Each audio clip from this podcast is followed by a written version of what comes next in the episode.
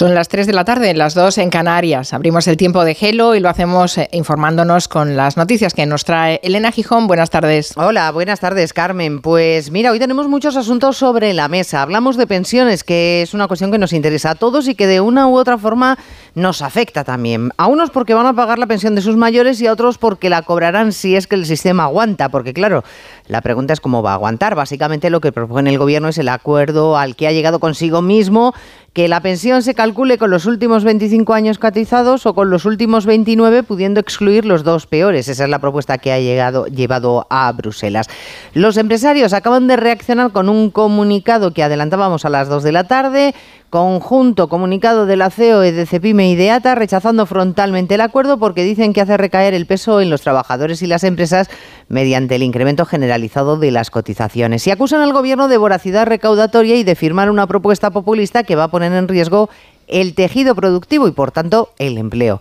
Mismo argumento que ha defendido el responsable económico del Partido Popular, Juan Bravo es un incremento de las cotizaciones, o sea, un impuesto más al trabajo, cuando ya somos poco competitivos, cuando tenemos las cotizaciones más altas de la media de la OCDE, lo que tenemos es que ganar empleo, generar más actividad, no parece que sea esa la fórmula, pero bueno del Ministerio de Escribá, que a esta hora sigue explicando a los sindicatos y a los empresarios los detalles, no ha salido nadie a contar nada, pero sí lo ha hecho en Cádiz la ministra Yolanda Díaz, muy satisfecha porque se ha conseguido un acuerdo sin tener que recortar la pensión. Frente a todas las medidas que se han desplegado a lo largo de la democracia española, siempre en la materia de pensiones, no solamente no recortamos, sino que hacemos lo que tenemos que hacer, que es ensanchar los ingresos públicos. Te recuerdo que este acuerdo tiene un largo recorrido, primero en el Pacto de Toledo y después en el Parlamento.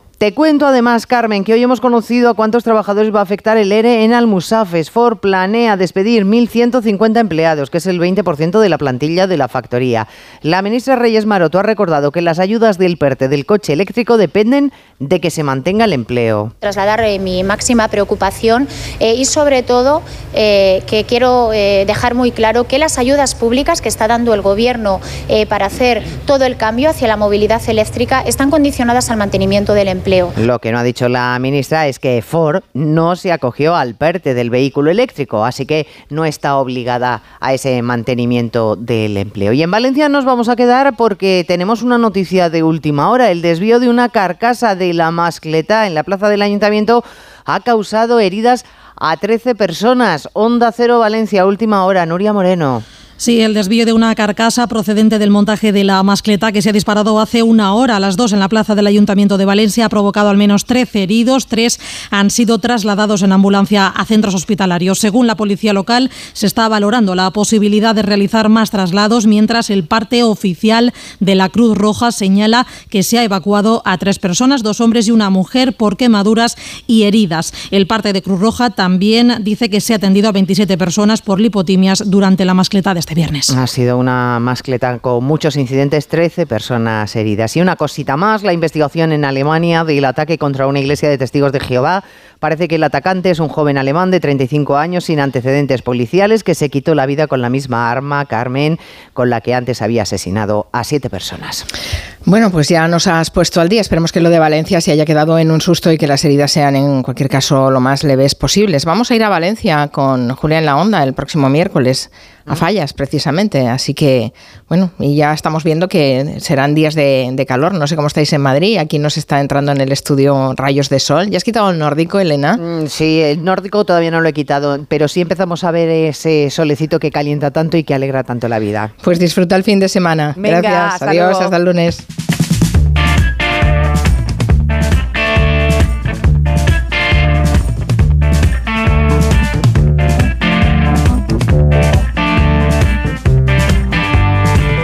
Onda Cero, Julia en la Onda, con Carmen Juan.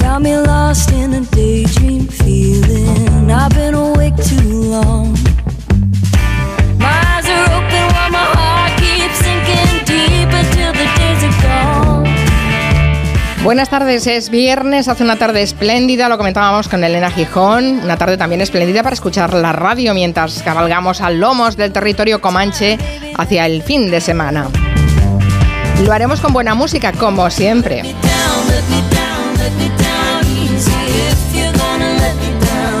Como esta que suena de Daisy Jones and the Six. ¿No le suena? normal es que es una banda ficticia, es una banda creada a medida para una serie titulada Todos quieren a Daisy Jones. Y dice Nuria Torreblanca que les va a encantar a todos los fans de Fleetwood Mac. Tiene un aire, sí. ¿no? Es verdad que tiene un aire, Sí, sí, sí. Aprovechando que la primavera está al caer, viajaremos a las pasarelas de París con Joana Bonet, que acaba de volver de la Fashion Week y nos traerá todo el glamour parisino. Max Pradera saldrá en defensa de Roald Dahl y nos va a contar unos cuentos, unos cuantos, cuentos infantiles políticamente correctos.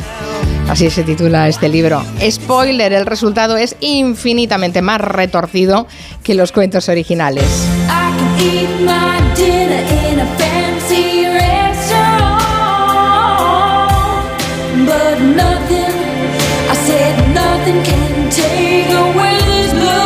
Poca corrección política hay en la vida de Sidney Todd Connor, que acaba de estrenarse un documental sobre, sobre su vida.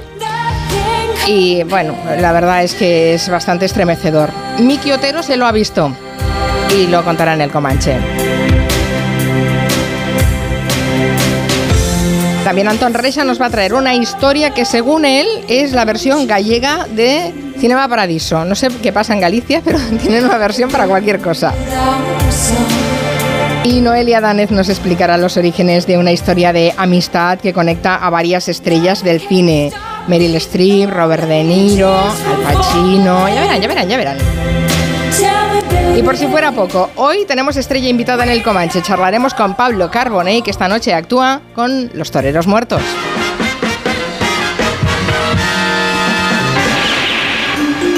Como cada viernes a las 4 de la tarde vendrá Ferran Monegal, va a traernos el resumen de todo lo que ha visto esta semana. Hoy especialmente va a hacer un ejercicio de periodismo televisivo comparado sobre la cobertura informativa del 8M. No se lo pierdan, que tiene análisis muy finos. Y en un rato nos iremos al Teatro Cervantes en Málaga, donde esta noche se estrena el Festival de Cine de Málaga. Ahí estará David Martos, Is- Isabel Sánchez, nuestra compañera que es nuestra anfitriona allí, y también Francisco Vaquero, nuestro hombre anuncio. Hoy aprovechará para hablarnos sobre la estrecha relación entre el cine y la publicidad. No sé si hay algún actor o actriz que les haya convencido para comprar algo. No sé, una cafetera, por ejemplo. Porque anda que no ha habido famosos, artistas de todo tipo eh, que han protagonizado anuncios. En la redacción antes hemos estado haciendo memoria y nos salían un sinfín de nombres. Vayan pensando ustedes si quieren hacer este ejercicio también de rememorar actores y actrices que han hecho anuncios de publicidad. Nos los pueden recordar eh, con un audio en el WhatsApp de Gelo 638-442-081. No vale que todos mencionen a George Clooney, ¿eh? No. Yo voy por mi segunda Nespresso. Ah, por la segunda. Yo Sí. ya, ya salté a la tercera y he cambiado de marca. Vaya, traición. no, traición no. Quizá, quizá deberían mirárselo. Precio, precio, ellos, ¿eh? Quizá deberían mirárselo. Bueno, vosotros, eh, eh, Jaume, eh, Marina Martínez Vicens acaba de hablar, Jaume, eh, más, eh, no sé si tienes algún actor o actriz ahora mismo que te haya, que recuerdes que le hayas comprado algo, porque te lo ha Uf, dicho en la tele. A ver, que lo haya comprado no, pero me acuerdo mucho del anuncio de camiones de Volvo que salía Van Damme.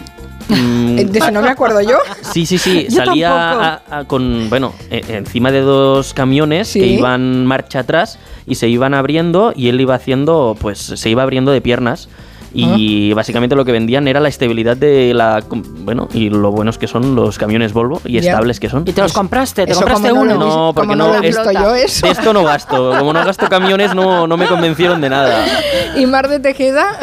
Buenas tardes, sí. Buenas yo, tardes. yo le he comprado cremas a Jane Fonda. Ah, sí, sí. Bueno, sí, es sí, que ella es la Jane Fonda de Onda Cero. También saludamos a nuestro arquitecto David García Senjo. Buenas tardes, David, ¿cómo estás? Hola, buenas tardes, ¿qué tal? ¿Has comprado algo, algún famoso? Pues mira, es posible que comprara en su momento atún claro calvo. Cuando Es Hombre, lo verdad. compraba yo porque era muy pequeño, ¿no? Pero es Sí, casi sí, el que es me viene a la verdad. cabeza. Es Claro, verdad, calvo, los dos claro, calvos. Eran Jesús Puente y, y Juanjo Menéndez. Y Juanjo Menéndez, sí. Los dos que más sí, empezaron en. Antena 3 cuando empezó en televisión. Qué gracia, qué gracia. Bueno, hoy con David García Senjo hablaremos, eh, felicitaremos al, al- al Nobel de Arquitectura, al ganador este año del premio Pritzker 2023, que se ha hecho famoso esta semana es David Chipperfield, pero aprovecharemos y hablaremos también de rehabilitaciones, reformas y tal. Se me ocurre que no sé qué es peor. O, o a lo Eh. mejor es lo mismo, una reforma en casa o una mudanza. No lo sé. ¿eh? Yo creo que una reforma, Reforma sin lugar a peor. dudas. Una reforma peor. Muchísimo no peor, sí. puedes huir, ¿no? La reforma. Exactamente. Claro, no puedes huir, es verdad. Bueno, si alguien tiene historias de reformas en su casa, aprovechen que tenemos arquitecto en la mesa. 638-442-081.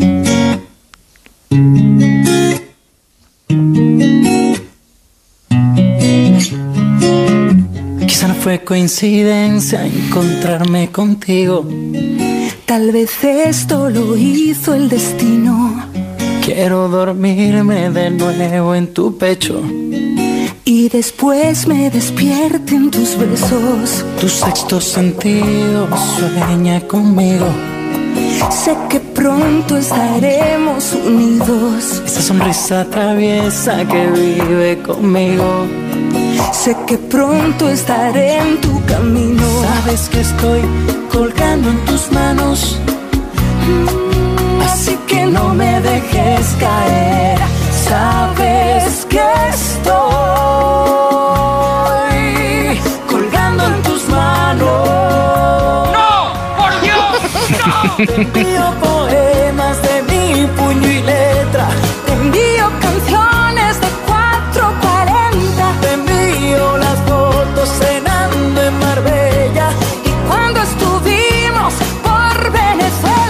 sé que los oyentes nos van a odiar en algún momento, ya lo sé, porque después estarán toda la tarde con esta canción en la cabeza, porque no hay manera de desengancharse de ella. Pero Como llevo yo toda la mañana. Toda la mañana, pero es que lo hacemos por méritos propios, ¿eh? no por la canción, que la canción al propio Carlos Bautella le pareció poca cosa. De hecho, la compuso un año y hasta no sé cuántos años después no la puso en un disco, ¿no?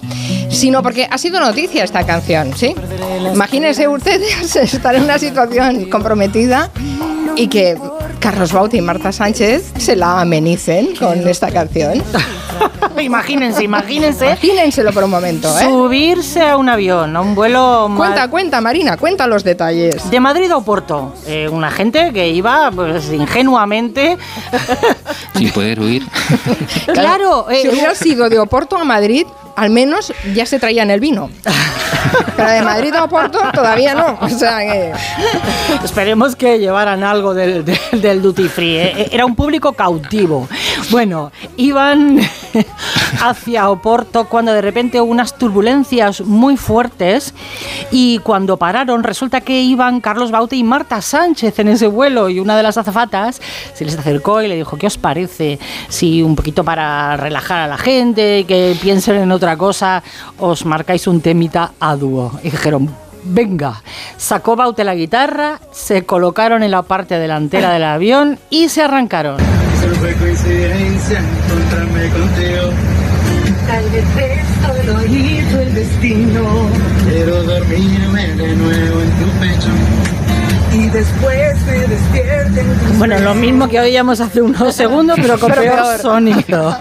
La gente, sin embargo, se lo agradeció mucho. Sacaron los móviles para inmortalizar el momento. Iba Teresa Rivera incluso en, en ese vuelo. Las fotos la muestran sonriente, no sabemos si están trucadas. Bueno, las turbulencias son inquietantes, pero no entrañan ningún peligro. Nos lo cuenta el aviador y divulgador de altos vuelos, Pedro Carvalho. Los aviones están diseñados para soportar todo tipo de, turbulencias, ¿no?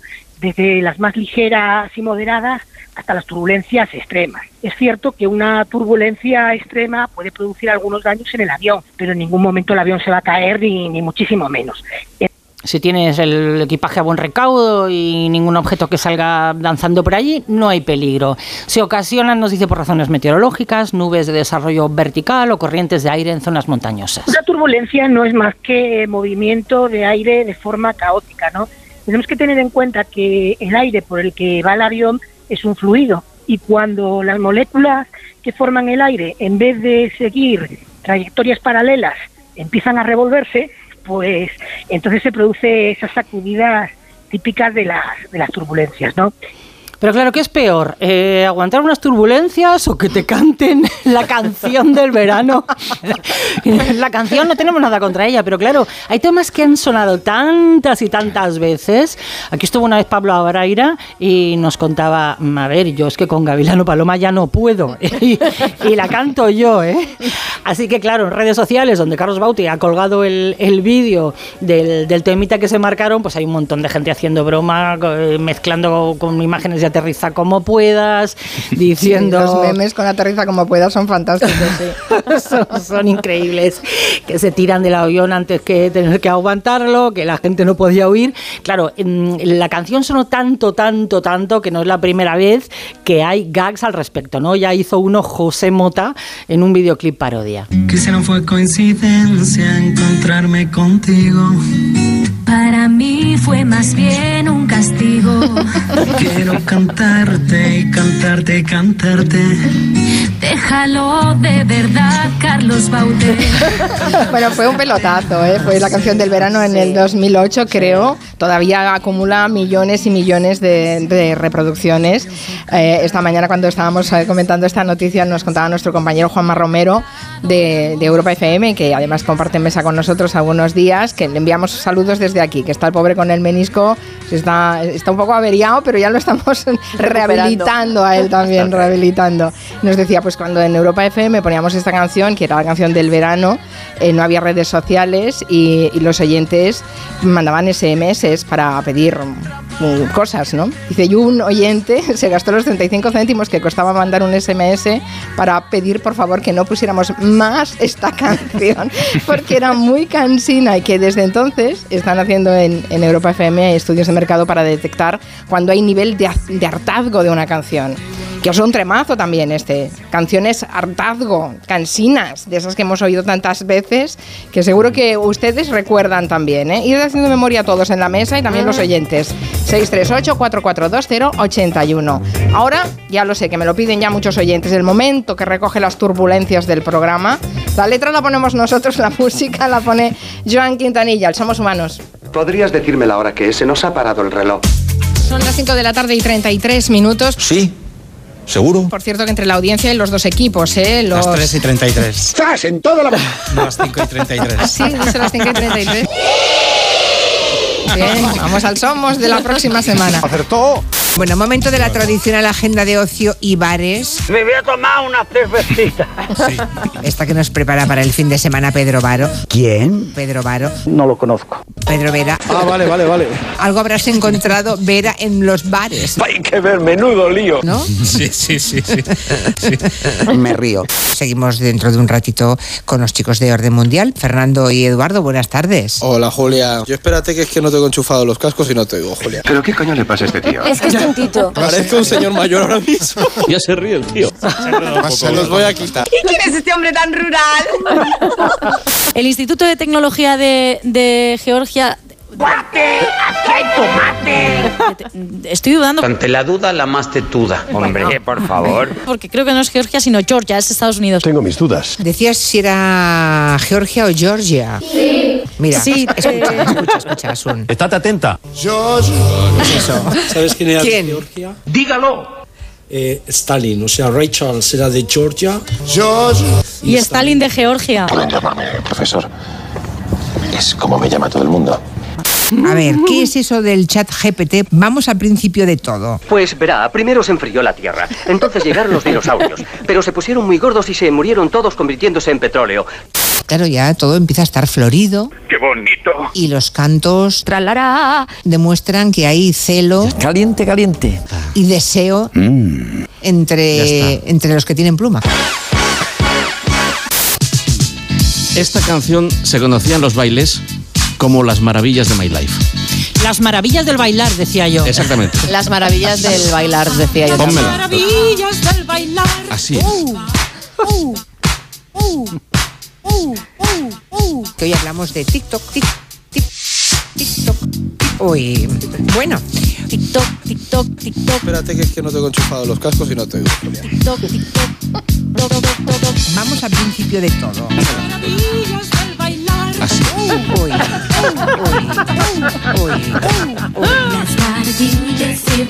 El Instituto de Tecnología de... de, de, de- Espérate que es que no tengo enchufado los cascos y no te oigo. Eh, Escucha, escucha.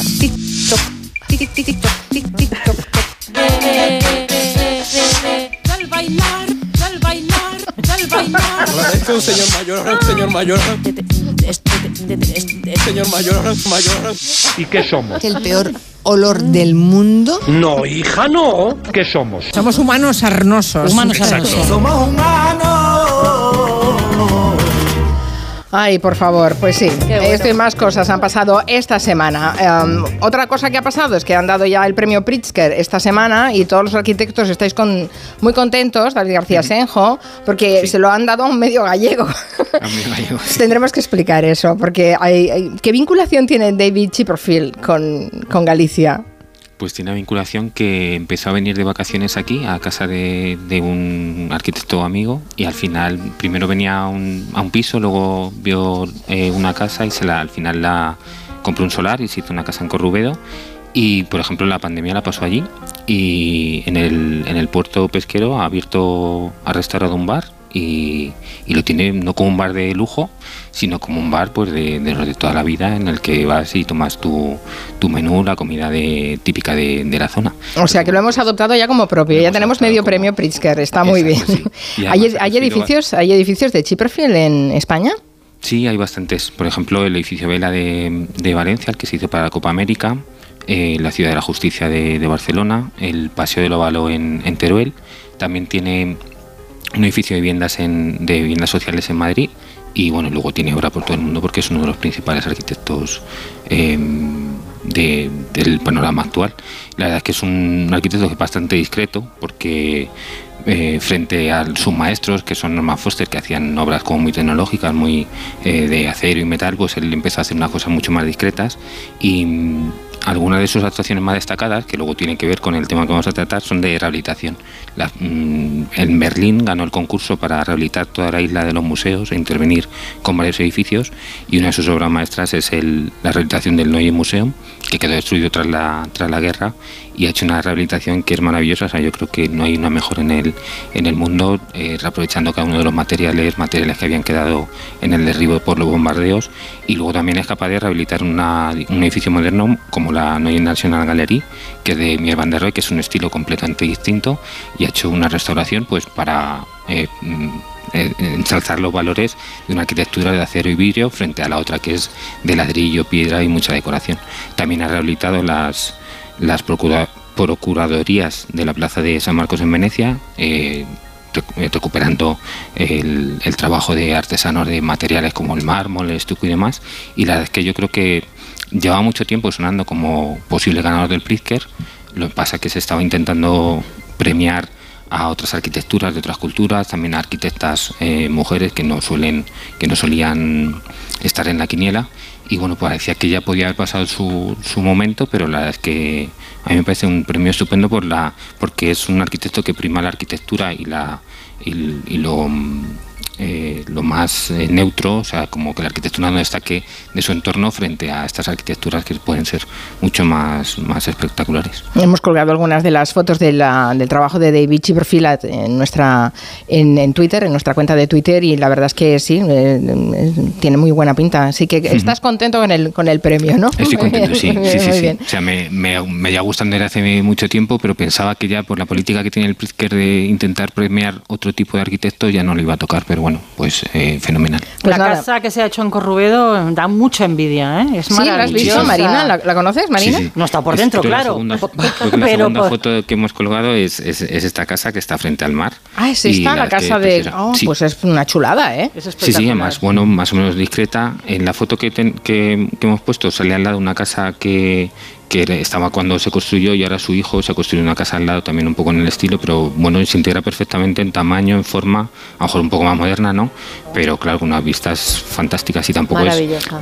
Sí, es una cosa como discreta, pero con de gran calidad. Eso es, no, no agrede el entorno, pero se tiene que estar dentro de morir. Fenomenal. Si hay algún cliente del bar de Corrubedo o algún vecino de, de Corrubedo que nos lo certifique y que nos diga qué tal se porta David Chipperfield cuando está cuando está por ahí, por, por Galicia.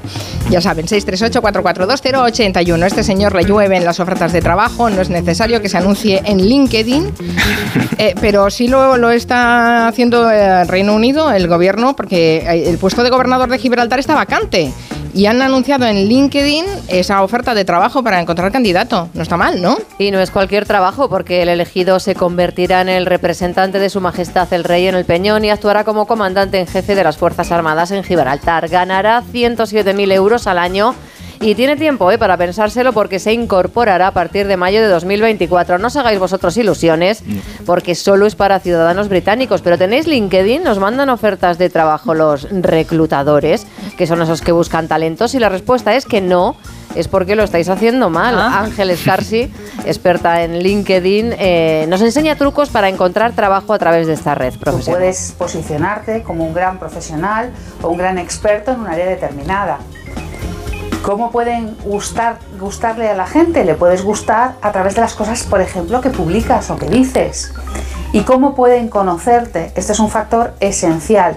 Te van a conocer en la medida en que salgas en las búsquedas de LinkedIn, para eso necesitas trabajar palabras clave, y también tengas visitas a tu perfil. Si nadie visita tu perfil o si nadie te conoce porque no sales en ningún lado, no vas a conseguir que te contraten o tus servicios o que entres en una empresa.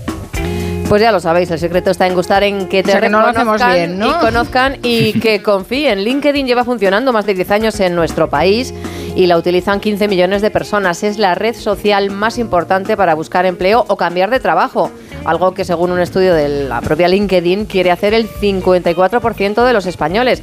Atentos a los perfiles más demandados eh, hoy por hoy. Especialistas en ventas, No. No. ejecutivos de cuentas, ¿Qué va? Mm. analistas de ciberseguridad. Ahí sí. Estos son los top 10. y también triunfan los consultores de sostenibilidad y los expertos en inteligencia artificial y datos. Creo que lo tenemos un poco complicado. Yo, yo recibo de vez en cuando, fulanito de tal te ha invitado a LinkedIn y Pero no que- sé qué hacer con eso. eh, no, Pues es toda mi relación con LinkedIn. ¿Qué le Pues no dices? sé. Que sí. Y- Yo la verdad Sí. es que sí, le digo que sí, eh, pero no he encontrado trabajo nunca por LinkedIn. Nadie te llama por ahí. No. Te recibes la muchas informaciones, eso sí, Recibes envían muchas cosas que hacen A mí los me envían demás. muchas cosas. mm, por, intentan venderme. Ah, ya- que trabajas en la radio, ¿podrías Habla hablar de de esto? Mm, No. Ah, Bueno, depende, alguna- alguna algunas cosa pueden ser interesantes y otras y otras no. David, David, eh, profesionalmente los arquitectos, eh, LinkedIn, ¿la movéis o no? Pues hay de todo. Eh, sí, conozco gente que se mueve en LinkedIn, pero si te digo la verdad, uno de los sitios que en los que más nos movemos arquitectos, o por lo menos en los que yo conozco, es eh, o Twitter, que se mueve bastante, o Instagram. Entonces, dependiendo de cómo manejes la, eh, la red social en la que estés, pues puedes encontrar, o sea, no tienes que ir a una red social concreta a encontrar trabajo, sino que puedes encontrarlo de muchas maneras. Yo, por ejemplo, muchos de los trabajos que hago eh, han sido a través de Twitter, por ejemplo. Claro, no porque lo pidieras, sino porque, La ni que te ofrecieras, sino porque la visibilidad que te da para Claro. muchas cosas. Sí, sí. ¿no? Entonces, te- tendrías que saber manejar en LinkedIn para, para poder eh, llegar a gente. Entonces, bueno, pues si te Claro. manejas en otras redes, pues al final se trata de hacer un perfil en la que estés tú más cómodo. Hay gente que liga a través de LinkedIn, tengo No, entendido. No, Sí, eso es dicen. Tinder, ve- Marina. eso No, no, no. LinkedIn. No, no, pero para... Ah, sí, ahora ya se liga por Sí, sí. LinkedIn Yo sí he también. recibido algún mensaje ¿Ah, subido sí? de tono en LinkedIn. Subido de tono. Sí, claro. Eh, Porque te descoloca, no esperas que en una Hombre, red que sí, profesional para, para Claro. encontrar empleo o para compartir experiencias, pues alguien te, te- te diga algo. Qué fuerte, ¿no? Soy un te experto en esperarías? ciberseguridad. ¿Quedamos? que te arreglo los datos. bueno, eh, em, em, historias de LinkedIn. eh, lo abro a los oyentes, a la participación de los oyentes, a ver si algún eh, no, de nuestros oyentes ha encontrado trabajo a través de LinkedIn o relación de, pare- de, de pareja, no sé. nos vale, nos vale matrimonio. 638-442-081.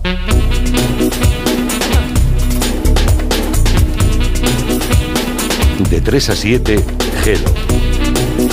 Con Carmen Juan.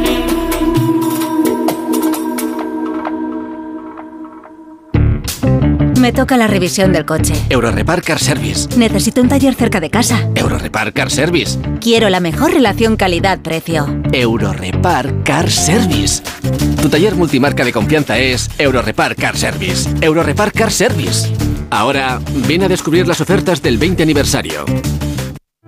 Cásate conmigo. Líder en su franja de emisión. Si es necesario ser la mala de la película, yo soy la peor. Y pienso hacer lo que sea para que no lo olvides nunca. De lunes a viernes a las cinco y media de la tarde, nuevos capítulos de Pecado Original.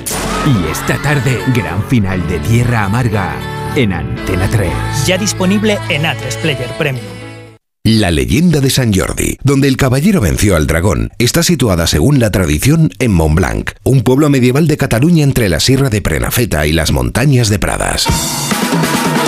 El próximo 11 de marzo descubre sus rutas naturales, su patrimonio, la tradición del calzot y el legado de sus festejos medievales en Gente Viajera, con el patrocinio de la Generalitat de Cataluña. Este sábado a las 12 del mediodía, Gente Viajera en directo desde Montblanc, en Tarragona, con Carlas Lamelo. Te mereces esta radio. Onda Cero, tu radio. 29. Tus nuevas gafas graduadas de Sol Optical. Estrena gafas por solo 29 euros. Infórmate en soloptical.com. Hablemos claro. De vuelta funciona. Funciona tan bien que si nos escuchas y no eres un temerario, pagarás muy pocas multas y nunca perderás el carné. Garantizado. Bueno, sí, porque yo no he vuelto a pagar multas, aunque vengan. Yo las escaneo a vosotros y la verdad que yo estoy muy contenta. Incluso os he recomendado. Encima pagáis si te retiran el carné. De vuelta. 900-200-240. 900-200-240 o devuelta.es. Mucho que ganar. Reacciona. Testimonios reales. Yo soy Marciana. Yo soy Lali y somos amigas. ¿Cuánto que nos conocemos? Mucho tiempo, ¿verdad? Hemos ido a todos los sitios juntas. Y luego, al, al cabo de los 20 años, nos hemos encontrado Nos hemos aquí. vuelto a encontrar. La residencia de Chapó. Me acogieron a mí aquí así. Y desde entonces, feliz. Pero no puedo hablar porque me emociono. Mi residencia es mi casa. Comunidad de Madrid. ¿Te has llevado un susto con tu hipoteca? Entra en bajamostucuota.com y descubre en menos de un minuto cuánto puedes ahorrar en las cuotas de tus préstamos. En bajamostucuota.com el proceso es fácil, ágil y 100% online. Bajamostucuota.com Asesores independientes que trabajan para ti, no para el banco. Estudio financiero gratuito. Entra en bajamostucuota.com y empieza a pagar menos. Aquí María desde el espacio Ibercaja Delicias. De forma inminente se cierran las puertas de la fábrica más dulce del planeta. Niños de todo el mundo hacen cola antes del cierre definitivo. Charlie y la fábrica de chocolate, el musical presentado por Reales Seguros, se despide definitivamente de Madrid este 9 de abril. Es tu última oportunidad. Entradas en charlielafabricadechocolate.es. El envío de Burfaxes ahora es mucho más cómodo, rápido y económico con notificados.com.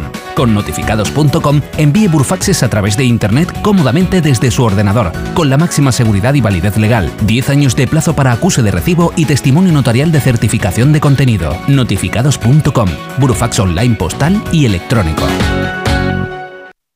Muebles Adama. Renovar sus muebles es renovar su vida. Venga a conocernos y le sorprenderá todo lo que podemos hacer por usted. La más amplia variedad de muebles de calidad y diseño a un precio increíble. Muebles Adama. Ver a la calle General Ricardo 190 o entra en mueblesadama.com. Las vacas Angus y Wagyu del Ganadería Organic comen pastos naturales reforzados con una mezcla de higos secos y pasta de aceite de oliva virgen extra. Es una carne increíble. Y como queremos que la pruebes, te llevamos del campo a tu casa dos solomillacos de 300 gramos, un chuletón de un kilo y cuatro hamburguesas de 150 gramos por solo 69 euros. Todo Angus Eco de Organic. Haz tu pedido 910 2010 910 2010 o en carneorganic.com.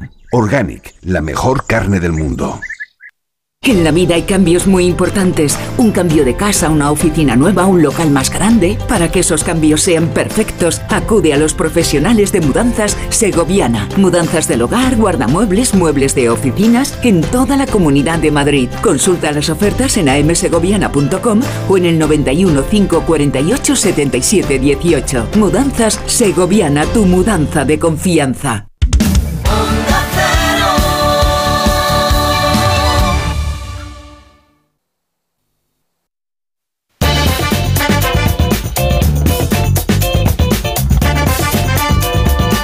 Que sepáis que los oyentes le han comprado cerveza a Jennifer Aniston. Yo no recordaba que hubiera hecho publicidad de cerveza. Yo tampoco. Y colonia a Don Johnson.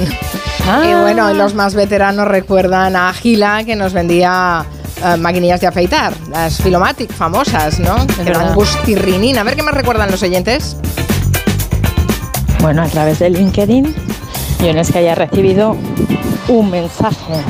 O sea, yo puedo decir mínimo 20 mensajes de personas diferentes y subidos de tono, pero subidos de tono que luego encima la aplicación para contestar te decía ya los tipos de respuesta, como gracias, sí, claro, y cosas así, para que tú solamente apretases. Es vergonzoso. Tema de LinkedIn, y, pero vamos, vergonzoso. ¿Cómo se puede la gente intentar ligar a través de una red de trabajo? Tinderlin, ¿eh? Bueno, como quieren ligar en los trabajos, pues también en las redes de trabajo. Claro, pero hombre, para eso no utilices una red social. Aprovecha el, Hay rati- muchas. aprovecha el ratito del café o el ratito de fumar, que por cierto. Pero es muy corto, muy corto eso. bueno, muy corto y que además ahora lo, lo van a registrar, que vamos a tener que fichar. Cuéntanos eso, Jauma. Pues sí, a- es a partir de una sentencia que ha rechazado eh, un el recurso de comisiones obreras que presentó contra la decisión de la gasolinera Galp de que se incluyeran este tipo de salidas en el registro de la jornada laboral. Unas quejas que se remontan al 2019 y que la Audiencia Nacional ya rechazó y que ahora la Sala de lo Social del Tribunal Supremo confirma. Por lo que esta sentencia crea este precedente que una empresa puede contabilizar estas pausas como jornada laboral o no. Si miramos la resolución, también se habla de cómo deben contabilizar los viajes de empresa, ya que el sindicato reclamaba también que se tuviese en cuenta todo el viaje y que no se contabilizara la jornada laboral de viaje como ordinaria. Y aunque de momento sea solo una sentencia para la empresa Galp, esto puede animar a otras empresas a tomar decisiones parecidas. Algunos yo creo que ya están temblando. Bueno, es que claro, pa- para ir a tomar un café tienes que fichar entrada y salida pa- pa- para ir a, a- a- bueno, no sé, no sé, no sé cómo, en general cómo, cómo se funciona en las empresas, Hombre, pero Imagino que forma parte de las condiciones de trabajo a veces y en otras no. Siempre hay un tiempo estipulado de descanso, De descanso, dentro de la jornada laboral. Si la gente abusa de ese tiempo y la em- empresa quiere controlarlo, me imagino que estará en su derecho, ¿no? Pero mm, todas las empresas tienen que concederle dentro de la jornada un tiempo a los trabajadores para un refrigerio. evidentemente no podemos tener grilletes en los asientos eh, delante del ordenador, es obvio, ¿no? Claro, que la claro. gente se Yo tiene que creo mover que y levantar. Muchos jefes eh, confían en la buena fe de los trabajadores y que si bajan a fumar cinco minutos o si bajan a tomarse un café, nadie les va a recriminar nada, ¿no? Supongo que, bueno, creo pensar que la mayoría de... ¿Quieres, de- quieres pensar, ¿no? Exacto. Quieres pensar. Yo quieres creo que pensar. muchas relaciones empresario-trabajador se basan en la desconfianza en España, También, lamentablemente, ¿no? Hombre, Sí. también que una gasolinera pues es muy visible si te ausentas para ir a fumar porque te tienes que alejar, claro. Te lo puedes pedir allí Trabajas mismo, una claro. gasolinera, el café sí, pero el cigarro tienes que alejarte. Efectivamente, ¿hasta dónde vas? Claro, claro, claro. Pues no sé, no sé si eh, hay algún algún problema con esto, si ven que esta sentencia puede perjudicar derechos que hasta ahora sí tenían, como el hecho de ausentarse a tomar un café o a fumar un cigarro eh, de su puesto de trabajo sin necesidad de que eso se les sea descontado de su horario laboral. Ya Bueno, saben a ver que si te, si sí. te quedas, a ver si te lo cuentan también como hora extra, ¿no? Ya que hay tanto control para si me voy cinco minutos, pues si me quedo cinco minutos más, a ver si me lo usted, Mira, claro. bien, bien visto, David, bien visto. No está mal. Dice Kadir, mi empresa retira de nómina los 15 minutos del café, solo nos paga la pausa de comida por ser jornada completa. O sea que bueno, esto ya, ya, ya le, habían, ya ya- le habían echado el ojo, ¿no? Al caso, está bien. Decíamos que hablaríamos con nuestro arquitecto de cabecera, David García Senjo, de eh, la rehabilitación de edificios o la reforma, en, que es lo mismo, ¿no? Rehabilitar o reformar es lo mismo, ¿o no? Sí, Hay sí, otra sí, podría ser consideración. lo mismo. Sí, sí, podría ser lo mismo, sí. Claro, una A cosa de todas maneras. de se habla de rehabilitación cuando mm, tiendes a recuperar el edificio tal cual era, pero vamos, yo creo que no, no habría, no habría diferencia. Hay algunos datos que sí que me gustaría que comentáramos, porque dicen que eh, hay un objetivo para el año 2050 en que tendríamos que rehabilitar unas 300.000 viviendas al año. Sí. Porque están deteriorándose y porque, bueno, siempre hay que hacer alguna reforma. Em, lo que pasa es que, bueno, menos mal que en márgenes de 2050, porque este año para la reforma no parece que sea muy bueno. No sé cómo lo ves como arquitecto. Pues hombre, este año mm, llevamos un par de años difíciles por el incremento del precio de los materiales y el precio de la energía. Lo que pasa es que los, los edificios que tenemos en España están bastante anticuados. Eh, tenemos eh, y aparte eh, somos el que tiene el margen de renovación de la edificación más bajo de, de toda Europa. Estamos muy lejos de, de países de nuestro entorno. Entonces lo que conseguimos rehabilitando los edificios es que consuman menos que sean mucho más, más cómodos para, para habitar en ellos. Entonces, bueno, eh, siempre hemos hablado de lo contaminante que es la industria de la construcción, porque la fabricación de los materiales, el movimiento hasta la obra, la colocación de esos materiales dentro de la obra consume mucha energía y luego pues los edificios también necesitan esa energía para ser, para ser habitables. Entonces, bueno, pues nuestros edificios, la mayor parte, antes de la, casi todo lo que se construyó antes de la burbuja, en 2006 es cuando se hizo la última norma o la principal normativa que empezaba a regular de una forma equivalente a la europea el aislamiento y la eficiencia térmica térmica y, energética de los edificios, pues casi todo lo que se construyó antes, es decir, mucho también está construido en parte de la burbuja, eh, no cumple esos estándares, entonces bueno, pues hay que intentar conseguir que todos esos edificios se adapten a, unas condiciones que, como vemos ahora con el cambio climático, con el aumento de los precios de la energía, con un montón de, cosas, el posibles confinamientos, temas de salud, que sería eh, muy interesante que los pudiéramos renovar y adaptarlos a las nuevas condiciones. Bueno, veo aquí dos líneas de investigación. ¿eh? O sea, una es la rehabilitación de edificios con eh, em, buscando que sean más sostenibles, más energéticamente más competentes, etcétera, etcétera. Que eso es algo para lo que seguramente se estarán destinando eh, fondos del plan de recuperación. Y otra cosa es que las familias necesiten hacer reformas en sus hogares porque, bueno, pues por, por, el deterioro o por cambio por cambio de uso de ese edificio o por una compra-venta que quieres adaptar a tus a tus planes, ¿no? Claro, lo que pasa es que eh, si eres, mm, si actúas de una forma inteligente y pensando bien la, esa reforma, pues al final estás adaptando, si, a ver, si lo necesitas porque el edificio no cumple las condiciones y no es, no es habitable y necesitas que, que, vuelva a serlo, pues bueno, pues lo tienes que hacer y ya está. Pero si lo compras un inmueble y no te limitas solo a, lo estético, sino que vas a que funcione bien, a que aísle bien el edificio, a que las instalaciones sean energéticamente eficaces, pues es una oportunidad, porque al final es dinero. O sea, cuando eh, hablamos de esta, de la importancia de poder rehabilitar y los edificios, no es solo porque los hagamos más cómodos, más eficaces, más sino que eh, en, un plazo medianamente corto de tiempo vamos a recuperar esa inversión en forma de ahorro eh, energético. Algún día tenemos que hablar de los, de los elementos eh, tóxicos ¿eh? que todavía conviven con nosotros en nuestras casas. Me, recuerdo el amianto, pero me parece que, que, hay algunos más, ya que estamos hablando de rehabilitar, pues mm, para hacer también en los edificios un poco más saludables. A ver qué dicen de reformas los oyentes. Mira, con lo de, lo de la reforma, a mí lo que me encanta es esa frase que todos cuando llegan a tu casa te dicen, uy, el que te hizo esto te hizo una chapuza, ¿eh? Ninguno nunca lo hace mal. Siempre ha sido el que vino antes que él, el que lo hizo fatal. Así es que vaya telita.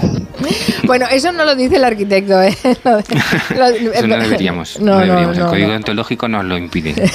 Pero sí que es verdad que es una frase muy común. ¿eh? Sí, sí, sí. Hay una escena maravillosa del milagro de Petinto en el que hay un obrero que está haciendo una chapuza por allí y tarda muchísimo y le dice el dueño de la casa, pero bueno, ni que fuera usted Brunelleschi. Y le dice el otro, ah, ha estado pidiendo otros presupuestos por ahí. es maravillosa. ¿Aconsejarías pedir eh, como mínimo dos presupuestos diferentes, David, como arquitecto? claro. Sí, sí, ¿Cuántos, cuántos pides tú por, trabajo, por ejemplo? Cuando haces un pues diseño y tienes que llevarlo a cabo. Pues por lo menos, como dices, dos eh, y aparte, lo que recomendaría, y ya soy un poco eh, corporativista en este, en este, aspecto, para hacer una reforma contratar a un técnico lo primero, que nos dará un presupuesto más o menos eh, adecuado a lo que a los precios de, mercado y luego ya con ese precio, con ese presupuesto, ir a, a un par de empresas, por lo menos dos o tres, para que poder comparar y quedarnos con la mejor. Que no siempre es la más barata, ¿no? que no siempre es la más barata.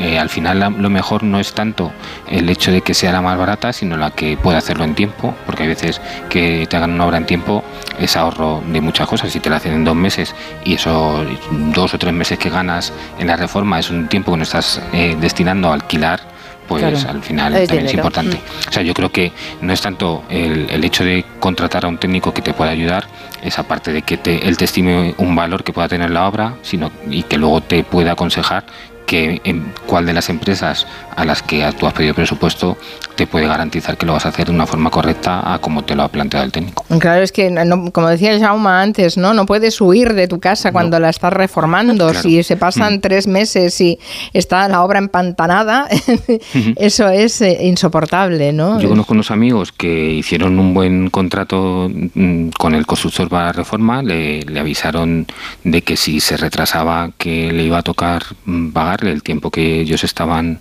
eh, de alquiler en otra, en otra vivienda y al final estuvieron como tres o cuatro meses de más y bueno, pues el constructor se tuvo que pagar. Ah, bueno, claro, eso depende del contrato que firmes. Eso, Además de un arquitecto deberíamos tener un abogado. Un abogado, sí, sí. Pero igual que nos planteamos, no, o sea, no tenemos ninguna duda en contratar un abogado para algunos temas legales, pues no deberíamos tener ningún problema para contratar un arquitecto, un arquitecto técnico para estos temas de la forma.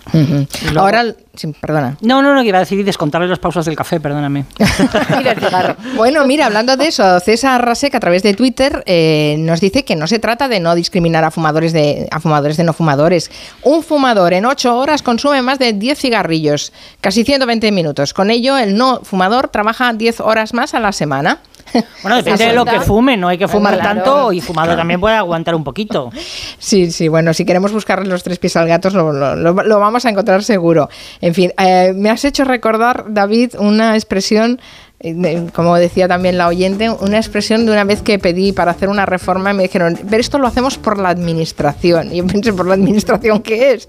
Y era que eh, iban haciendo y ibas pagando es, eh, esa, frase es, es, mm, quiero decir, no me la he inventado, ¿no? Está acuñada. No, no, sí, es, eh, un término en el que, eh, si no me equivoco, una obra por administración en la que tú pones el material y ellos ponen la mano de obra. Entonces tú ah, compras el material, a lo mejor lo compran ellos, pero tú pagas el material y ellos lo que ponen la mano de obra y te van cobrando por partes, es decir, por cada, cada hora de trabajo, lo estiman al final o al mes o al, o al total de la obra y es una obra por administración. Ya, vale, pues no, ¿eh?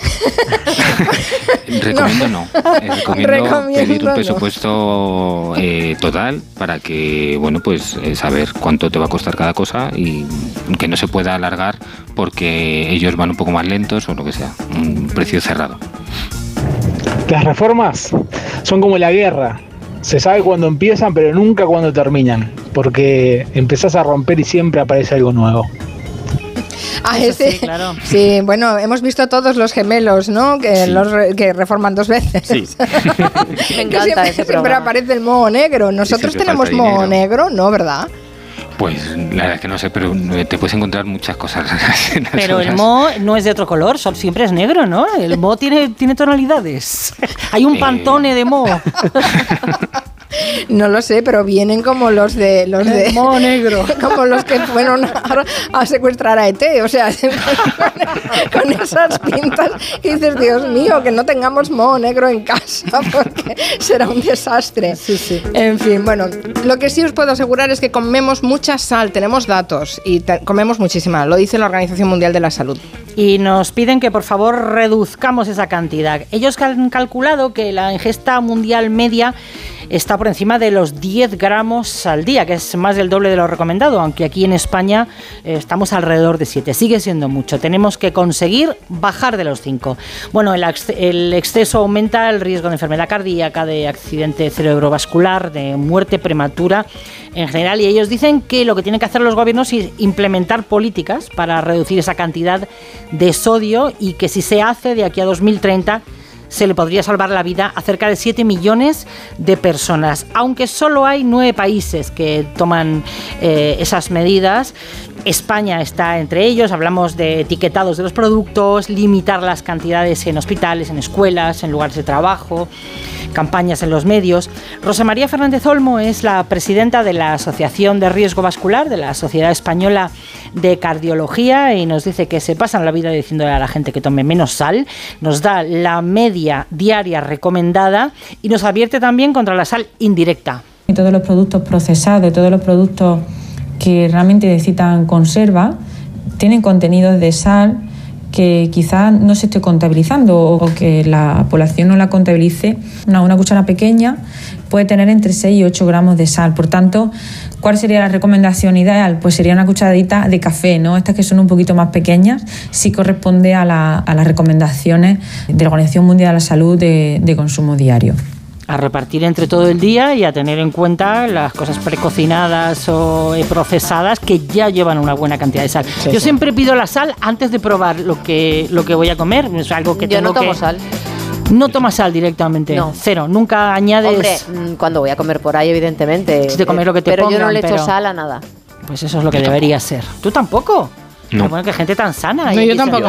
Yo sí, yo un poco. Intento reducirla, pero mm, Y, y me en- cuesta. y encuentro que fuera de casa en general se cocina con mucha sal, ¿eh? en los restaurantes y demás. Si eh, no estás acostumbrado a comer con sal, lo notas enseguida. Claro. Habríamos hablado, eh, habríamos la mesa de redacción y habíamos hablado de las eh, eh, canciones cansinas, ¿no? Bueno, pues los oyentes tienen buena memoria. Canciones, hartazgo, por favor, no puedo solo pensarlo, me, me pongo malo. I just called to say I love you de Stevie Wonder. Era pequeño y era de esos cassettes que mi padre ponía en el Ford Sierra. Buah, insoportable. Cada vez que la oigo me pongo malo, solo de recordar las veces en los viajes típicos de verano que nos la ponía y buah, qué machaque, qué machaque.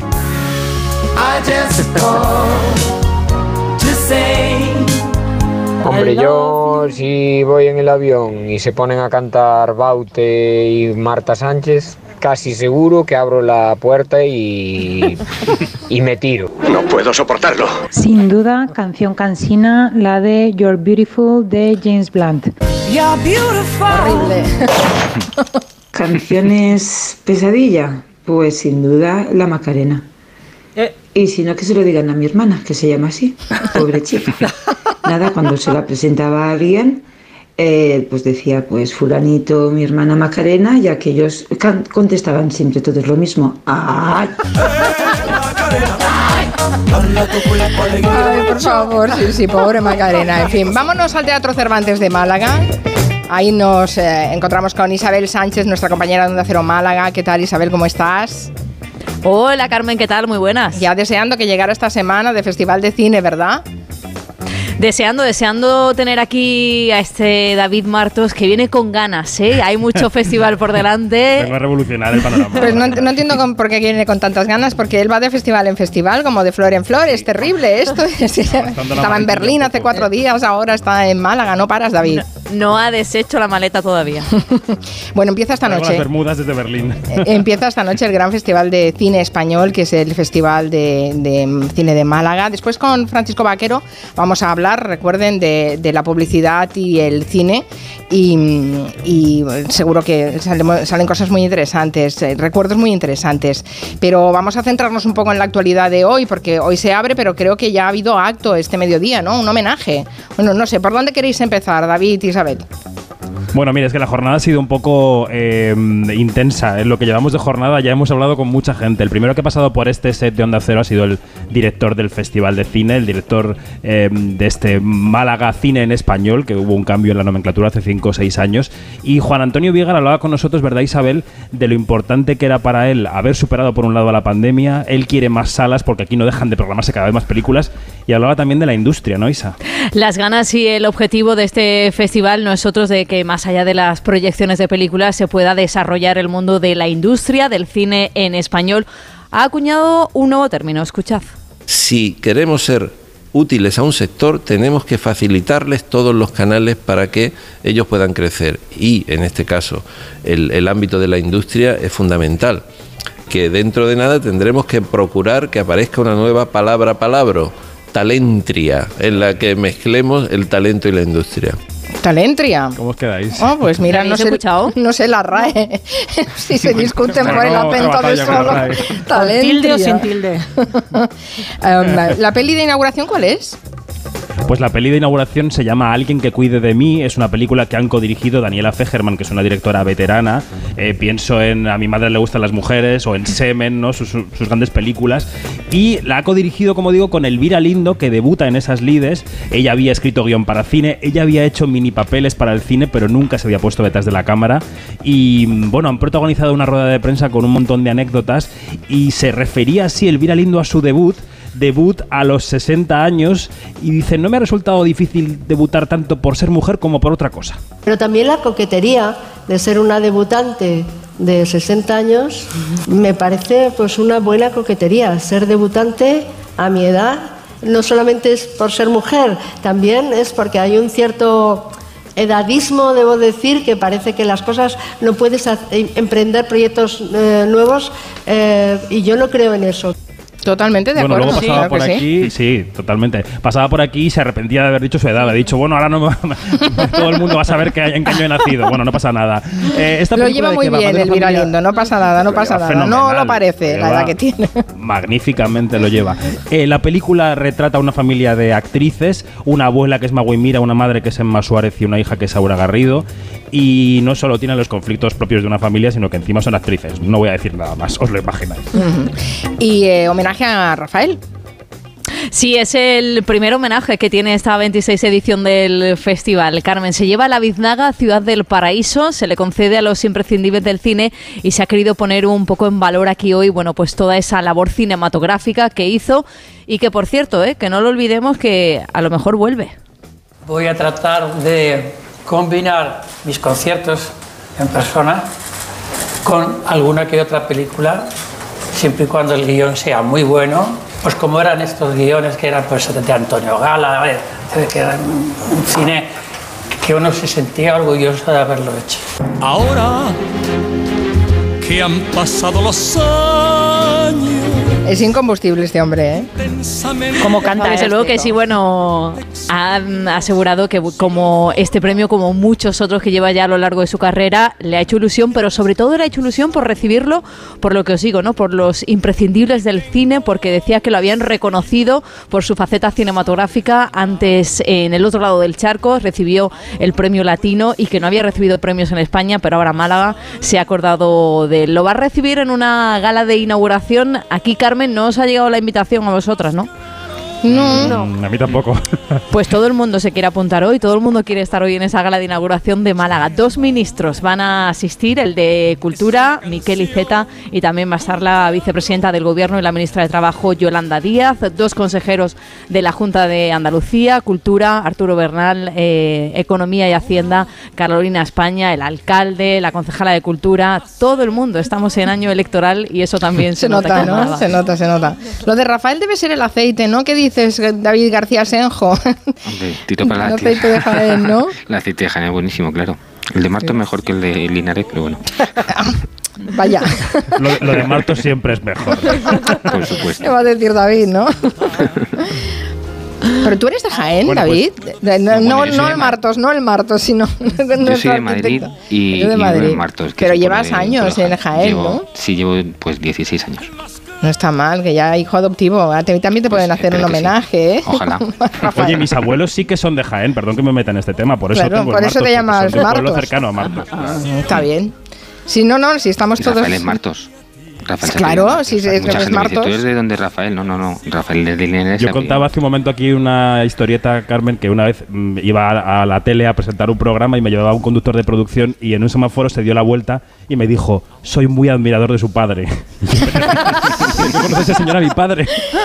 Qué Pues no, bueno. no o sea, soy hijo de Rafael. Pensaba que eras hijo de Rafael Martos. Está bien, está bien. Pues sí, eh, mm, bueno, el nombre de Rafael es tan potente que el apellido se ha quedado diluido, pero es Martos, sí, es Martos. Pues pasadlo muy bien, Isabel y David, no os vayáis muy lejos, que después viene Francisco Vaquero, de hecho lo saludaremos después de las noticias de las cuatro, ahí estáis, ¿no? Seréis sus anfitriones. Mimad lo que es jefe. Aquí le hemos puesto, mm, no sé, hemos puesto unos espetos, eh, unos licores para que esté bien recibido en esta Está mesa del. Teatro Cervantes. Está bien, Alfombra está roja en la puerta de su habitación, sí, jefe. ¿eh? Está bien. Bueno, pues nada, vamos a cerrar ya esta primera mesa de re- primera hora de la mesa de redacción. Eh, gracias, David García Senjo. Cuídate mucho. Seguiremos con las reformas porque esto, Hay tema, hay tema. ah, hombre, si hay tema. Me recuerda a Ramón otra frase típica de paletas. Dice. Eh, no se preocupe, señora, que le haremos un buen servicio. sí, encima el argot y el léxico también tiene mucha gracia. David, un beso. Hasta el viernes. Gracias a todos. Hasta luego. Las noticias llegarán en unos minutitos, a las 4 en punto. Hasta ahora. A mi modo he dado todo lo que soy. Ahora puedo decirlo más alto, pero no puedo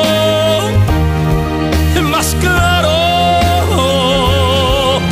de todo lo que en el mundo yo he amado. Es una canción, un teatro y a ti. Es una canción, un teatro y a ti. Es una canción un teatro y a ti. Ahora puedo decirlo más alto, pero no puedo más claro.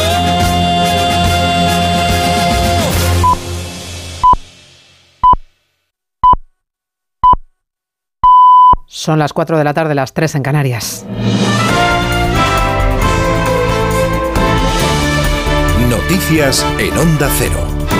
Buenas tardes. Solo días después del trágico naufragio en Italia, las organizaciones humanitarias están haciendo un llamamiento urgente para que se preste ayuda a una barcaza que está a punto de hundirse frente a las costas sicilianas. Hay a bordo 500 inmigrantes. Corresponsal en Roma, Darío Menor. Una nueva tragedia migratoria podría tener lugar en las próximas horas en el Mediterráneo central si no llega asistencia inmediata a un pesquero cargado con 500 personas que tiene abierta una vía de agua y navega frente a las costas sicilianas. Las ONGs que socorren a desplazados en el canal de Sicilia han hecho un llamamiento a la Guardia Costera italiana para que ayude cuanto antes a estas personas. Esta pasada noche, una embarcación ha naufragado frente a las costas de Lampedusa, aunque afortunadamente los 42 inmigrantes que llevaba a bordo han podido ser socorridos en las últimas 24 horas han llegado más de 2.200 desplazados a esta pequeña isla italiana situada en el centro del Mediterráneo, un nuevo récord, por lo que su centro de acogida está desbordado. Se lo adelantábamos a las 3, el accidente pirotécnico en la mascleta de Valencia que ha causado al menos 20 heridos, cinco de ellos evacuados a centros sanitarios para ser atendidos. Actualizamos la información en Valencia con Nuria Moreno. El concejal de Protección Ciudadana de Valencia, Aarón Cano, confirma a Onda Cero que no hay heridos graves. Estamos hablando desde todo heridos leves provocados por la explosión de una carcasa a la, altura del suelo en la zona de seguridad. Para eso existe la zona de seguridad. Aun habiendo caído en la zona de seguridad, pues siempre hay pequeños trozos de metralla, ¿no? De plástico con el que está construida la carcasa que han salido despedidos y ha provocado heridas leves a las personas que estaban viendo la mascleta en ese momento. Cruz Roja confirma que ha evacuado a cinco personas y la policía local a otras seis. En total, 11 repartidas en tres hospitales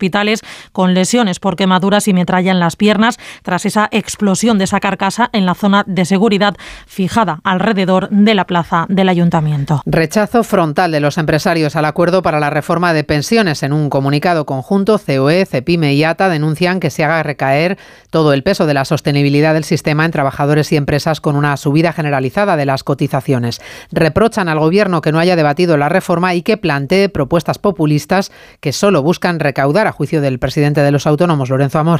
Las empresas no son cajeros automáticos.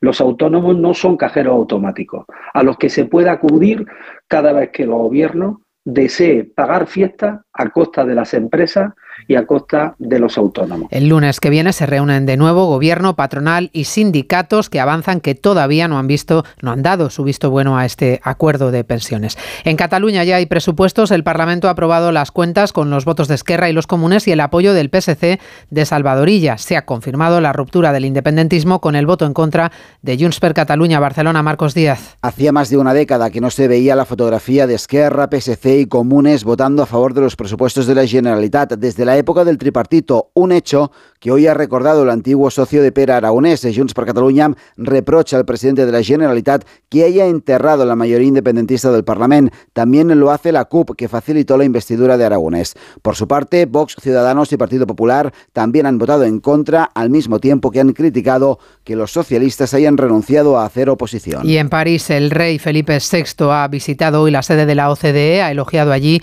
el papel de la organización ante los desafíos globales como la pandemia o la guerra en Ucrania sido su primera visita como rey corresponsal Álvaro del Río. Y aquí Felipe VI ha subrayado que su presencia hoy en la OCDE es el ejemplo del sólido compromiso de España con el multilateralismo. Ha recordado su anterior visita como príncipe de Asturias en 2007. Entonces ha dicho nadie podía imaginar a lo que nos enfrentaríamos.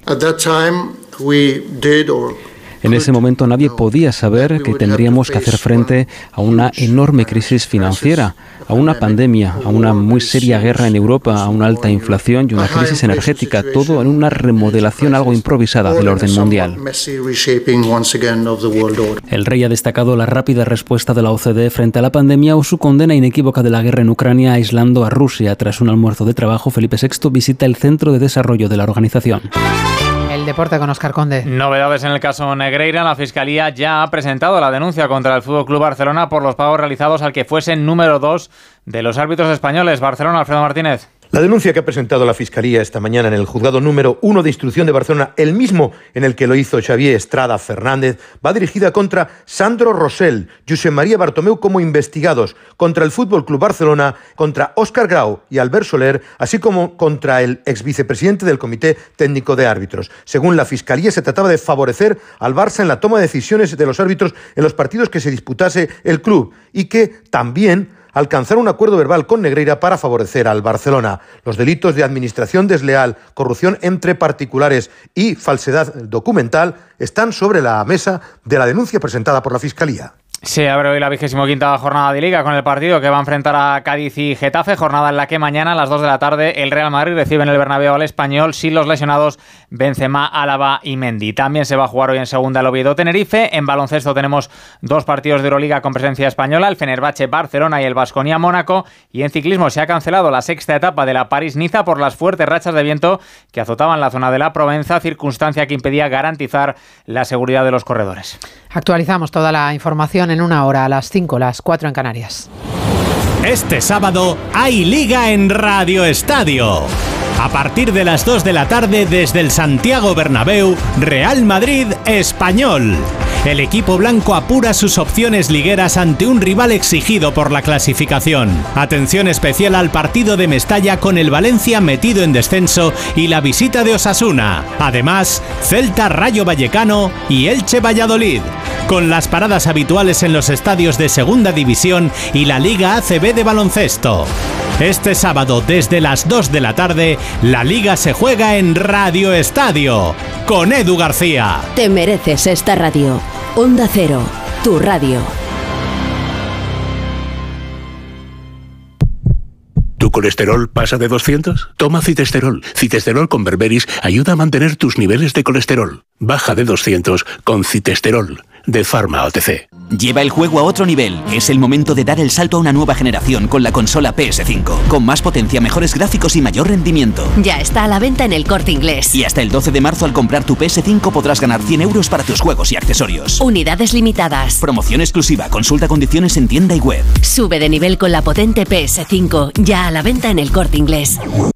Regresa el Movistar Madrid Medio Maratón el próximo 26 de marzo.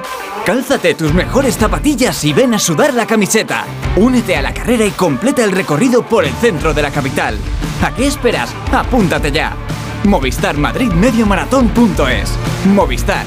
Tu vida mejor. Me levanto a las 7, a las 9 entro a trabajar, salgo a las 6, pongo la lavadora, la compra, la cena. Con Revital puedes con eso y con mucho más. Revital con jalea real mantiene tu energía a lo largo del día. Revital de Pharma OTC. Onda Cero, Madrid. La Comunidad de Madrid cuenta con una línea de ayudas para la rehabilitación y mejora de edificios, con el objetivo de reducir el consumo energético de tu vivienda. Así que infórmate sobre los diferentes programas de financiación a través de la página web de la Comunidad de Madrid en el área de vivienda y solicite las ayudas hasta el 30 de junio de 2023. Campaña financiada por la Unión Europea Next Generation. Plan de recuperación, transformación y resiliencia. Comunidad de Madrid. Porque quieres renovar tu baño y tu hogar y convertirlos en un espacio confortable y moderno, Coisa Sanitarios te ofrece todo lo que necesitas. Azulejos, muebles, mamparas, calefacción, proyectos personalizados y las mejores marcas a los mejores precios. Renueva tu baño, renueva tu vida. Encuéntranos en grupocoisa.com. Coisa, nos mojamos por ti. Ven a Menorca, escapa de la rutina y conecta con la naturaleza, con la cultura, con la gastronomía, porque el lujo reside en disfrutar de lo auténtico, en disfrutar de las pequeñas cosas. Ya puedes disfrutar tu vuelo directo a Menorca con Iberia Express. Menorca, la isla de los pequeños placeres. Dale un toque distinguido a tu hogar con la gran oferta de cerámica de Bricolaje Moraleja. Gran variedad y stock para entrega inmediata, con ofertas imbatibles en cerámica como esta. Porcelánico blanco pulido Pure White, 16 euros metro cuadrado. Porcelánico espesorado acero por 10 euros metro cuadrado. Solo en Bricolaje Moraleja, en Getafe, calle Galileo Galilei 14, bricomoraleja.com. Te compra tu coche, te compra tu carro, te compra tu buga. Te compra tu furgo, te compra tu moto, te compra tu auto, caravan. ¿Te han hecho una oferta? Te la mejoramos. Has oído bien. Mejor precio garantizado y compromiso de pago en 24 horas. Ven a vernos.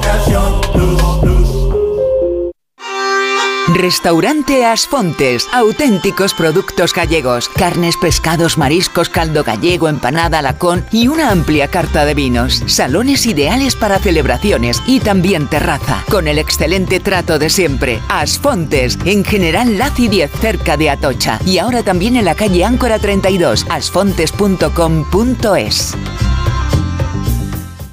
Muebles Adama. Renovar sus muebles es renovar su vida. Venga a conocernos y le sorprenderá todo lo que podemos hacer por usted. La más amplia variedad de muebles de calidad y diseño a un precio increíble. Muebles Adama. Ver a la calle General Ricardo 190 o entra en mueblesadama.com. ¿Sabías que la pérdida de pelo está determinada por nuestro estilo de vida así como por la genética? Prevenir es fundamental para evitar que la caída sea definitiva. En Instituto Médico Dermatológico, gracias a nuestros tratamientos de regeneración capilar, podemos revertir muchas patologías de alopecia. Primera consulta y diagnóstico gratuito. Clínicas IMD, imdermatológico.com. Onda Cero Madrid 98.0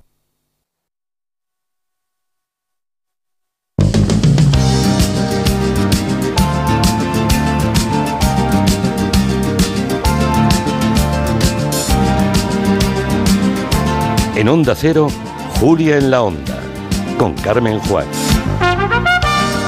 Son las 4 de la tarde y 11 minutos. Estamos en la segunda hora de Gelo. Ya saben que eh, vamos a repasar el resumen televisivo de la semana con Ferran Monegal. Buenas tardes, señor Monegal. Muy buenas tardes. Pero tenemos ventana abierta, bueno, eh, gran ventanal abierto hoy al Festival de Cine de Málaga. Antes hablábamos con Isabel Sánchez y con David Martos.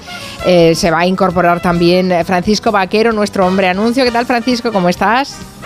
Hola Carmen, no sabes lo bien que se te oye desde aquí, de verdad. Es una cosa maravillosa. Ya suenas bien cuando te oigo desde Madrid, pero desde Málaga suenas. Hombre, eh, mejor. desde Málaga todo suena mucho mejor porque seguramente Sí. tienes una vista maravillosa, una temperatura maravillosa, te están tratando a cuerpo de rey y quien no Bueno, estaría sabes, ahora. no eh, no allí sabes que, en que- el no sé qué les has contado a los compañeros, pero me están tratando maravillosamente bien, la verdad.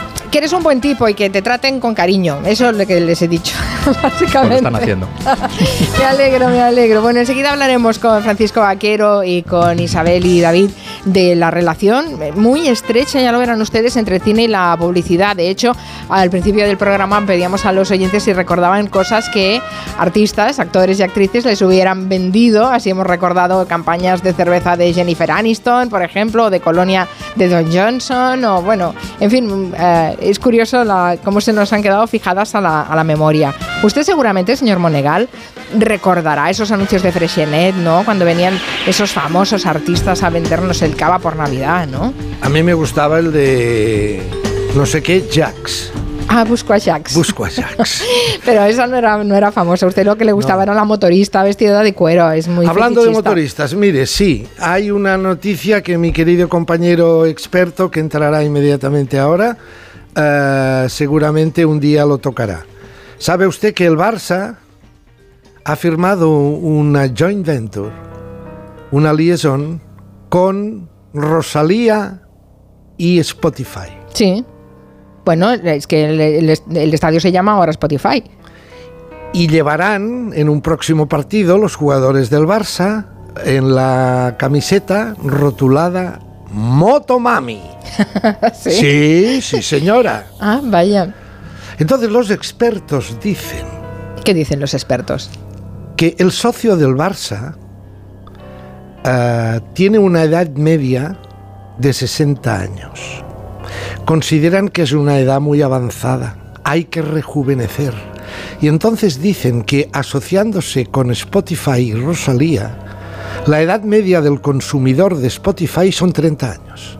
Es decir, 30 años medo- menos que el socio del Barça. Claro, y eso es una forma para rejuvenecer. Bueno, debe ser una especie de elixir que entonces de repente todos los socios del Barça rejuvenecerán 30 años. Bueno, no sé si funciona tan tan tan directamente el marketing, Pero es un ¿eh, tema Francisco interesante. Vaquero. No lo sé, pero es un, es un buen melón, El, ¿eh? el amigo vaquero deberá decir algo. Sí, bueno, eh, después, después lo hablamos con calma. Eh, a ver, me quería usted hacer un ejercicio de periodismo televisivo comparado y tiene la Sí. semana ideal para hacerlo porque Sí, ha sido la señora. semana que ha estado todo alrededor del de el, el 8M. Me he centrado en el 8M. Muy bien. Concretamente, en los informativos del todo el telipódromo nacional de las 21 horas, algunos a las 20, como las noticias de, ante- de la sexta, pero entre 20 y 21 horas los informativos del día 8. ¿Cómo han, sobre todo, el arranque? A ver, esto, eh, la estimable audiencia que me pueda estar siguiendo, es decir, cuando ustedes se sientan delante de la tele en su sofá, no crean que cuando arranca un informativo es una especie de, casualidad lo que dice, ¿no? De- es decir, está todo muy pensado. Cada cadena dice, "Ah, bueno, a ver, ¿cómo arrancamos? ¿Qué es lo primero que les tenemos que inculcar a nuestra audiencia? Esto lo piensan mucho, porque es el primer golpe. Según cómo sea el golpe, te atraparán más o menos, pero sobre todo es el primer golpe inductivo que nos clavan en el cerebro los que estamos sentados en el sofá delante de la bestia. El primer golpe de el día 8 en todos los informativos del telipódromo. Televisión española, ¿cómo arrancan? Escuche. Miles de personas en decenas de manifestaciones han recorrido esta tarde las principales ciudades del país en defensa de la igualdad. Voces contra la violencia machista o la brecha salarial, pidiendo más avances en políticas feministas y educar en la diversidad a las nuevas generaciones. O sea, en televisión española arrancan diciendo miles de voces se han manifestado en defensa de la igualdad, en miles de voces. Sí, sí, miles de personas en decenas de manifestaciones, todas las Ese es- ciudades. sí. Estoy hablando del arranque. Luego ya lo matizan y lo, y lo explican en todas las cadenas más o menos. Pero el arranque, miles de voces. No, no, no entremos en detalles. Misma hora, informativos Telecinco, pre- Pedro Piqueras. ¿Cómo arranca? Cuidado. En medio de una fuerte división en el movimiento feminista, en medio también de otras tensiones, cientos de miles de mujeres han salido a la calle a conmemorar, como en todo el mundo, el Día de la Mujer. En medio de fuertes divisiones. La primera frase del arranque de Piqueras. No, no miles de voces, miles de... No, en medio de... Bien. Sigamos. La sexta noticias, 20 horas, una hora antes. La sexta noticia siempre es una hora antes. Eh, ¿Cómo arrancan? Miles de mujeres llenan las calles de nuestro país. En Madrid, dos marchas recorren a esta hora el centro de la ciudad. Son manifestaciones repletas de familias enteras que se están produciendo también en decenas de ciudades. Es un día emocionante, dicen muchas y muchos, en el que salir a luchar por los derechos de la mujer, porque todavía hay mucho por conseguir. Por eso alzan hoy de nuevo la voz. Fíjese el matiz, en este informativo de la Sexta Noticias dicen miles de mujeres llenas las calles, pero no- nos dicen dos marchas. Pero dicho de esta manera, de entrar, luego lo explican, ¿eh? Cuidado. Pero este, este primer golpe, dos marchas y luego dicen un día emocionante, dicho así, puede parecer que estas dos marchas eran ya el colmo de la marcha. Es decir, que no tenían bastante con una marcha, sino que eran dos, marchas hermanadas que fluían por las calles de Madrid en una gloria celestial reivindicativa, ¿no? Bien, vamos a Antena 3 Noticias y nos cuentan de entrada lo que eran estas dos marchas. Decenas de miles de mujeres han reiterado sus reivindicaciones un año más. Pero el feminismo aparece fracturado en este Día de la Mujer. Diferentes sectores convocan su propia manifestación en un choque entre asociaciones que replica en la calle la división entre las feministas de unos partidos y otros y dentro incluso de los propios partidos. Aquí nos explica Vicente Vallés Dice, no, no, son dos marchas, pero fracturadas. Hay un choque, dice. Hay un choque. Es muy interesante analizar cómo arrancan las... eh, porque desde mi punto de vista, ninguna de las cadenas ni ninguno de los periodistas estamos en posesión de la verdad No, claro. delante del relato que hacemos. Pero sí es interesante cómo estructuramos este relato. Mire usted, al día siguiente, dos programas de entretenimiento del propio Imperio A3 Media, en el que estamos ahora nosotros también, eh, El Hormiguero y El Intermedio. El intermedio y el hormiguero, que prácticamente compiten en la misma franja horaria y también se han metido en el tema. Wyoming nos decía nada, nada de pancartas enfrentadas. El, el 8M no fueron dos pancartas enfrentadas en el centro de Madrid. Fueron cientos de miles de mujeres reclamando sus derechos en toda España y en todo el mundo. Una manera de mirar en positivo este movimiento feminista. Dice, no, no, no son dos pancartas. A la misma hora, Pablo Motos en el hormiguero. Ya sabe usted que a Pablo Motos le gusta mucho meter cucharada en el tema de la política, porque esto parece que uno que hace entretenimiento, meterse en un tema de política, pues le parece que es subir puntos profesionales. Bueno, que la política ahora ya es un ingrediente más del entretenimiento. Pues sí, la verdad es que viendo las sesiones del Congreso, sí. Eh, entretenimiento gore, a veces, ¿eh? cafre, en el Congreso. Quiero decir, pues eh, en el hormiguero, después de que en el intermedio eh, Wyoming nos dijera nada de dos pancartas enfrentadas, son miles de mujeres que se están manifestando en toda España, en el hormiguero Pablo Motos. Eh, ayer se celebró el 8M eh, y quedó clara la división del feminismo y del gobierno en Madrid. Hubo dos manifestaciones y triple división. O sea, no solo dos manifestaciones, sino triple, Sino o sea, fractura triple de, de húmero, cúbito, radio, peroné, falange, falangina y falangeta. Tremendo, es te- interesante esta manera de mirar, ¿no? Eh, a ver, yo sé que en, en- en casa, los que nos estén escuchando, es difícil poder hacer en una misma hora, hacer este, esta especie de compara- comparativa. Por eso mm, creo que es interesante que lo hagamos desde aquí, desde la radio. La manera de mirar, la manera de enfocar. Todo es según el cristal con que se mira. Eso, eso es un tema muy bonito, muy bonito que eh, el gran, el gran músico latino afincado en Nueva York, Willie Colon, de repente estaba en Nueva York y se encontró con un chaval joven que acababa de llegar de Panamá, que se llamaba y se llama Rubén Blades.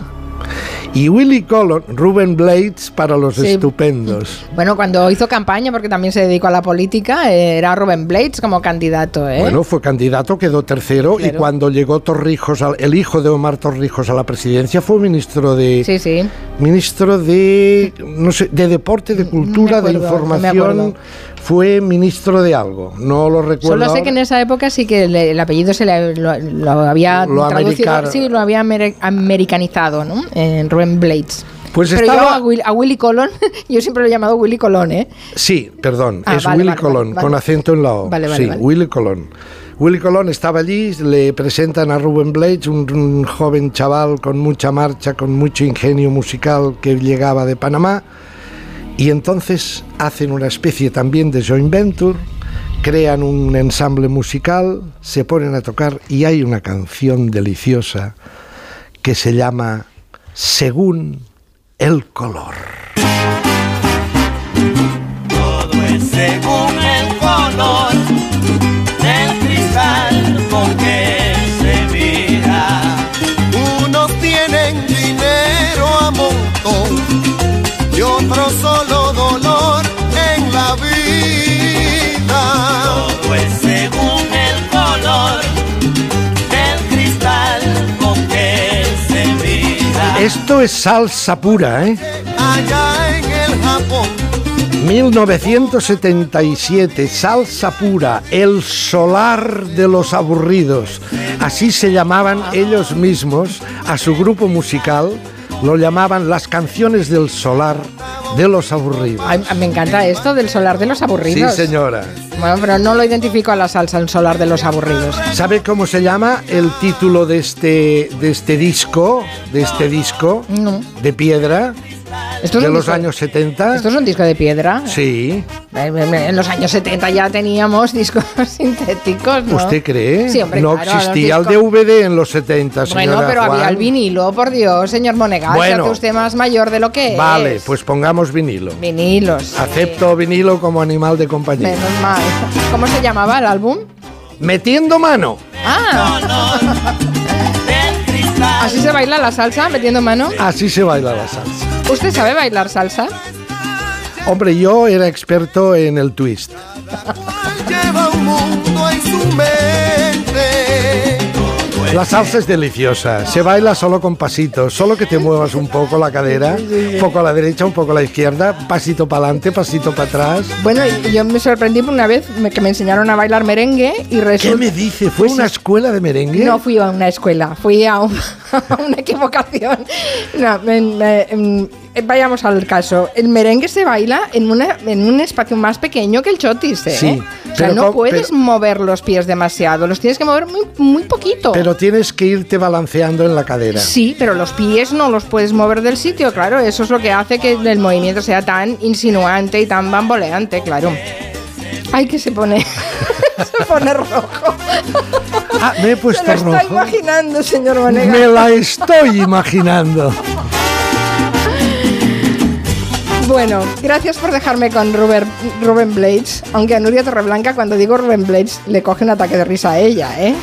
Rubén Blades. Pues según el color Del cristal. con que se mira. Buen fin de semana, señor Monegal. El próximo martes hablaremos también de Pablo Motos porque le hizo el otro día una entrevista a Bárbara Rey. Ah, que desentrañaremos la, la ¿Sabe usted que Bárbara Rey, como ha estado prohibida, está prohibida ya en el Imperio Mediaset?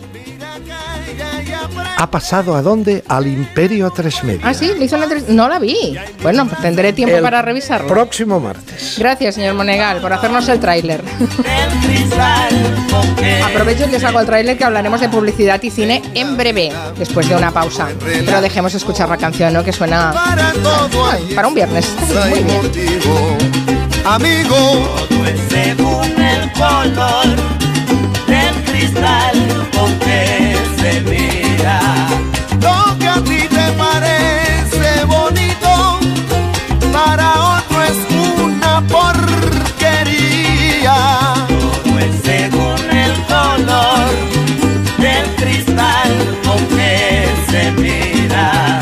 En la vida encuentro tipos que creen que todo lo saben y no encuentran cerradura donde meten una llave. Pues según el color con que se mira. Esta tierra está llena de gente, cada cual lleva un mundo en su mente diferente. Pues según el color del cristal con que se mira. Para unos la vida es un sueño, para otros una pesadilla. Todo es del cristal con que se.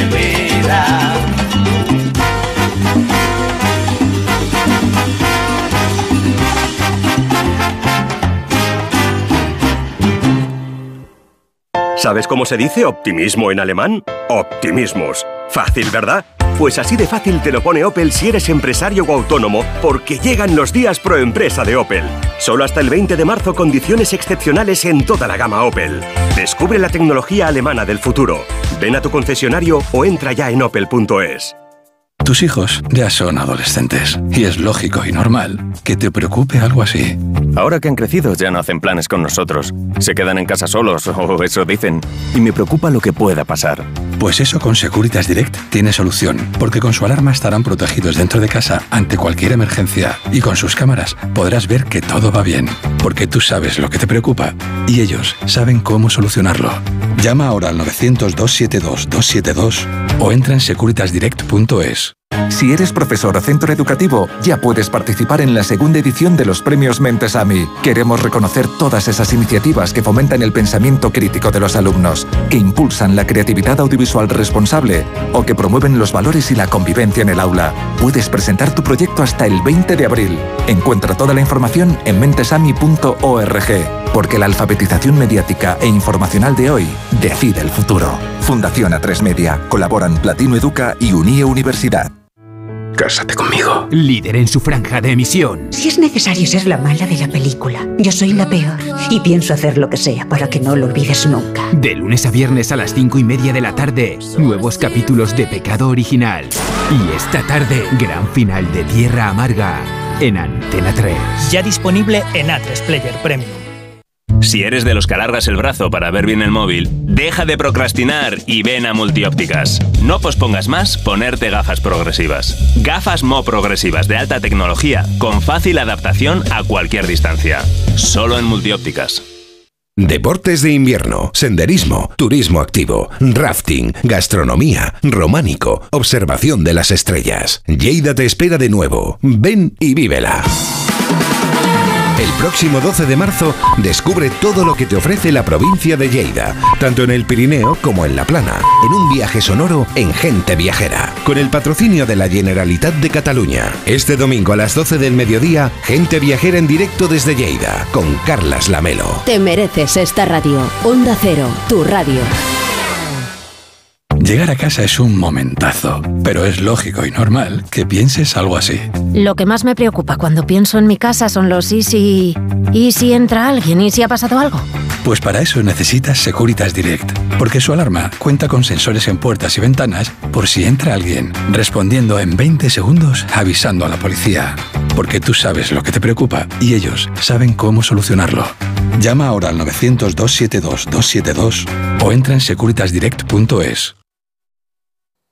Testimonios reales. Yo cuando vine aquí a la residencia y yo vi tantas labores y tantas fiestas que nos dan, yo resucité. Esta residencia es mi casa. No he podido ir al colegio, he venido aquí y lo estoy aprendiendo. Yo estoy muy acompañada y muy a gusto y muy bien. Diez años y pico que llevo ya. Mi residencia es mi casa. Comunidad de Madrid. Renault. Hablemos de coches. Hablemos de tecnología. Hablemos del placer de conducir. Hablemos de Renault. Aprovecha los días únicos del 10 al 20 de marzo para llevarte tu nuevo Renault con las mejores condiciones. Más información en Renault.es. Descúbrelo en la red Renault de la Comunidad de Madrid. ¿Y si te dijésemos que una sola gota de sangre podría ayudar a cambiarte la vida? Por el Día Mundial del Riñón, acércate el 9 y 10 de marzo a la Plaza Felipe II, donde podrás realizarte una prueba sencilla para conocer el riesgo de padecer enfermedad renal crónica y enfermedades asociadas como la insuficiencia cardíaca o diabetes. Porque escuchar tu riñón es parte de ti. AstraZeneca. El diagnóstico precoz parte de ti. ¿Te imaginas tu Semana Santa en un apartamento de lujo completamente equipado con servicios de hotel, con piscina exterior climatizada y con unas vistas espectaculares al Mediterráneo? No te lo imagines, ven a disfrutarlo. Esta Semana Santa, Hotel Apartamento Blue Line, en Villajoyosa, en la Costa Blanca. BlueLineHotel.com, te esperamos.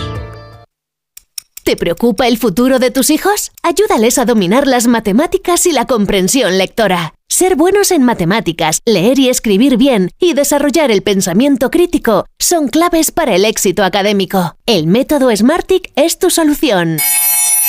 Entra en smartick.com y pruébalo gratis. En Decorman hacemos obras, reformas, decoración, viviendas y locales, diseño con imágenes, todo en una llamada 91 609 3370 o decorman.es. ¿Sabes qué tiene de especial la música de Schubert para ser uno de los reyes del romanticismo? Ven el domingo al Auditorio Nacional y descúbrelo en Por qué es especial. El domingo a las once y media de la mañana, ¿Por qué es especial? con la Orquesta Camerata Musicalis. Disfruta de la mejor música clásica explicada para todos los públicos. Entradas disponibles en cameratamusicalis.com. Las vacas Angus y Wagyu del Ganadería Organic comen pastos naturales reforzados con una mezcla de higos secos y pasta de aceite de oliva virgen extra. Es una carne increíble. Y como queremos que la pruebes, te llevamos del campo a tu casa dos solomillacos de 300 gramos, un chuletón de un kilo y cuatro hamburguesas de 150 gramos por solo 69 euros. Todo Angus Eco de Organic. Haz tu pedido 910 2010 910 2010 o en carneorganic.com. Organic, la mejor carne del mundo. Onda Cero, Madrid. Hola, soy Edu, feliz Navidad. Hola, soy tu menstruación. Que cultivando cantaba la canción del Estoy tremendo. y da un. Busque, compare y si encuentra algo mejor, cómprelo. Claro que sí, guapi.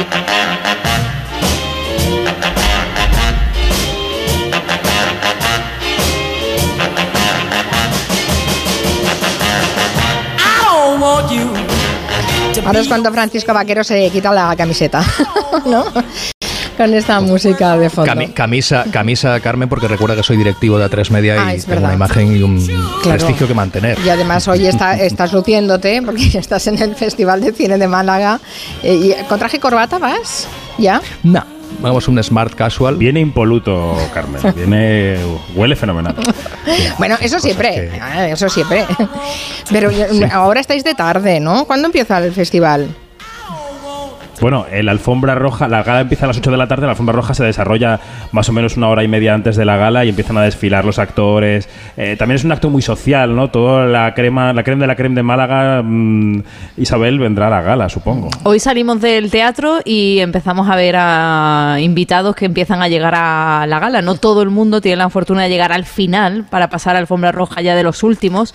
Así que imagínate, a lo largo de la tarde, a partir de las seis más o menos, se Bueno, pues empieza... aún, aún hay tiempo. Mira, ahora son las, las 4 y 35 minutos. Aún hay tiempo de que estemos hablando de publicidad y, y cine, que es la, la idea, y después os vais al hotel y os ponéis mudados, ¿no? El traje de lentejuelas y todo eso. Bueno, Sí, ya, Llevamos aquí todo el día pegados a la silla, así que hay que cambiarse. Bueno, ya saben que cada 15 días tenemos aquí nuestro espacio de, de publicidad que analiza la publicidad eh, con nuestro publicista de cabecera y director de marketing corporativo de A3 Media, que es Francisco Vaquero. Y hoy es muy especial que estés ahí en Málaga porque A3 Media tiene mucho que ver con, la, con el Festival de Cine, que es eh, la edición número 26, creo, ¿no? O sea, estamos Sí, ya camino de la edición 30. Es la edición 26 y A3 Media está presente casi casi desde el comienzo de- del festival. Somos orgullosos patrocinadores y además este año, Carmen, traemos dos series de A3 Player Premium de nuestra plataforma líder y dos eh, películas también. ¿no? Eh, las series son Nacho, es la serie basada en la vida de Nacho Vidal, una serie que ya decimos que no se le va a hacer corta a nadie. Tenía que hacer el chiste porque si no aquí la gente eh, se quedaba un poco... Aquí la hemos recomendado muchísimo, ¿eh? nos ha gustado mucho el primer capítulo, que es lo que yo he podido ver. Es verdad, David Martos en y- Quinótico lo recomendado, sí. Y luego tenemos también estos días, eh, mañana haremos un pase también de los dos primeros capítulos de Las Noches de Tefía, que es una serie maravillosa, es la primera incursión en, la- en el mundo de las series del director teatral Miguel del Arco, y de verdad que es una serie magnífica. Y luego tenemos dos pelis que son como Dios manda y los buenos modales, pues bueno, una excusa perfecta para seguir apoyando la industria audiovisual de este país como grupo audiovisual líder que somos. Y era interesante porque eh, nos ha permitido tratar un, un tema que, bueno, otras veces eh, podría haber salido, ¿no? Pero es que ese es el escenario perfecto en el Teatro Cervantes de Málaga. La publicidad y el, y el cine. Es que son... Es que van juntas, no se puede... Sí, hay son dos industrias, cosas. curiosamente, que pocas veces nos paramos a pensar en la conexión que tienen, pero son dos industrias que están unidas por un montón de vasos eh, comunicantes que funcionan en, en ambos sentidos. Es decir, la publicidad ha usado, y luego comentaremos cómo ha sido así, ¿no? Ha usado mucho de- del mundo del cine, de sus eh, dinámicas, de sus activos, pero por otra parte, la- el mundo del cine como una industria también ha necesitado de, de la publicidad para sobrevivir, ¿no? Y para dar a conocer sus productos. Si pensamos en cine y publicidad, lo primero que nos viene a la cabeza son esos anuncios de cuando te sientas en el cine y empiezan a bombardearte con ellos. Eso es justo. Pues creo que sé a lo que te refieres. A ver si te suena esta.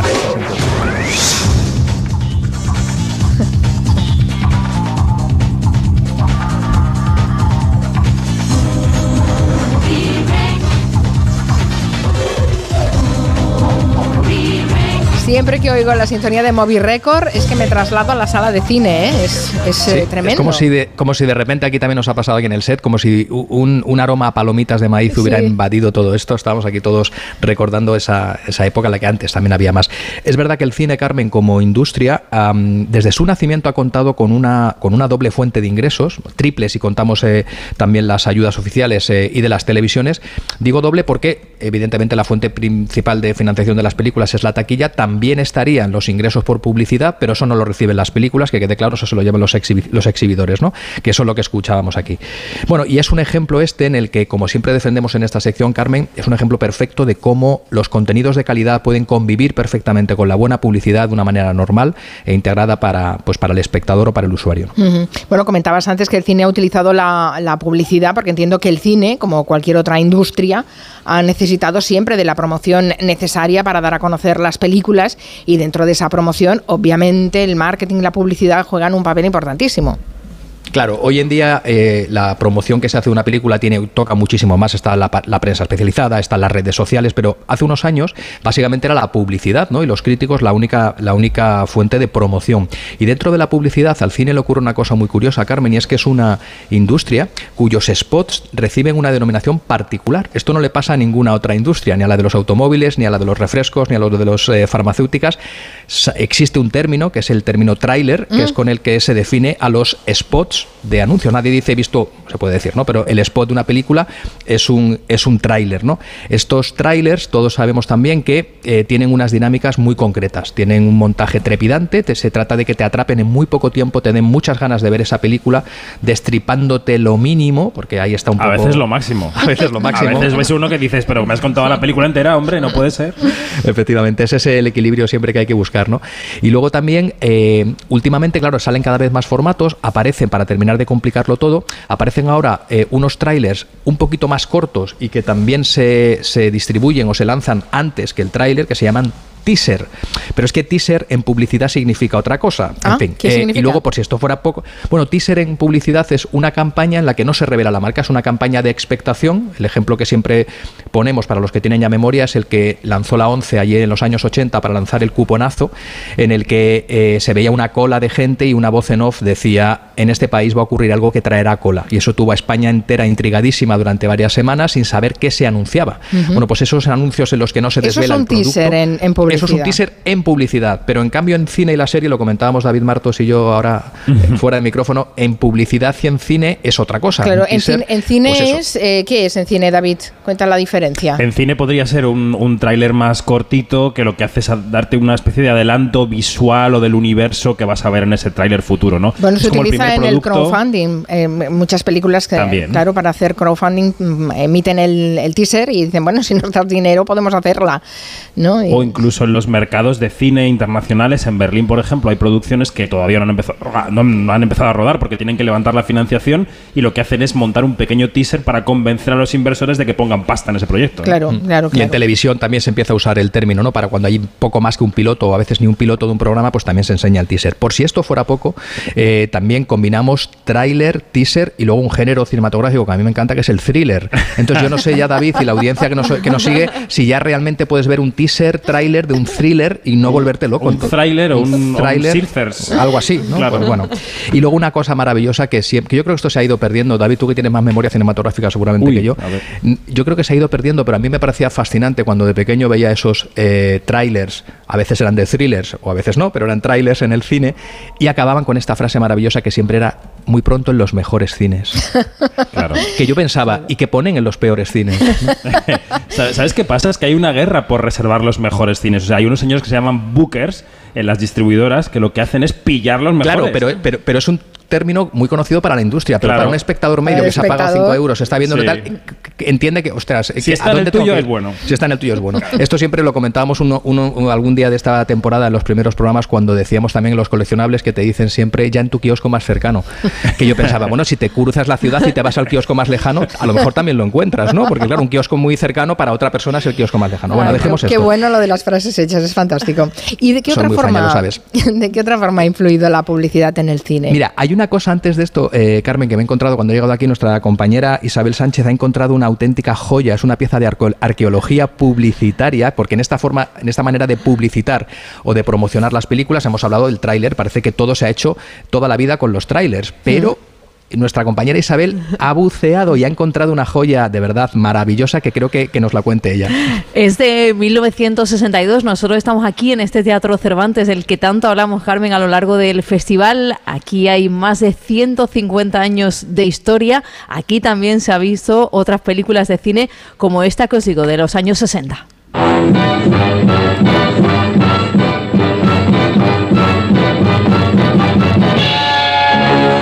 En el Teatro Cervantes, una película alegre, juvenil, optimista. La gran familia.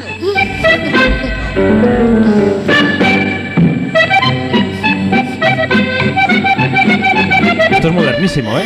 Qué bueno, por Es favor. es maravilloso. ¿Os acordáis, no? De la gran familia. Hombre, ¿cómo no nos vamos a acordar de la gran familia? Amparo Soler. José Isber- Se proyectó aquí en 1962 y esto era el anuncio que imagino que en las radios de la época, en la onda cero de la época, se escucharía y sería la fórmula para animar a los malagueños a venir hasta el Teatro Cervantes a Bueno, ver cine. Y cómo es de fuerte que Pedro Mari Sánchez, que era uno de los niños de aquella Mm. película, 61 años después, esté hoy en la película de inauguración, en Alguien que cuide de mí. O sea, que La vida- conexión. la vida qué rima, ¿no? bueno, qué bueno. Que- Claro. Que, no era Checho, ¿eh?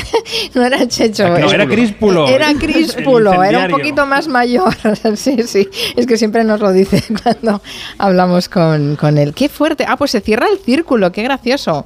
Está, está muy bien, está muy bien. Bueno, eh, obviaremos el, el comentario, que es un comentario un poco cuñado, de que hay tri- trailers mejor que las películas. Sí, por Eso favor, lo podemos Es obviar. completamente cierto. Em, em, pero hab- hablemos de la publicidad, la relación con la publicidad. No sé si hay muchas películas de publicidad. Estoy intentando hacer. Pues de hay- periodistas sí. hay un montón, pero de publicidad, aparte hay de la más, serie Mad hay más de las que parecen, eh, yo creo que menos de las que merecerían, porque es una profesión, yo quería decir que da muchísimo juego, pero es verdad que los entresijos de la industria publicitaria eh, han sido en ocasiones fuente de inspiración para, para numerosas películas. Las relaciones entre las agencias, los clientes, las campañas y los procesos eh, creativos han aparecido históricamente en películas tan conocidas como Kramer contra Kramer, recordemos esa película de Dustin Hoffman maravillosa, Jerry Maguire, que también era un publicista, Ah, sí. en qué piensan las mujeres, la más reciente de Frances McDormand, Tres anuncios en las afueras, no es una película publicitaria, pero el, el, el cartel, ¿no? en la valla juega un papel muy importante, o una muy desconocida que yo recomiendo a todo el que le guste la industria, que es la francesa 13,99 euros, que es la versión cinematográfica de la brutal novela de Frédéric Beigbeder, que es un publicista absolutamente sarcástico y, bueno, brutal. Sí, y es una, es una novela de venganza a su gremio, ¿eh? Absolutamente, La absolutamente. novela es muy ¿eh? buena, la película no la he Pa- visto. Bueno, y luego en series, evidentemente, sería un pecado no, no, no citar a la maravillosa Mad Men, que durante Claro. siete temporadas pues reflejó muy bien esa época dorada de los años 60, de ese Madison Avenue. Tú tienes una botella de whisky de cristal en tu despacho. Pues te voy a decir una cosa, David Martos. Con una bandeja dorada. Ni la tengo ni la volveré a tener. no, no, no. Esos tiempos yo no los he vivido, creo que tenían su encanto seguramente, pero bueno, hoy son yo creo que implanteables, Sí. ¿no? Ese, ese tipo de, de reuniones y de dinámicas. Si hay una comedia romántica, Carmen, de esos mismos años, de comienzos de los 60, que supo retratar el lado más dulce, porque era una pareja, una pareja muy melosa, muy dulce, eh, fue la protagonizada en 1961 por una de las parejas más populares de aquella época en Estados Unidos. Hablamos de Doris Day y Rock Hudson en la película Pijama para dos. El señor Brooks trata de conseguir la exclusiva. Has perdido la cabeza. Si no hay tal producto, Haría lo que fuera para poder conseguir ese contrato. vamos a intentarlo. Doctor Linus Tyler, ¿quién es? Linus Tyler, En esta historia, Carmen Doris Day y Rock Hudson son dos ejecutivos publicitarios de, de agencias rivales, son muy competitivos. Ella, digamos que no está de acuerdo con los métodos que usa él, que eran métodos muy Mad Men para conseguir sus objetivos. Y bueno, pues al final podemos un poco, yo creo que este es el tipo de películas, David, que ya en su título lleva un poco el spoiler, porque si es pijama para dos, tú ya te imaginas que mal, mal no acaba la película. Totalmente, no, no. Las películas, además, a mí me encantaban aquellas películas en las que ya sabías que ibas a salir feliz y completamente satisfecho. Feel good antes de que existiera el feel no good, hay ningún giro posible. Van a haber todos los pro- problemas, pero al final acaban juntos quienes sean y con el mismo pijama puesto. Pijama para dos, Claro. que también en el título original que era Lover Come Back, el amante vuelve, pues ya podías intuir que aquello, pues eso, acababa en beso. Es, es curioso porque recuerdo perfectamente la película, la habré visto millones de veces y esa relación entre los dos y no recordaba que eran publicitarios. Sí, eso- y además Pequeño el- eh, hay un producto que se inventa, que es el producto VIP, este que aparece, es una película muy divertida y muy, pues eso, hay que mirarla con la inocencia con la que estaba el cine de aquella época, pero que como producto arqueológico también merece, merece la pena. Oye, y a la inversa, ¿el camino ha funcionado igual? Es decir, ¿el mundo del cine también ha aportado a la publicidad?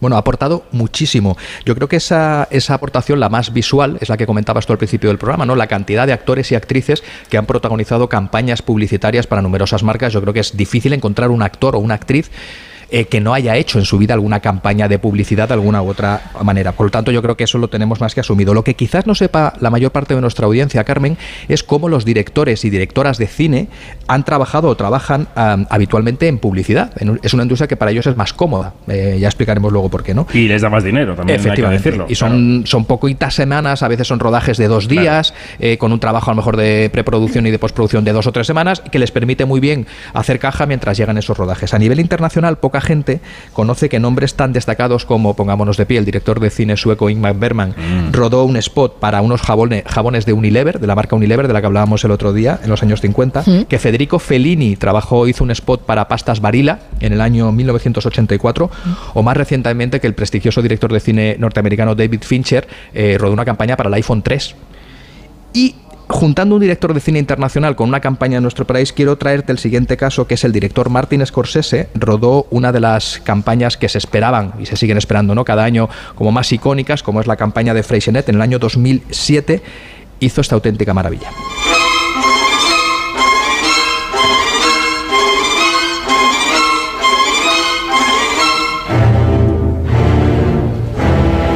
Estamos escuchando el audio porque es, una, es un corto de nueve minutos que no tiene ningún tipo de sonido más allá de, la ambientación musical.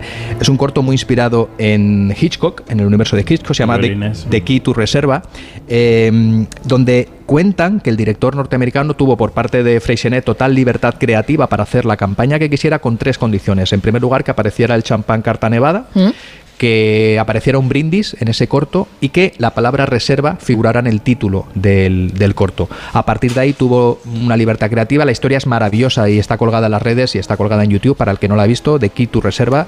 Eh, y bueno, pues eh, aparece él donde cuenta que ha encontrado, es una especie de documentario. Aparece Scorsese donde- directamente. aparece. Scorsese, el propio Scorsese arranca como es un documentario, un falso documental donde él asegura haberse encontrado un guion inédito de Hitchcock que nunca se llevó y a partir de ahí es un poco el MacGuffin para desarrollar toda la, todo el corto. Es maravilloso. Qué bueno. Pues sí, lo, lo buscaré, ¿eh? Lo mm, seguro que muchos oyentes lo pena, están, verdad, ¿eh? lo están buscando. Eh, es, fantástico. Bueno, estoy pensando que también en España ha habido muchos nombres del cine vinculados a la publicidad. Cochet, por ejemplo, Isabel Cochet, pero debe haber Isabel muchos Cochet, más. Muchísimos. Está Alejandro Amenábar, Alex de la Iglesia, Gracia Querejeta. Yo he tenido la oportunidad de rodar con ella una campaña para Antena 3. eh, Javier Fesser, eh, Vigas Luna y muchos otros. ¿no? Son también estos nombres que, como comentaba antes David, son proyectos que para ellos suelen ser habitualmente muy interesantes. Vamos a decirlo claramente. Son proyectos que suelen estar bien pagados eh, y que son relativamente cómodos. tienen un menor riesgo para, para el director creativo y dedican menos hora. Por tanto, son, son proyectos yo creo que muy interesantes para poder compaginar y pues, permitir, porque a veces hay directores de cine que entre película película pasan incluso años, oye, y la gente tiene que comer, ¿no? Hay, hay un ejemplo que a mí me encanta, relativamente reciente, de publicidad en España, que ya riza el rizo porque junta a un director de cine con una directora de cine, la directora de cine es la protagonista y el director dirige. Es el- la campaña Sleeping de IKEA del año 2020, vamos a escuchar cómo sonaba. Estamos escuchando a una conocida directora de cine española tarareando eh, mientras conduce una bicicleta por una Barcelona de noche. Y con esta campaña IKEA quiere poner el foco en lo importante que es tomamos. Y te lo digo yo, que rechacé dirigir una película que ganó cuatro Óscares. Cuatro.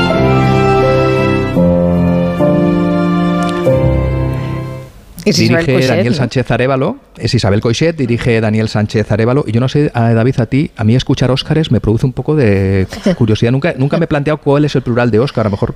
Pues en eso hay un follón. Porque hay gente que dice Está la- Oscar, hay gente que dice Oscars y habrá quien diga Óscares como Isabel Claro, es que Isabel Coixet dice Óscares, a mí me suena raro, pero no seré yo, por favor, quien corrija a la gran Isabel ¿Sabes qué es peor decir Goyas? Sí, ¿no? Goyas, que es como una S Claro. pija después, no hay que decirlo. Teniendo en cuenta que es, Goya, una favor. pe- es un apellido, además, Goya.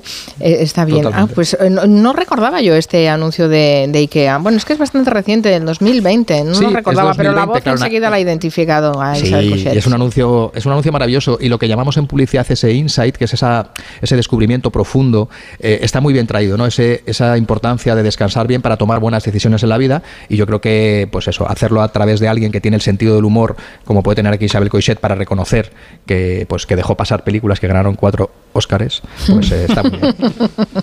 Eh, bueno, eh, estoy pensando que hay un, un tipo de publicidad del que no hemos hablado, que es cuando las marcas colocan directamente sus productos en las escenas. Eso también tiene un nombre y está muy Eso estudiado, ¿no? tiene, Tiene un nombre, es el llamado en inglés product placement, que yo creo que ya la gente no entiende, pero el emplazamiento de productos. Son esas películas, pasa mucho en las series, pero en el cine también ocurre, películas en las que tú de repente pues ves de manera absolutamente, debería ser natural, integradas, pues un refresco o pasan por delante de una tienda y se ve un banco. Coches, ocurre mucho, coches, ¿no? En las películas, efectivamente, productos de tecnología. Y bueno, son cosas que, o son, son integraciones que si están bien hechas, pues pueden funcionar muy bien. Ahí el mayor riesgo que tiene siempre para los anunciantes es la fecha de estreno, que esto eh, David lo sabe muy bien, eh, cuando tú haces una película o proyectas una película, la fecha de estreno nunca está clara, depende de muchos factores imponderables.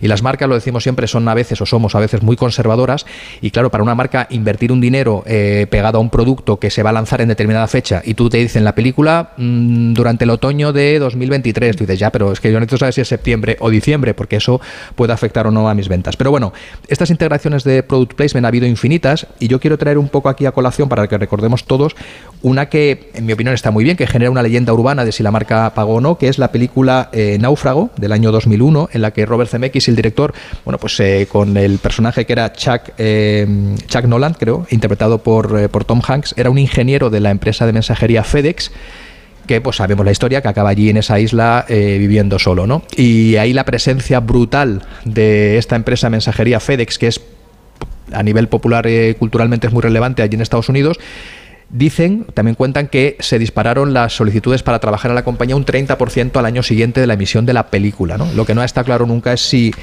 si realmente eh, FedEx eh, pagó o no pagó. Es una leyenda urbana, hay gente que asegura que sí y Tom Hanks se ha empeñado siempre en decir que no. Hombre, yo no sé si me apuntaría a trabajar en FedEx si la historia es que acabas como náufrago en una isla, pero bueno, hay gente pato, ¿no? Pero- Bueno, pero también un, pues un momento de tu vida siendo náufrago en una isla, Carmen, yo también creo que ni tan mal. ¿eh? Wilson era muy majo, el baloncico con la mano pintada. Si supieras que luego te van a rescatar, Ah, sí, claro.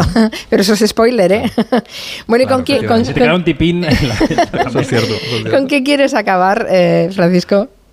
Pues mira, a propósito de integraciones eh, de marcas en, en películas, hay una escena que es absolutamente autoparódica, que, que nos parece eh, brutal, que es, recordemos la película del año 1998, El Show de Truman, la recordamos todos, el. Jim Carrey eh, hace de Truman, que es un ciudadano anónimo que es protagonista de un reality show sin ser consciente el único que no lo sabe es él y desde pequeño su vida ha sido retransmitida a los millones de hogares de, de su país. ¿no? Entonces, ¿qué ocurre? Que en ese reality show, pues lógicamente las marcas invierten y las marcas patrocinan y aparecen en- con esta fórmula del product placement. Entonces hay un momento brillante en el que él está teniendo una conversación con su esposa en la cocina de su hogar y cuando menos se lo espera, pues la mujer le, le habla así.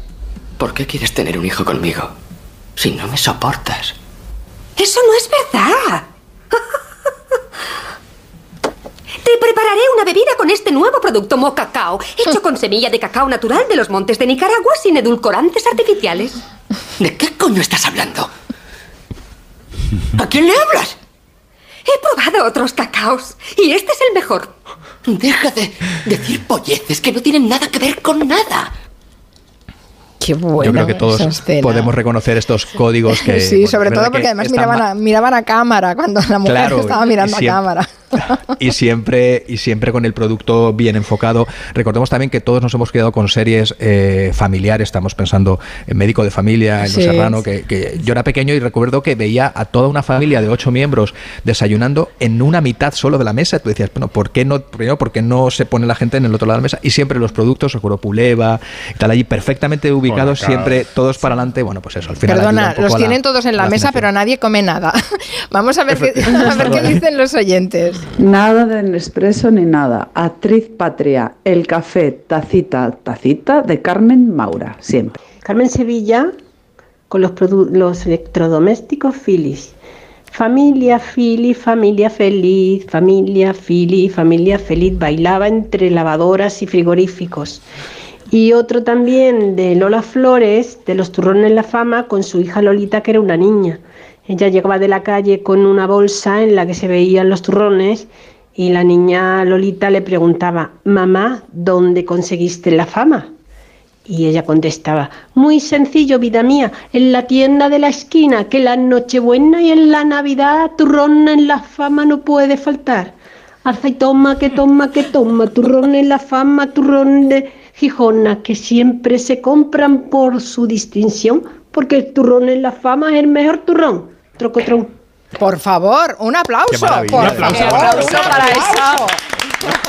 Pero Qué maravilla, la qué de memoria, colaboradora. qué memoria, yo no recordaba Qué para nada. para y qué gracia. Sí, sí, oh, De que qué no se ha bueno. equivocado en una sílaba, es impresionante, de verdad. Buenísimo, buenísimo. No, no recordaba yo este. de- Me encanta el guionista, debió ser brillante. ¿eh? ¿Dónde has encontrado la fama? en la tienda de la esquina. Es ideal. Bueno, bueno, sí. fantástico. Bueno, ten- os dejo que os vayáis a peinar y poner las pajaritas y estas cosas, y ir guapos para la alfombra lo roja, grande. ¿no? Yo no descarto que me quede aquí una temporadita, ya te lo digo, Carmen Juan. ¿eh? Uy, ponte a la cola, que. Joder, todo, el mundo se quiere, Llegamos, somos muchos. todo el mundo se quiere ir a Málaga a vivir. Es que no sé, no sé. A lo mejor hasta yo me dejo caer cualquier día de estos. que se está muy bien con Isabel Sánchez y con todos los compañeros Claro ahí sí. en Málaga. Si me, si me queréis venirse aquí. Está la fama y.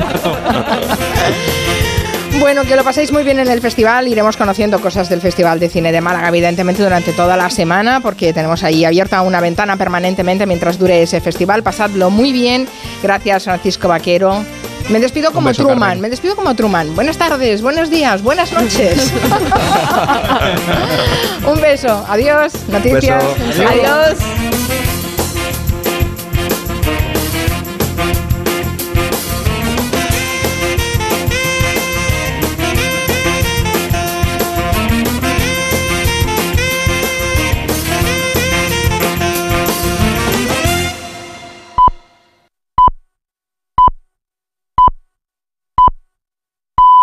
Son las 5, las 6 en Canarias.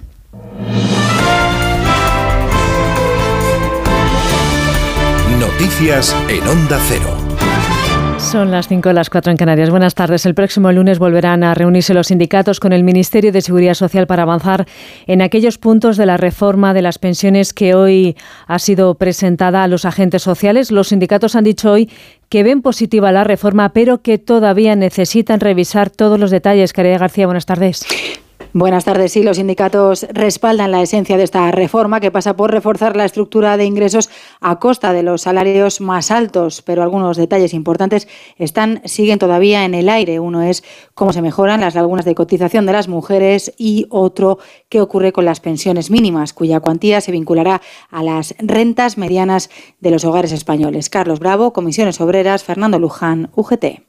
Nosotros no hemos aceptado todavía la suscripción del acuerdo. Nuestro objetivo es que en España no haya pensionistas pobres.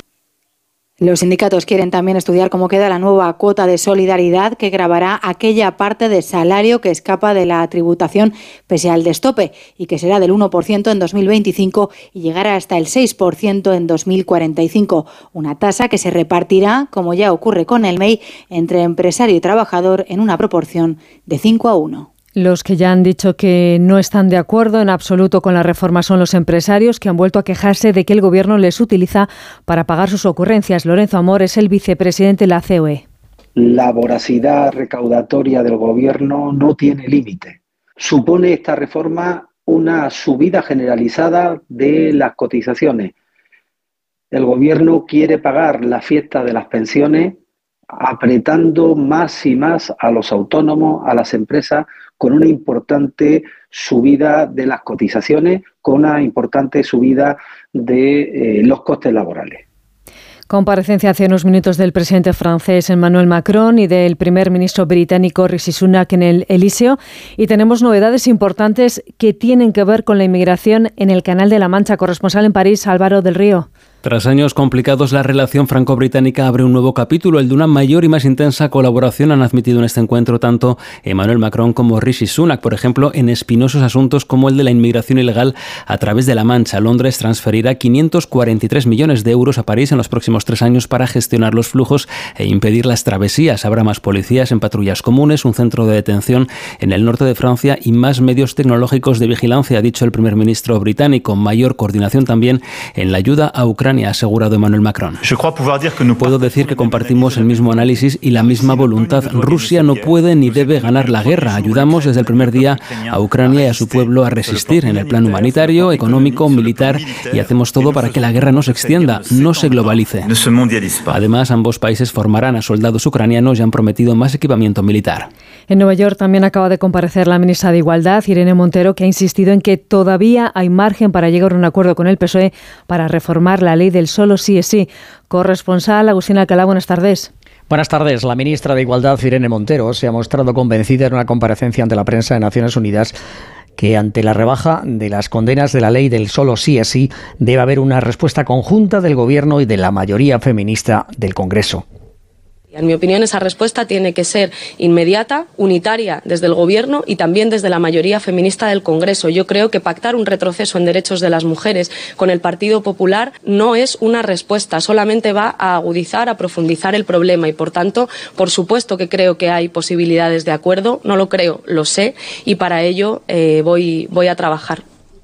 En clave nacional, la líder de Unidas Podemos ha reiterado su esperanza de acudir a las elecciones generales de diciembre junto a Yolanda Díaz y su formación Sumar. Cuando antes lleguemos a un acuerdo mejor, aunque ha afirmado Montero, respetamos los tiempos de la vicepresidenta para que dé los pasos que la corresponden. La Policía Nacional ha desarticulado un fraude millonario a la seguridad social a través de una trama empresarial en el sector vitivinícola. El perjuicio de lo defraudado asciende a un millón de euros y hay 16 detenidos. Informa desde Valladolid Roberto Mallado. Algunos de los detenidos son empresarios que se dedicaban al mantenimiento de las viñas y a la recogida de la uva durante la vendimia. Contrataban a compañías que ofrecían mano de obra a bajo coste porque utilizaban a trabajadores de origen búlgaro a los que pagaban cantidades mínimas. Incluso les tenían sin cobrar durante algunos periodos. Además, no pagaban sus cuotas de la seguridad social, lo que les obligaba a crear nuevas razones sociales en las que ponían como titulares a testaferros, a familiares o amigos o incluso a alguno de los empleados. Con este entramado conseguían diluir las deudas con la seguridad social y dificultar también el cobro de las mismas. En total, el fraude asciende a un millón de euros. Es todo. La información vuelve a Onda Cero a las 6, las 5 en Canarias. Se quedan, como siempre, en la buena compañía de Julián Onda. En Onda Cero hemos vivido un momento histórico para el deporte español. y en este momento una lona negra que deja al descubierto el número 16 de Pau Gasol, que ya no puede contener las lágrimas. La camiseta Laker con el 16 de Pau Gasol ya luce junto a las de las grandes estrellas de la NBA. Una emocionante ceremonia y un homenaje a una figura mundial que ya forma parte de la historia del deporte. Muchas gracias a toda la afición de los Lakers, a la comunidad hispana. Gracias, de verdad, de corazón. Vive los grandes momentos del deporte en Onda Cero, tu radio. En Hipercor y Supermercado El Corte Inglés tienes siempre ofertas increíbles. Por ejemplo, el bacalao noruego salvaje Scray, pieza de 2 a 4 kilos, por solo 11,99 euros el kilo. Y además muchísimos productos con un 50% de descuento en su segunda unidad. Solo en Hipercor y Supermercado El Corte Inglés. ¿Tu colesterol pasa de 200? Toma citesterol. Citesterol con berberis ayuda a mantener tus niveles de colesterol. Baja de 200 con citesterol de Pharma OTC. Los mejores True Crime ahora se escuchan. Denise hacía el camino en solitario. La peregrina. Nada se sabe de ella desde el momento de su desaparición. Nunca antes habíamos visto ningún caso en que una persona te viola y te deja en el sitio donde te cogió. Una misma marca sobre las víctimas. El asesino de la baraja. Dos cartas de la baraja situadas a su lado. Solo en Sonora. 29. Tus nuevas gafas graduadas de Sol Optical. Estrena gafas por solo 29 euros. Infórmate en soloptical.com. Onda Cero, Madrid. El Servicio 012 de Información y Atención al Ciudadano de la Comunidad de Madrid lanza el nuevo servicio 24 horas 012 Apoyo a la Maternidad, que ofrece información, orientación y apoyo psicológico a madres y embarazadas. Servicio 012, un número para todo y para todos. Comunidad de Madrid. Star Wars, Indiana Jones, El Rey León, Piratas del Caribe. Las mejores bandas sonoras de John Williams y Hans Zimmer, interpretadas por la Hollywood Symphony Orchestra. 16 de marzo, Teatro Real. Entradas en nkprodarte.com o en taquillas.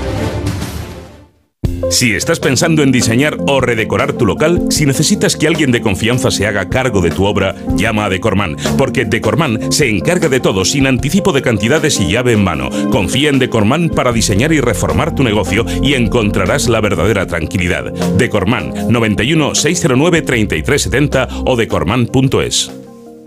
¿Y si te dijésemos que una sola gota de sangre podría ayudar a cambiarte la vida? Por el Día Mundial del Riñón, acércate el 9 y 10 de marzo a la Plaza Felipe II, donde podrás realizarte una prueba sencilla para conocer el riesgo de padecer enfermedad renal crónica y enfermedades asociadas como la insuficiencia cardíaca o diabetes. Porque escuchar tu riñón es parte de ti. AstraZeneca. El diagnóstico precoz parte de ti. ¿Sabías que es muy importante hacer el mantenimiento del cambio automático de tu coche? Haciéndolo evitarás futuras averías. Automatic.es. Haz el mantenimiento. En Automatic lo hacemos en un express. Entra en automatic.es. Aprovecha la campaña del 10% de descuento en el mantenimiento del cambio automático. Automatic Express. Expertos en el mantenimiento de cambios automáticos. Cuidamos tu cambio automático. Automatic.es. ¿Sabías que en Madrid tenemos la mejor escuela de negocios de España y la tercera de Europa, según el mejor ranking del mundo, el del Financial Times, con seis campus en Europa? ESCP Business School es la escuela de negocios número uno de España y la más internacional. ESCP Business School, somos la número uno. Infórmate en somosescp.com. Somos escp.com. Cecchini es el vermut artesano y tradicional de Madrid. El vermut de toda la vida con la calidad y sabor de siempre. Pídelo en tu bar o terraza preferidos, de grifo o botella. También puedes comprarlo en las tiendas de tu barrio y en vermutcecchini.com. Su sabor te conquistará. Vermut Cecchini, tu vermut.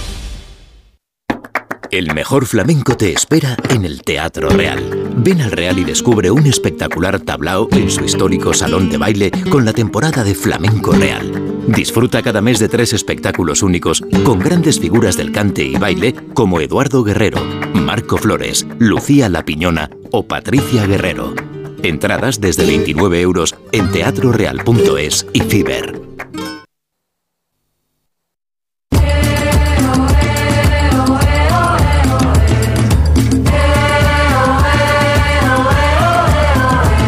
Son las 5 de la tarde y 10 minutos, es el momento de empezar el Comanche, desde ahora ya hasta las 7 de la tarde.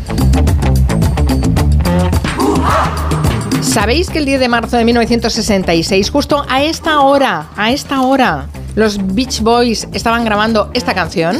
I may not always love you, but long as there are stars above you, you never need to doubt it. I'll make you so sure about it. Qué maravilla, ¿no? God only knows what I'd be without you. Hace 57 años en este momento, ¿eh? Oh, qué bonito. Qué maravilla. Es increíble. Si tuviéramos Qué maravilla aquí- de disco. O sea, Sí. es, es- vamos, no envejece. Bueno, espero que las próximas dos horas también sean de culto lo que hagáis en el Comanche, como este disco de los Hombre, hemos puesto Boys. como una de las mejores canciones de la historia del pop. Bueno, aquí tenemos buenos mimbres para hacerlo. Miki Otero por un lado, Nuria Torreblanca por otro, Hola. Joana Bonet Hola, también hola. y Máximo Pradera. Aquí Hombre, estamos. vais a hacer un Comanche de culto seguro. Seguro. Seguro. es buena esta canción, ¿eh? Por cierto, antes de que se me olvide, que Miki Otero está triunfando y no sé si es consciente de que está triunfando, porque Pedro Sánchez ha venido a Barcelona y le han regalado tu libro. Sí. Simón, ¿lo has Sí, visto? Sí, sí, ya le he llamado a mi personaje que se comporta en la Moncloa, porque no está acostumbrado a estas moquetas. Hay que avisarle de que Qué bueno, ¿eh? cuidado en la cocina. Bueno, ya nos contará si hay efecto rebote en la venta A de si los lo, libros. si lo lee, ¿no? Claro, Ojalá. Porque claro, cuando ves a alguien conocido que, que recibe como regalo un libro, normalmente suelen subir las ventas de ese libro. Le va a encantar, le va a lee. Encantar. Sí, ¿tú crees, Joana? Yo sí, creo ¿no? que sí, sí, es un libro Los políticos son, soleado. son grandes prescriptores, sí. Sí, sí. Bueno.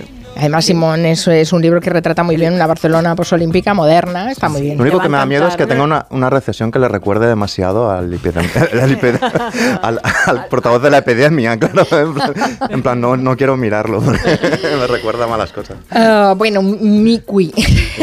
ya hablaremos de, de, de Simón y de los efectos de esa recomendación, pero ahora vamos a hablar de otro libro. Vamos a empezar con Máximo, porque nos ha traído un libro que nos parece muy, muy interesante lo que nos propone.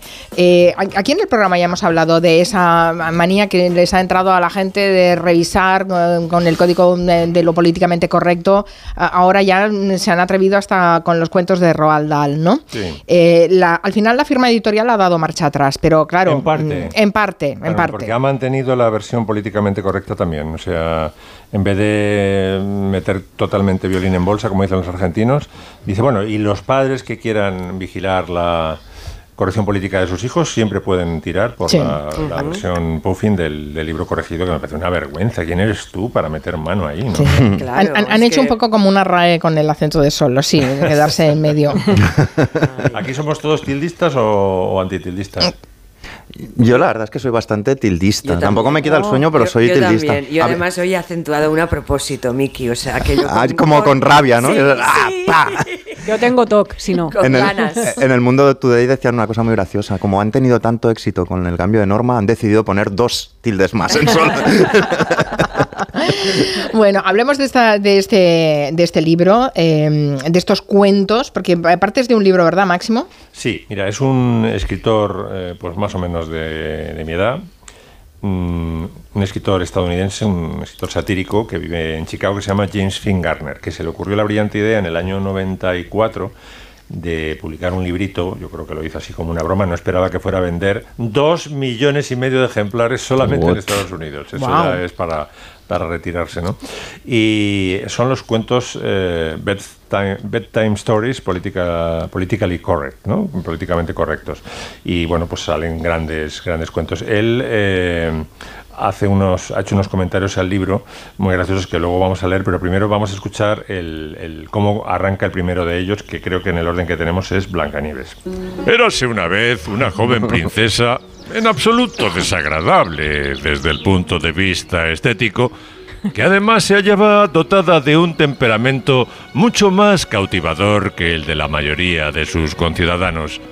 Era conocida con el apodo de Blancanieves, denominación que refleja la discriminación implícita en el hecho de asociar cualidades agradables o atractivas con la luz y otras más antipáticas o repelentes con la oscuridad. Así, y desde su más tierna edad, Blancanieves era ya una víctima inconsciente, si bien privilegiada, de esta clase de clasificaciones cromáticas. Bueno, es deli- como veis es deliberadamente pedorro, no como la corrección que han hecho los de Puffin, que, Es una ultra corrección. que se han tomado a sí mismo en serio. Los correctores de Puffin se tomaban en serio como diciendo esto es útil para, para la infancia. ¿no? Bueno, fue tal el éxito que, claro, a los dos años, en el 96 salió la segunda parte y con unos comentarios muy graciosos del de, autor, eh, James Finn Garner, que decía, por ejemplo, para la publicación de este segundo volumen, en más cuentos políticamente correctos, no hemos escatimado esfuerzos en nuestro empeño por lograr una edición menos agresiva con el medio ambiente. Hemos empleado tintas naturales derivadas de la soja, sistemas de repartos ciclísticos, todo, todo así, todo súper ecológico. ¿no? Y hay que decir, lo comentaremos un poco más largo cuando escuchemos el segundo cuento, que los originales, que son normalmente cuentos medievales o como máximo del siglo XVII, cuando lo recoge Perrol y luego en el XIX los hermanos Grimm, los cuentos originales son eh, muy, muy truculentos y ya están corregidos por, por sí. Perrault o por, o por Grimm cuando salen en el 17 y en el 19 porque son espantosos y comentaremos alguno de ellos. Pero antes, otro cuento políticamente correcto. Érase una vez una persona de corta edad llamada Caperucita Roja, que vivía con su madre en la linde de un bosque. Un día su madre le pidió que llevase una cesta con fruta fresca y agua mineral a casa de su abuela, pero no porque lo considerase una labor propia de mujeres, atención, sino porque ello representaba un acto generoso que contribuía a afianzar la sensación de comunidad. Además, su abuela no estaba enferma Antes bien, gozaba de completa salud física y mental y era perfectamente capaz de cuidar de sí misma como persona adulta y madura que era. La versión de, de Perrol es es espeluznante, porque Sí. el lobo está muy humanizado. eh, la niña no es niña, es una adolescente, se mete en bolas en la cama con el lobo en bolas. El, el lobo, antes de comérsela, le da un, un aperitivo. Le da rape, le da tabaco. O sea. y le pone, dice, ¿quieres picar un poquito de carne? Aquí he hecho aquí unos- Y carne es la abuela descuartizada.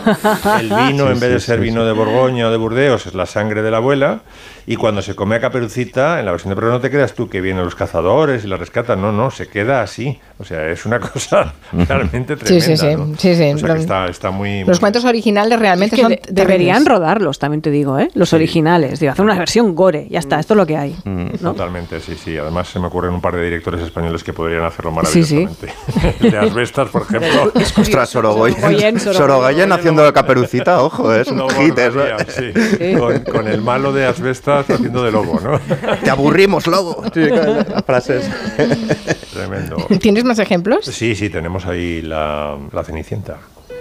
Hola, Cenicienta.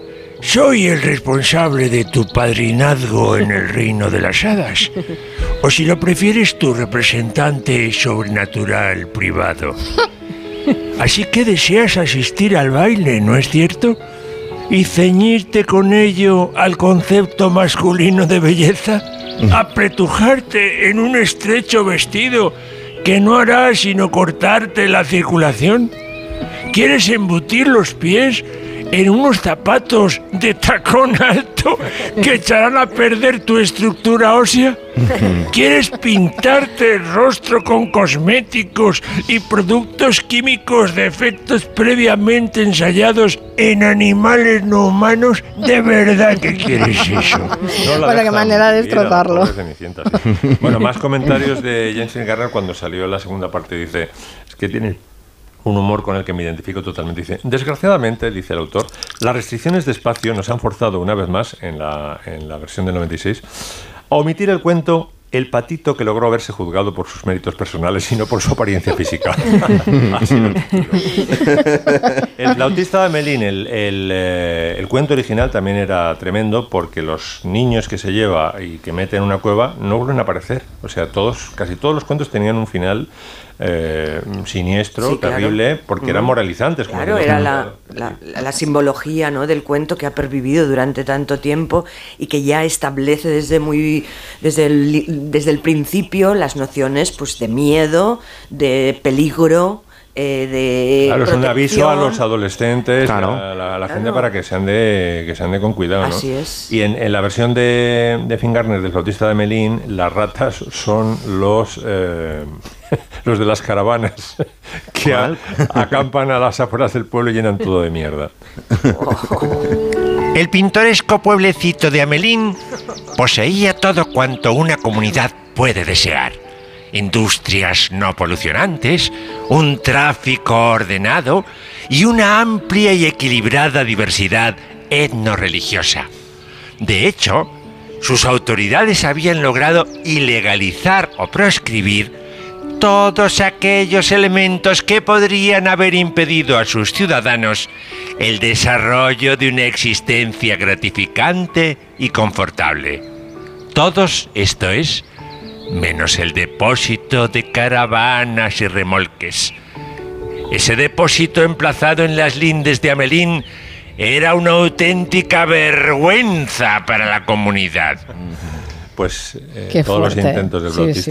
Por ejemplo, hablando de, de detalles gore, ¿no? Eh, Blancanieves, me acabo de acordar que la madrastra, cuando le encarga al Montero, que, que en la versión que conocemos, que es la de Walt Disney, le encarga que le traiga el corazón. Bueno, Sí. pues en el cuento original es el corazón, los pulmones y el hígado vuelven, que son de un ciervo, lógicamente, porque el Montero se apiada de, de la niña, pero la madrastra se los come cuando el Montero se los trae, se come los del ciervo, pero en realidad se los come pensando que es de Blancanieves. O sea, fijaos el, el nivel de, de truculencia al que llegan los cuentos Sí, sí. originales. ¿no? Bueno, en el, en el original de Blancanieves, eh, a la madrastra eh, finalmente la, tor- la torturan y una, y una de las cosas que le hacen es ponerle unos zapatos de hierro al rojo vivo. Sí.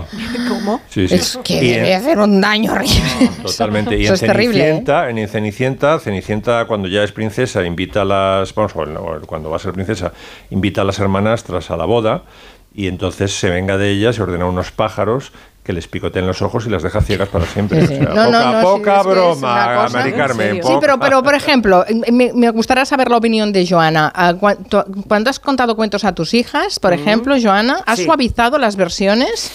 Sí, claro. Ah. Sí, las he suavizado y, y sobre todo, a veces eh, contábamos el cuento de otra manera.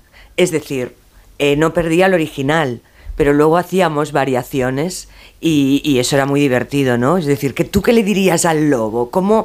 Mm, pero imagínate que el lobo es un tonto y además he ido mucho a representaciones teatrales donde cuestionaban a todos esos arquetipos de, de- del mundo del cuento.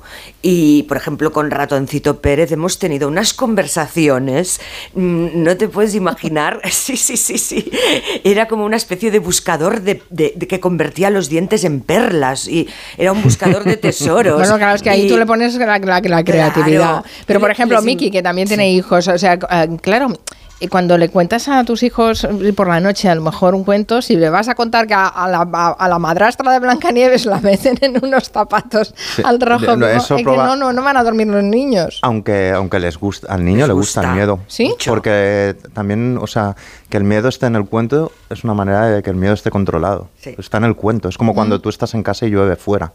No te da miedo la lluvia, estás más a gusto, ¿no? Entonces a los niños le- les gusta bastante también el miedo. Tienes que ver hasta dónde vas. Y sobre todo son los niños los que cambian el cuento, sobre todo. Porque son muy, son muy puntillosos con que tú no cambies demasiado la versión inicial que les explicaste. No, no hacía esto. Como, como No, no, te esto pongas no- un poco imaginativo, no, no, no. Yo vamos, son los censores absolutos. Hansel y Gretel, por ejemplo, les encantaba y es uno de los cuentos más terribles, ¿no? Que, que, que- Guau, ese pues es, sí, para mí es el que me daba más miedo.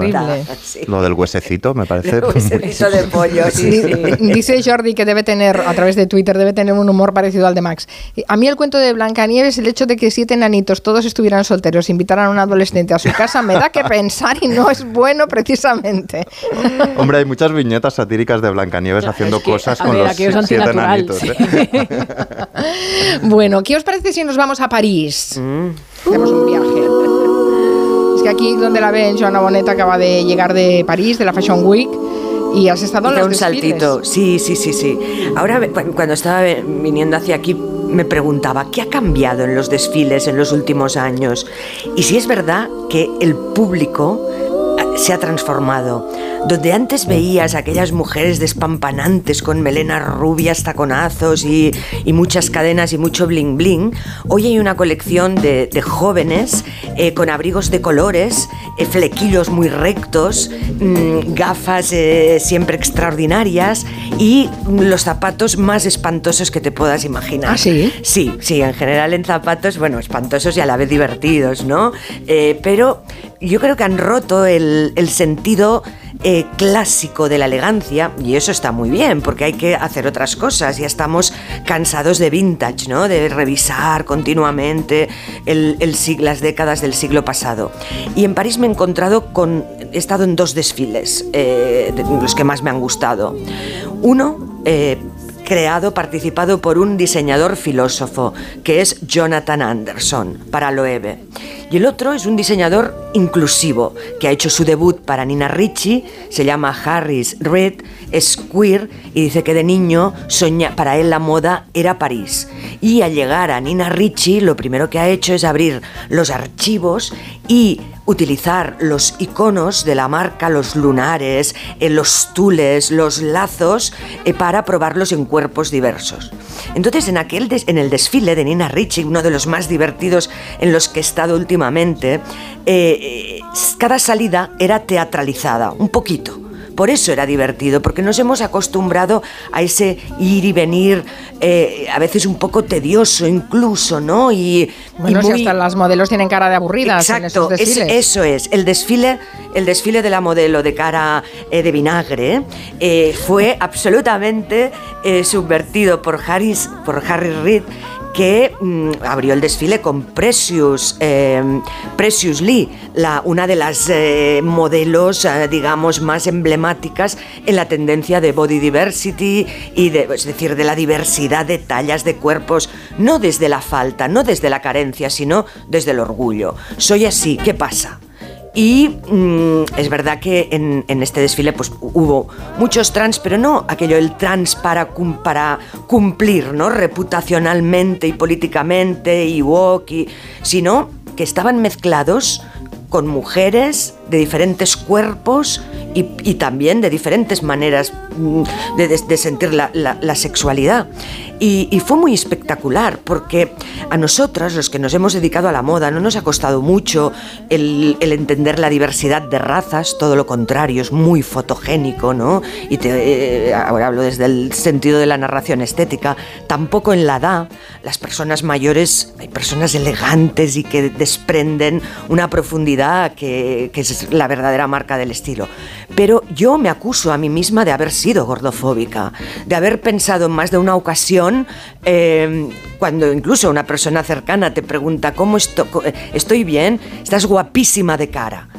Le estás borrando el cuerpo en aquel momento, ¿no? Porque no lo quieres ver, porque es más grande. Y en el desfile de Nina Ricci desfilaban mujeres grandes. Fíjate que incluso tenemos problema en llamar, eh, eh, cómo llamar a, a la- a los gordos o gordas.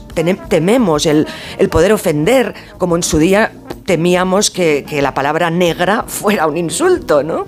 En todo caso, No lo es, Joana, ¿eh? en Estados Unidos. Bueno, No puede- eh, aquí antes se decía de color y ahora mismo no, En muchos Estados Unidos en Estados decir Unidos African black American o, o- o te vas pero a... cada Sí, vez está Estados Unidos, sí. reivindicándose más el término black, ¿eh? también, sí. desde el feminismo, por supuesto, desde el modelaje, digamos, las modelos también, porque ha habido una discriminación enorme. Pero bueno, como os decía, estoy por fin empezando a, o sea, veo a mujeres grandes y las veo guapísimas. Y, estoy, bueno, pues pienso que es, que es algo a lo que poco a poco hemos ah, logrado, ¿no? Eh, resolver en cuanto a nuestro desorden de la mirada, un desorden que se aplicaba al canon y que muchas veces pues nos- no nos permitía o no nos, no, no nos permitíamos ver la belleza en personas más con más curvas, más redondas. Le llamaba, era como un nicho, ¿no? Las curvis, vale, te- te- tienes ahí la dosis de, de curvis, pero la idea es eh, que todo se mezcle, que no haya casilleros, ya sa- Pues me alegro de esa diversidad en el mundo de Sí, la moda, porque sí. eh, han, han tenido siempre una mirada muy, muy limitadita, ¿eh? Quiero decir que... De- te de- como te decía, depende, porque en algunas eh, ba- batallas la moda ha sido, y yo creo que Miki ahí también me va a apoyar, ha sido una avanzadilla, Sí, ha ha sido hecho avanzadilla, faro, ha sido muy, ¿sabes?, combativa y liberadora. Pero en el tema del peso, eh, era una asignatura pendiente y lo sigue siendo porque, bueno, ahora mismo otro día hablaremos del negocio de la obesidad y de los engaños que se producen eh, cada día prometiendo liberar 20 kilos como si fuera la carga, ¿no? Sí, es, to- Que- es todo un temazo ese, es un ¿eh? temazo. Es todo un temazo. Hay Hemos un puesto, que nos has pasado unas cuantas fotos de estos Sí. eh, desfiles, chulísimos, por cierto, y ya los hemos eh, colgado en el, en el perfil de, Ok. de Julia en la Onda en Twitter Sí. para que lo vean los oyentes, porque hay al- algunas imágenes muy, muy chulas. Pero veo que vienes entusiasmada. Entusiasmada. No Eso está hablado de, de Jonathan Anderson, solo una, una frase de su pensamiento. ¿Mm? Él dice, las redes ya lo finiquitan todo al instante. ¿Y qué sobrevive, no? ¿Qué queda? Todo se quema al momento. Mira, puso la canción, ay, qué bien, Quintanilla. Eh, sonó lo- Leonard Cohen en el desfile de Loewe. ¿Eh? Nada más entrar, escuchabas esta voz y las modelos paseaban entre eh, cubos de confeti realizados por Lidia Favaretto, una artista italiana, y ¿qué quería demostrar él? La erosión del tiempo. Aquellos cubos de confeti, a medida que las modelos los rozaban, se iban cayendo, ¿sabes? Se iban, eh, bueno, iban formando otro, otro paisaje. Y los trajes respiraban una, una sensualidad muy emotiva. Mo- modelos como que se medio abrazaban, con, con sedas, con eh, trajes muy sutiles. Qué sugerente es esta música, ¿eh? Sí, imagínate desfilando estas modelos con un cuero mantecoso, formas amplias, porque Anderson ha cambiado, como os decía, ha cambiado el código de, de la elegancia tradicional. Ya no tiene nada que ver con la señora Loewe de los años 80 y 90 con, 90 con la mujer Loewe de hoy. Bueno, lo de cuero mantecoso, me- me- la imagen no, no. La voy a borrar, ¿eh? esa imagen de cuero mantecoso. Blandito, blandito. Vamos a hacer una pausa y después Miki Otero nos cuenta que ha estado viendo ese documental sobre la vida de Sidney O'Connor y creo que nos vas a dejar tocaditos, ¿no? Con todo lo que nos Bueno, vas a cantar. Muy ¿sí? duro el ¿Sí? documental, realmente. Bueno, vamos a coger aire. En Onda Cero, Julia en la Onda, con Carmen Juan. Abres la orden de pedido y metes el numerito. ¿Qué numerito? Son ocho dígitos y seis letras. ¿Cómo? Lo tienes en el mail. ¿Qué mail? Yo no tengo ningún mail. ¿Qué mail? ¿Qué mail? Si la tecnología se pone difícil, pásate a la tecnología eléctrica con la gama Citroën Pro en los Business Days. Ofertas únicas con stock disponible hasta el 20 de marzo. Condiciones en citroen.es. ¿Nervioso? ¿Desanimado? Tranquilo. Ansiomed con triptófano y vitamina B6 contribuye al funcionamiento normal del sistema nervioso. Y ahora también Ansiomed Noche. Consulte a su farmacéutico o dietista. El 25 de mayo de 2006 se celebró por primera vez en la historia el Día Mundial del Orgullo Friki. Vamos a ver, si hasta el Orgullo Friki tiene su día, tú también te mereces el tuyo, ¿no? Con mi día de la 11 elige tu fecha especial y juega con ella. Todos los días por un euro gana hasta 3.000 euros. Mi día, el sorteo más tuyo. Y recuerda, uno de cada cinco toca. A todos los que jugáis a la 11, bien jugado. Juega responsablemente y solo si eres mayor de edad. Onda Cero, Madrid. Teatralia, el Festival Internacional de Artes Escénicas para todos los públicos, del 3 al 26 de marzo con lo mejor del teatro, la danza, la música, los títeres y el circo procedentes de 13 países, en espacios de toda la región. Venta de entradas en madrid.org barra teatralia. Comunidad de Madrid.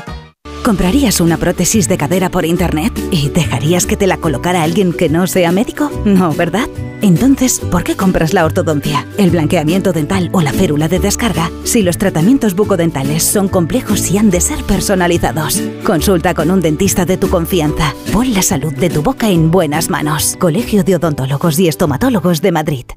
¿Sabes qué pueden hacer por ti los servicios sociales? Si eres un joven que busca ocio saludable, si necesitas apoyo en la crianza de tus hijos o si eres mayor y quieres mantenerte activo, los servicios sociales de Madrid están a tu lado en cada etapa de tu vida. Servicios sociales, para cuando lo necesites. Ayuntamiento de Madrid. Nadie en esta tierra. Víctor del Árbol regresa al género negro. Una historia sobre el camino que recorren los sueños hasta convertirse en pesadillas. Nadie en esta tierra. Un libro de destino.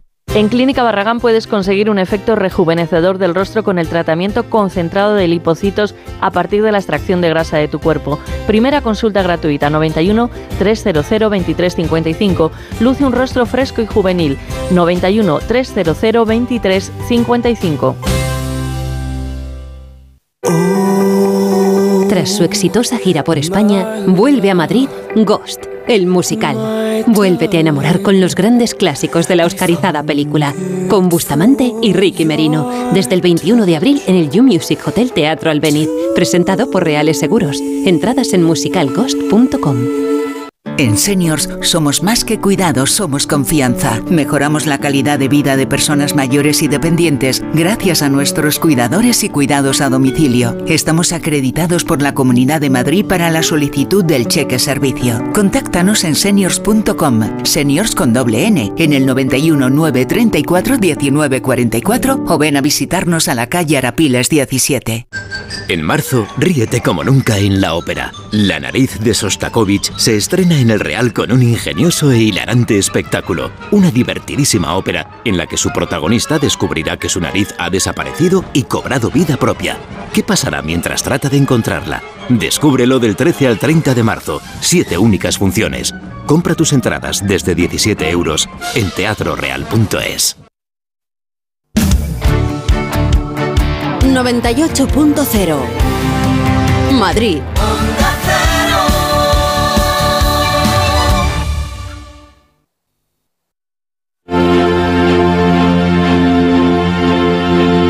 Historia de la cantante irlandesa Sidney O'Connor se retrató en un documental que ahora se puede ver en una plataforma. Mi Quiotero lo ha visto, lo ha visto por nosotros y ha quedado realmente impactado por el relato de vida de, de esta mujer y quieres compartirlo, no te lo puedes quedar todo tú. No, no, yo vengo a como a, a guaros el viernes. Pero realmente es muy recomendable por muchas razones. El documental se titula Nothing Compares, como la canción. Se estrenó en Sundance en el 2022, pero desde hace unos días se puede ver en Movistar. Y, bueno, es un documental que, hace un retrato de la Sinead O'Connor niña, adolescente y luego la que alcanza la fama y que la muestra de algún modo como una pionera en un montón de debates y de temas, de género, de sexualidad, de debates sobre la religión, incluso de raza, ¿no? Y yo siempre que pienso en estas revisiones de cosas que sucedieron en los, en los 90, incluso en temas aquí, de, de, digamos, españoles, pienso en qué te acuerdas tú de aquello, ¿no? ¿Qué recuerdas de lo que pasó, ¿no? Y la imagen que tenemos de Sinead O'Connor es una tía que probablemente estaba loca, que llevaba el pelo rapado, que había un videoclip donde lloraba, donde saltaba una lágrima y que hizo algo mal con una foto, ¿no? Queda, queda como... Esto es lo que queda finalmente de lo, todo lo que sucedió, ¿no? Em, probablemente entonces deberíamos, como para entender lo que sucedió, ir a las consecuencias del gran momento, del episodio que desencadenó todo, ¿no? Entonces podríamos situarnos en el 16 de octubre del 92, que solo han pasado un par de semanas de este episodio, el famoso episodio de la, fotografía que le cambió la vida, ¿no? Sinead O'Connor sale al escenario del Madison Square Garden de, de Nueva York.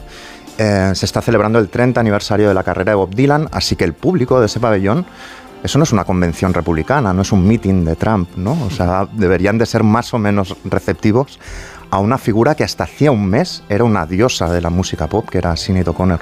Sin embargo, Sinead O'Connor sale al escenario y la reciben así. Ladies and gentlemen, Sinead O'Connor.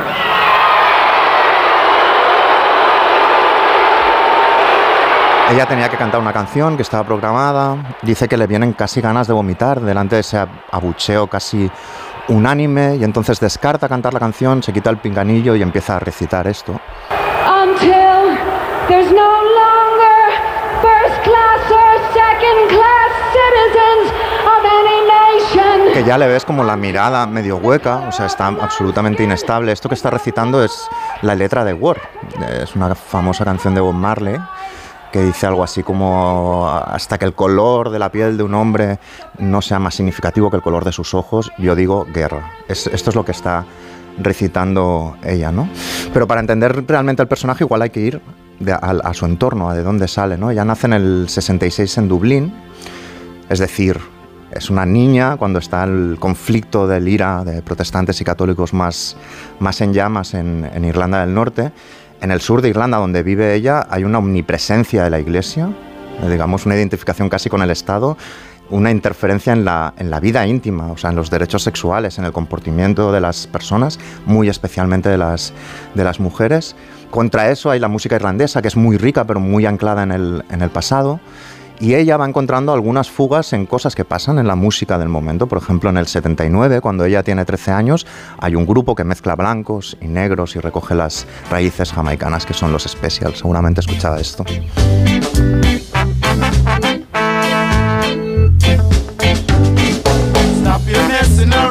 Pero cuando volví a escucharlo, cuando volví a casa, estaba la, madre de Sinead O'Connor, que era una ultradevota católica con problemas mentales, que la maltrató a todos los niveles. Es decir, imaginaros la escena más tru- truculenta.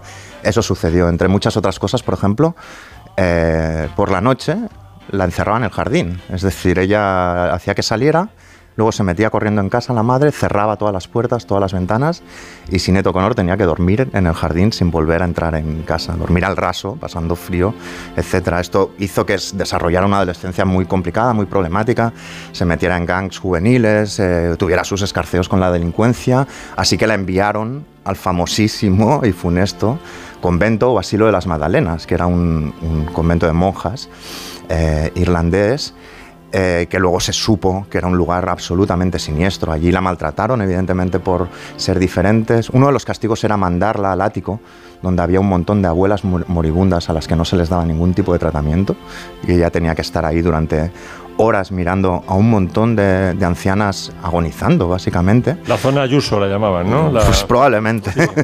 Oye, Miki, una cosa, perdona que te haga de asistente. ¿No has dicho que la reacción en el Madison Square Garden esa que había roto la foto del Papa, ¿no? ¿O no? Esto te lo explico ahora, Ah, ahora vale, te lo perdón. explicaré. Eso era la reacción a lo que pasó, Ah, vale. en realidad. Cuando está en el convento ella empieza a tener como sus momentos de, como de, de salir, de tomar aire, porque conoce a un tío que tiene un grupo de música, empieza a ensayar con él. En ese momento ella aún lleva el pelo como bastante largo, ¿no? Y poco después se va a Londres, ¿no? Y allí ya empieza a ir a fiestas de antillanos donde se mezclan las razas, donde hay un ambiente muy diferente a la opresión, digamos, católica que ella vivía en Dublín. Allí es donde escucha esas canciones que le marcan, como por ejemplo Word de Bob Marley. Esto es una adaptación de Marley de un discurso del emperador etíope cuando fue a la ONU en el 63, ¿no? Eh, la cuestión es, como le ven muy claramente que tiene muchísimo talento, entonces le ofrecen un contrato en Londres, pero ella se queda embarazada cuando firma el contrato. Entonces le dicen dos cosas mientras está preparando el disco. Una, que tiene que suavizar su look, que tiene que parecer más femenina, y dos, que mejor que aborte, que ellos la ayudan.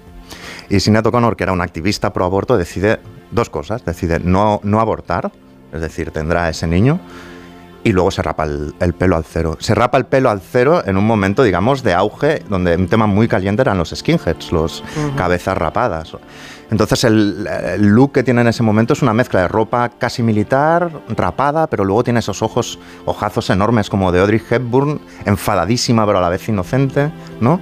Y con esa pinta saca el primer disco con 21 años, que es un éxito. Unos meses después ya está cantando en la tele, ¿no?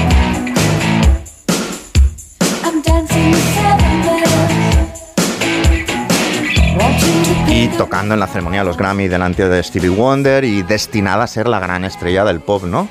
La carrera es meteórica, lo que pasa es que es como la fábula del escorpión. O sea, ella va a picar en algún momento. Y en el año 90, en un concierto en Nueva Jersey, le dicen que antes de actuar ella va a sonar el himno de los Estados Unidos, porque es la norma del festival. Y en esos momentos es la guerra del Golfo, eh, de Irak y Kuwait. Y ella dice que no, que, que no, que es su concierto y que no va a sonar el himno.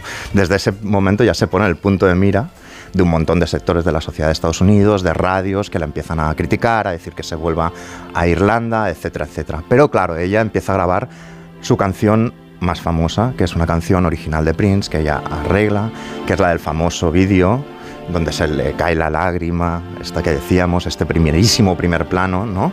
Que la vuelve una estrella absoluta. La canción es esta. Pero no la estamos escuchando porque en el documental no suena porque los herederos de Prince prohibieron que sonara, porque ella denunció unos, un acoso sexual por parte de, de Prince. ¿no? El disco fue un éxito sin precedentes, bueno, Elton John, Roger Waters, los de Massive Attack, todos absolutamente a sus pies y además en el momento en el que está pasando todo esto se graban canciones que serán muy importantes para el feminismo underground como Rebel Girl de The King Kill algunas ya la consideran como su ídolo. Y llegamos al momento que pedía Max, que es el 3 de octubre de 1992. Está Sinead en el, en el Saturday Night Live, que es como el, el programa donde se consagran de alguna manera las estrellas. Es un programa progresista en realidad. Sale a escena con todo su look, con la cabeza rapada, empieza a encender un montón de velas y en lugar de cantar uno de sus éxitos, vuelve a hacer lo mismo. Until the philosophy which Empieza a cantar War. Lo que ha hecho Quintanilla es una cosa bastante mágica, que es imaginar cómo sonaba dentro de la cabeza de Sinead O'Connor, probablemente con la base de Bob Marley. until the philosophy which holds one race superior and another inferior. Y ahora entra Bob Porque ella canta, ella canta a capela, ¿no? a capela. En el programa. Esto es un mezcla, Mezclas mezcla de que ha hecho Quintanilla, que es como se lo imaginaba ella, quizá, ¿no? inferior. Is Y aquí los dos cantan juntos. Pero cuando está cantando a capela todo esto, de repente acaba la letra de la canción y hace algo que le cambiará la vida. in the victory of good over evil. Fight the real enemy. Esto que ha hecho todo el mundo callado, pero vamos, eh, absolutamente enmudecido. Pone el vello de punta, ¿eh? Esto que ha hecho es romper eh, una fotografía de Juan Pablo II Mm. Del Papa. Eh, ¿Sabéis de dónde era la fotografía? Era la única cosa que ella cogió de la casa de su madre, de la que la maltrataba después de que falleciera su madre. Y la rompe delante de todo el mundo. Claro, Estados Unidos enloquece, es una persecución, es un linchamiento absoluto. Personalidades como Madonna, como Joe Pesci, como Sinatra, todas dicen que le patearían el culo, que les darían una paliza. Es un linchamiento global. Se organiza en la iglesia, determinados grupúsculos religiosos de Nueva York contratan apisonadoras para, chafar CDs de Sinead O'Connor. Evidentemente no lo programan en las radios. Va al acto de Bob Dylan que hemos visto al principio y la reciben eh, de aquella manera. Es decir, su vida se va absolutamente por el desagüe, ¿no? Y el documental acaba un poco aquí y no explica otra serie de sombras de su vida que sucedieron después. Ella se convirtió al Islam, eh, pero luego antes había sido como sacerdotisa católico de una especie de cura freak. Se suicidó su hijo Sí. a los eso 16. hace poco, ¿no? Hace muy poco. Hace Ella muy poco, amenazó. El mensaje fue terrible. El mensaje que mandó aquel, amenaza de suicidio, fue terrible. O, o dijo que era lesbiana, se desdijo. La diagnosticaron bipolar en el año 2003. Todo esto queda fuera del. queda en sombras en el documental, porque se centra en esto otro, en, en dignificarla de alguna manera, ¿no? A- ayer se publicaba un libro en Polonia sobre cómo Juan Pablo II encubrió casos de pederastia tan, tan desencaminada no iba. Y como en el documental no suena la canción, pues quería acabar escuchando Nothing Compares to You de Sinead O'Connor.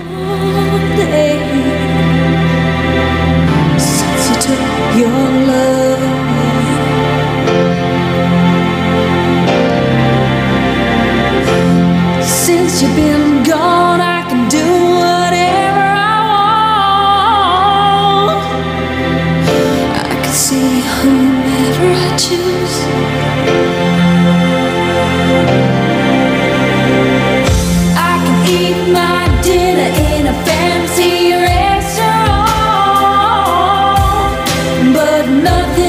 Decías que nos iba a impactar eh, el documental, ya solo contado por ti ya me ha impactado, o sea que sí, porque además todos creo que tenemos bastante presente ese linchamiento público y, y global y mundial que no, no sé ni cómo ha podido levantar la cabeza. Que ahora, se, bueno, es que no lo ha levantado. No. Eh, hay, hay que verlo a la luz de ahora. Ahora habría sido muy diferente porque se- por lo menos se habría polarizado, habría, habría salido gente a defenderla de alguna Y acaba de manera. aparecer el documental sobre Juan Pablo II que afirma que protegió a pedófilos. O sea que Sí, y el libro, el libro. Es, es que salió hace dos, dos días el libro este en Polonia que los protegía cuando era eh, cardenal en Cracovia, o sea, mucho antes incluso de ser papa. Era el verdadero enemigo que decía ella. Sí, lucha contra el verdadero enemigo, pues seguramente era este, ¿no? Si no te cuento. Qué fuerte. Sí, sí. Bueno, pues lo recomendamos desde aquí, ahora que se, que se puede ver. Es impresionante, ¿eh? Nos vemos capaces de cambiar el, el tono y el ánimo. Venga, va, a ver, yo, yo me encomiendo a Nuria Torreblanca.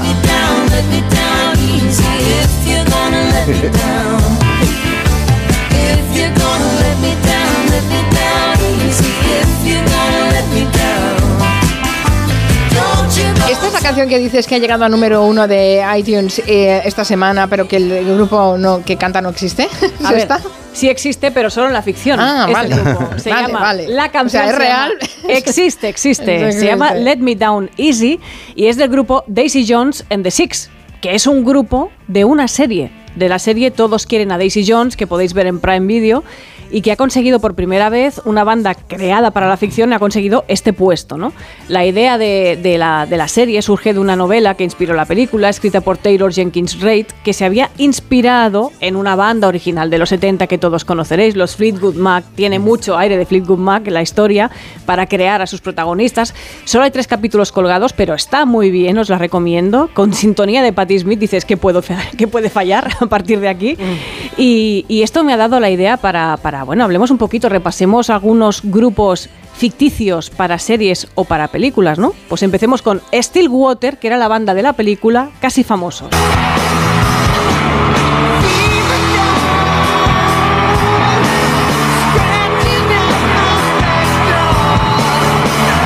Una banda de los 70, también una película situada, una película preciosa de, de un periodista que está empezando como cronista de, los, de, de la revista Rolling Stone y que va siguiendo a un grupo, es una película magnífica.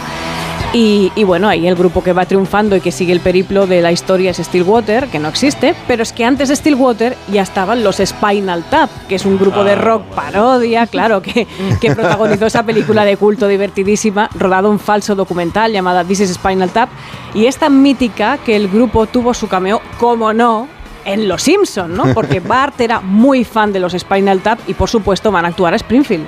¡De alucine! This morning veníamos por la carretera 401. Eso solo está a 6 kilómetros de mi casa. Y pensábamos que nadie conoce el rock como en Sandyville. No hay ninguna parte como en Springfield.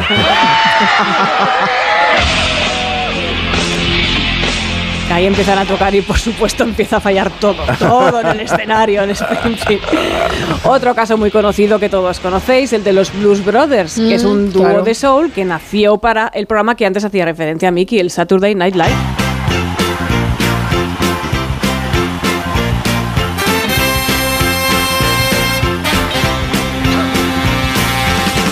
We're so glad to see so many of you lovely people here tonight. Un grupo que creció tanto después, en, tuvo, digamos, su recorrido, grabaron disco, tuvieron una película aquí magníficamente traducida como Granujas a todo A todo- ritmo. sí, sí, sí, ritmo. terrible.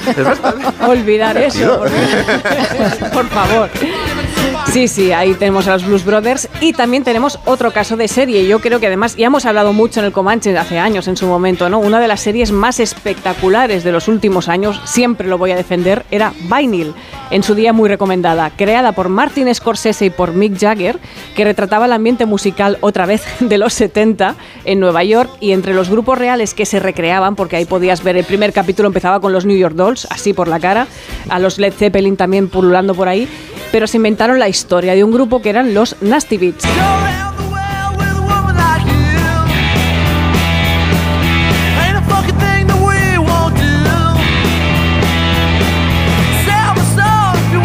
Ese grupo que tenía un cantante interpretado por James Jagger, hijo, El hijo de, de- Mick Jagger, que protagonizaba la serie, sí, sí. Estaba muy, muy bien esta serie, nunca me cansaré de recomendarla. Y de Vinyl nos vamos con los hermanos Cohen y con Oh Brother.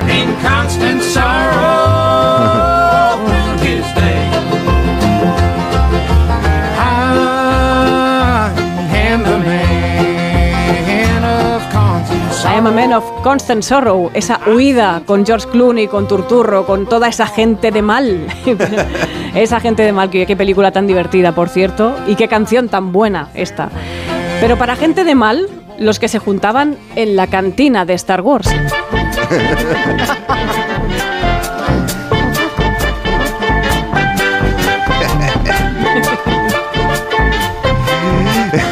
¿Cuántas veces habéis entrado en un bar y habéis Totalmente. pensado, me río de la cantina de Star Wars porque esta Totalmente. gente es mucho más rara de lo que salía la Bar en el Born, 6 de la mañana, era la cantina de Star Wars. Totalmente. Pero es que ese, ese grupo de la película tenía un nombre que eran los Friggin' Dan and the Model Notes.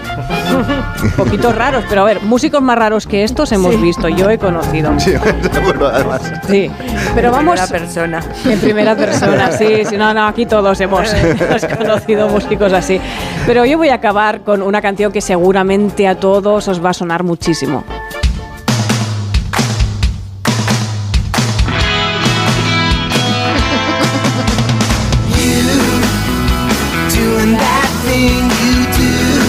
Qué buena esta película.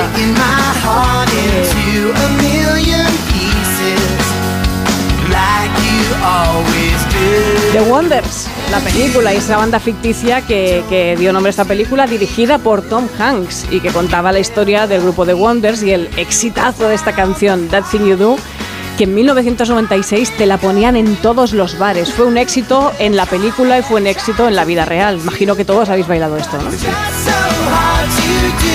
En un bar cantina de Star Wars. Oye, pero hay cantidad de grupos fantásticos que son producto de la ficción. Hay muchos más, pero he pensado, como no me vais a dejar tiempo, no me cabrán más y no he buscado.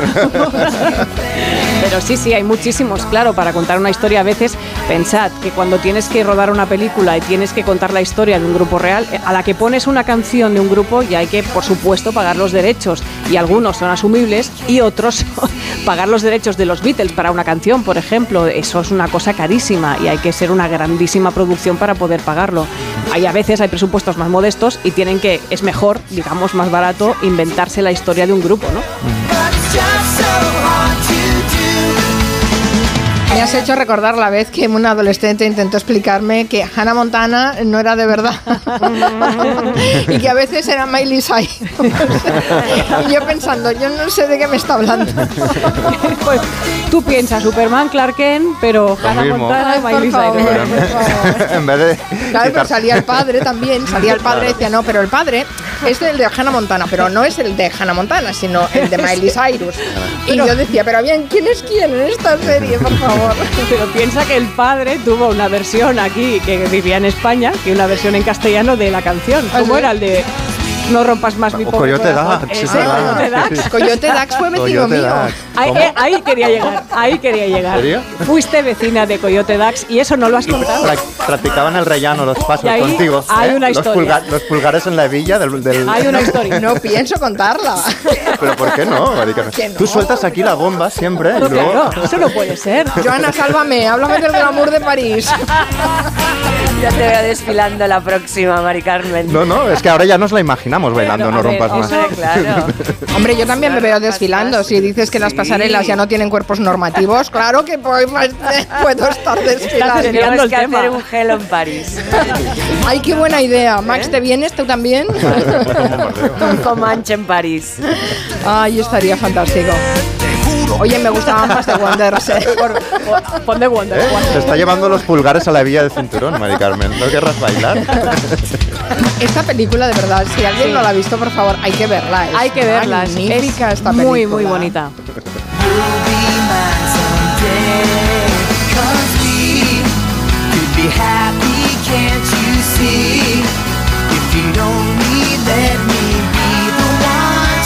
Seguro que la bailabas así, ¿verdad, Marica? Claro. Con ese pasito de En, en plan esquí, Los remos. bajando esquí. Sí. haciendo los remos, sí.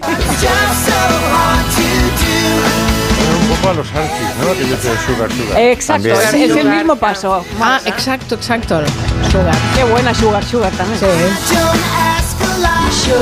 Ahí Esta, esta, esta. Estamos ya guatay. Está poniendo a prueba. Karaoke. Tía, temazo. Bueno, me ha quedado la cabeza como a Sidney O'Connor, ¿eh? Después de este. De estas mezclas. Pues Sinead O'Connor, para quitarle hierro, tiene una versión de chiquitita de ABBA. No, sí, sí. Qué buena, qué buena. Hay que recuperar esa. Hay, hay que recuperar a, a Sidney O'Connor, ¿eh? Está clarísimo. Hay que reivindicarla de Sí. nuevo. Bueno, yo creo que esta revisión que estamos haciendo sobre, los sobre el trastorno mental es urgente y es importante y debemos de posicionarnos en lugar de estigmatizar, mofarse y cancelar a personajes que simplemente pues, han pasado por un dolor profundo llamado depresión, bipolaridad, etcétera, ¿no? Pero Y, y una vida terrible. Y una vida difícil. que les ha acompañado. Yo me estaba imaginando a la madre de Carrie. Bueno, sí, claro. Sí, era sí, un sí, un poco ese así. rollo. ¿eh? Ay, os voy a tener que despedir, que van a llegar las noticias de las seis. Besos. Max, Joana, Miki, hasta el viernes. Nuria se queda. Hasta luego.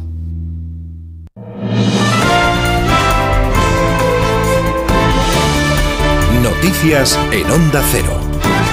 Muy buenas tardes. Estamos pendientes de una crisis bancaria en Estados Unidos que todavía no sabemos qué consecuencias podría tener. Las autoridades financieras federales han intervenido y cerrado la entidad californiana Silicon Valley Bank para proteger los depósitos de sus clientes. Las autoridades garantizan 250.000 dólares por cuenta. Los mercados europeos han cerrado la semana bastante inquietos, precisamente pendientes de este asunto. En el caso del IBEX 35 ha caído este viernes un 1,47%. Es la peor semana de lo que va de año. Carmen Sabido. El desplome de Silicon Valley ha hecho temblar a las principales bolsas europeas que han cerrado con importantes caídas. El IBEX llegó a perder un 2%, pero finalmente ha cedido casi un punto y medio y cierran los 9.285. Las principales bancos, los principales bancos son los que han arrastrado a la bolsa Bolsa en su caída. El Sabadell ha cedido un 5% y el Santander y Bankinter más del 4%. Solo dos valores en verde, AENA que se anota un 1% e Iberdrola solo 5 centésimas. Las criptomonedas también han sucumbido y el Bitcoin baja por debajo de los 20.000 dólares. A esta hora Wall Street cotiza en verde prácticamente plano después de conocerse que en febrero Estados Unidos creó 311.000 empleos y la tasa de paro se eleva al 3,6%. El gobierno de coalición PSOE y Unidas Podemos ha cerrado un acuerdo sobre el último bloque de la reforma de pensiones que incluye varias medidas para mejorar los ingresos como una cuota de solidaridad en las cotizaciones de los sueldos más altos a la vez que permite mantener el periodo de cómputo actual en los 25 años. El presidente Pedro Sánchez insiste en que es una buena reforma va a garantizar el poder adquisitivo de los pensionistas, va a reforzar la equidad, la equidad del sistema y finalmente lo que va a hacer es garantizar la sostenibilidad del sistema público de pensiones para las próximas décadas. Ahora falta el visto bueno de los agentes sociales. Desde la patronal se han mostrado totalmente en contra de una medida que consideran que lastra a las empresas. Los sindicatos se muestran más favorables, aunque han pedido tras la reunión de hoy en la que les han presentado esta reforma más detalles. El lunes volverán a reunirse con el Ejecutivo. Pepe Álvarez es el líder de UGT. Eh, a mí me parece que vamos en la buena, en la buena dirección. Se trata fundamentalmente de no rebajar el gasto en pensiones, sino aumentar los ingresos, que es justamente lo que nosotros habíamos exigido al Ministerio desde el principio. No se pueden reducir eh, las pensiones en nuestro país. En todo caso, la Seguridad Social necesita más recursos y hay que buscar los recursos que, que necesita el desvío de una carcasa procedente del montaje de la tradicional mascleta que se ha disparado este viernes en la plaza del Ayuntamiento de Valencia ha provocado al menos 13 heridos, cinco de los cuales han sido trasladados en ambulancia a centros hospitalarios. El concejal de Protección Ciudadana, Aaron Cano, le ha explicado a nuestros compañeros de Valencia que se les ha trasladado a hospitales no por su gravedad, sino por atenderlas mejor personas destrozadas a los hospitales con heridas de escasa consideración pero consideramos que para que su cura se, se realice en las mejores condiciones, pues tenía que ser en un centro hospitalario. El 65,8% de los españoles considera que el Papa Francisco no debe renunciar por la oposición a sus reformas dentro de la Iglesia, frente a un 10% que cree que sí debe hacerlo. Conclusiones de una encuesta de NC Report para la revista Vida Nueva con motivo de los 10 años de su pontificado que se cumplen el próximo lunes. Diana Rodríguez. Sí, los españoles ponen de nota al Papa un 7,1 sobre 10, más de dos puntos por encima de la política española mejor valorada por el CIS, que es Yolanda Díaz y que no llega al 5. Preguntados por si el Papa Francisco está provocando una revolución dentro de la Iglesia, 6 de cada 10 responden que sí. Creen además que la imagen de la Iglesia ha mejorado en la última década y ven al pontífice más proactivo ahora que hace cinco años. De hecho, tres de cada diez encuestados reconocen que se han acercado a la Iglesia gracias a las palabras y gestos de Francisco. Y lo que más valoran los españoles en esta encuesta de NC Report para la revista Vida Nueva es su defensa de los pobres y los migrantes, seguido de la lucha contra los abusos y la acogida de los homosexuales. Y casi ocho de cada diez aplauden su cercanía. Y además la pregunta que hoy les estamos haciendo en nuestra página web onda0.es. ¿Cree que alargar el periodo de cómputo es la solución para mantener las pensiones? No cree que sea la solución. El 80% de los oyentes que han participado en nuestra encuesta sí considera que podría ayudar algo, el 20% restante. Vamos con la información del deporte con Raúl Granado. Continúan los problemas para el Fútbol Club Barcelona derivados del caso Negreira. La Fiscalía de Barcelona ha enviado denuncia al juzgado de instrucción número uno en la que acusa a Josep María Bartomeu y Sandro Rosell por un delito continuado de corrupción en los negocios. La acusación se centra en el fraude deportivo unido a administración desleal y falsedad documental. En lo meramente deportivo, hoy arranca la jornada 25 en Primera División con el partido entre Cádiz y Getafe a las 9 de la noche, clave en la zona de descenso. Por su parte, el Real Madrid jugará mañana a las 2 de la tarde contra el español en el Santiago Bernabéu en una nueva opción para recortarle puntos al Barça. Habla el entrenador blanco Carlo Ancelotti. Esto pasa todos los años que cuando hay momento un poco más difícil de lo normal empiezan las críticas. No tengo, no tengo necesidad de volver a 2015, puedo volver al año pasado también, después el Barcelona. No tengo que ir atrás, cada año, cada año pasa, esto es mi trabajo. Yo la lluvia fina no la oigo, y si la oigo meto la umbrella, nada más. En segunda división hoy da comienzo la jornada 31 con el Oviedo Tenerife. En baloncesto, jornada de la Euroliga con dos partidos con españoles. A las 7 menos cuarto, Fenerbahce Barcelona. A las 8 y media, Basconia Mónaco. Y en ciclismo se ha cancelado la sexta etapa de la París-Niza por las fuertes rachas de viento. Es todo, la información vuelve a Onda Cero a las 7, las 6 en Canarias, en una nueva edición de La Brújula con Rafa Latorre. Como el perro y el gato, el programa dedicado a las mascotas. Consultas, noticias y curiosidades con Carlos Rodríguez. Como siempre, como todos los fines de semana, dispuestos a pasar un buen rato charlando de esos buenos amigos que son los no racionales que conviven con nosotros en nuestros hogares. Este sábado escucha como el perro y el gato a partir de las 3 de la tarde. En Melodía FM, por la web y la app de Onda Cero y a través de otras plataformas.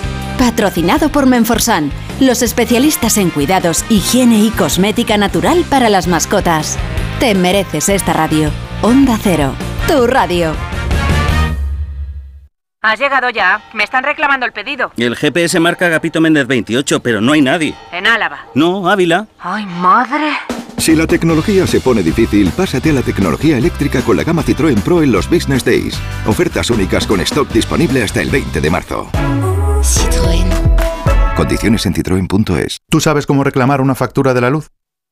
Yo tampoco. Por eso soy de Legalitas. Porque cuento con expertos que me ayudan a solucionar los temas que yo no controlo. Por solo 25 euros al mes puedo contactar con ellos todas las veces que quiera. Hazte ya de legalitas. Y por ser oyente de Onda Cero, y solo si contratas en el 900 100 661, ahórrate un mes el primer año. Legalitas. Y sigue con tu vida. Cásate conmigo. Líder en su franja de emisión. Si es necesario ser la mala de la película, yo soy la peor. Y pienso hacer lo que sea para que no lo olvides nunca. De lunes a viernes a las cinco y media de la tarde, nuevos capítulos de Pecado Original. Y esta tarde, gran final de Tierra Amarga en Antena 3. Ya disponible en A3 Player Premium. Los que vivimos en una casa hemos podido. Y los que vivimos en un edificio también. Con Smart Solar de Iberdrola tú también puedes ahorrar hasta un 70% en tu factura de la luz con la energía solar. Vivas en una casa o en un edificio. Más información en iberdrola.es, en el 924 24 24 o en nuestros puntos de atención. Cambia la energía solar con Iberdrola, empresa colaboradora con el programa Universo Mujer. 29. Tus nuevas gafas graduadas de Sol Optical. Estrena gafas por solo 29 euros. Infórmate en soloptical.com. En Hipercor y Supermercado El Corte Inglés tienes siempre ofertas increíbles. Por ejemplo, el bacalao noruego salvaje Scray, pieza de 2 a 4 kilos, por solo 11,99 euros el kilo. Y además muchísimos productos con un 50% de descuento en su segunda unidad. Solo en Hipercor y Supermercado El Corte Inglés. Onda Cero, Madrid. Un día descubres que tienes humedades en techos, paredes, están por todas partes. ¿Qué puedes hacer? Llama a Murprotec. Llama al 930 1130 o entra en murprotec.es. Si con las humedades te las tienes que ver, ¿qué puedes hacer? Llama a Murprotec. 930 1130. Murprotec. Cuidando tu hogar, cuidamos de ti. ¿Tienes experiencia laboral pero no tienes un título oficial que la reconozca? Ahora puedes acreditarla y mejorar tus posibilidades de empleo y promoción laboral. Inscríbete en el procedimiento de reconocimiento de las competencias profesionales de la Comunidad de Madrid. Infórmate en comunidad.madrid o llamando al 012. Tu trabajo se merece un título. Campaña financiada por el Ministerio de Educación y Formación Profesional y por la Unión Europea Next Generation. Comunidad de Madrid. Si es que ya lo digo yo siempre, dúchate que sale económico, pero eso sí, hazlo en un plato de ducha de Duchamanía. Hazme caso, ¿no ves que una bañera tiene más peligro que meter los dedos en un enchufe? Y mira que son bonitos los platos de ducha de Duchamanía. Oye, con suelo antideslizante, sus mamparas, para entrar a vivir, pues eso, dúchate que sale económico y llama a Duchamanía, que no me enteré yo que no lo haces. En Madrid, Paseo del Molino 6, 91 468 4907 y duchamanía.es. ¿Comprarías una prótesis de cadera por internet y dejarías que te la colocara alguien que no sea médico? No, ¿verdad? Entonces, ¿por qué compras la ortodoncia, el blanqueamiento dental o la férula de descarga si los tratamientos bucodentales son complejos y han de ser personalizados? Consulta con un dentista de tu confianza. Pon la salud de tu boca en buenas manos. Colegio de Odontólogos y Estomatólogos de Madrid. El regalo perfecto para el Día del Padre está en Las Rozas Village. Explora las colecciones recién llegadas de firmas icónicas como Hackett London, Diesel o ray y encuentra el detalle con el que acertarás seguro. Más de 100 boutiques con hasta un 60% de descuento sobre el precio original te esperan todos los días, incluidos los festivos en Las Rozas Village. Si a ti lo que realmente te gusta es llegar del trabajo y ponerte a revisar portales inmobiliarios, hacer llamadas, mandar mails, organizar el papeleo y tener que enseñar tu casa a desconocidos, hazlo. Si no, confía la venta de tu casa a los mejores profesionales y disfruta de lo que realmente te gusta. Gilmar, de toda la vida, un lujo. Pedro Lanceros Reformas. Reformas integrales. Pedro Lanceros Reformas. Rehabilitación de edificios. Pedro Lanceros Reformas. Le ayudamos a hacer de su casa su hogar. Lanceros Reformas. Nuestra experiencia y su fidelidad, nuestro éxito. pedrolanceros.com. Reformas. Onda Cero Madrid 98.0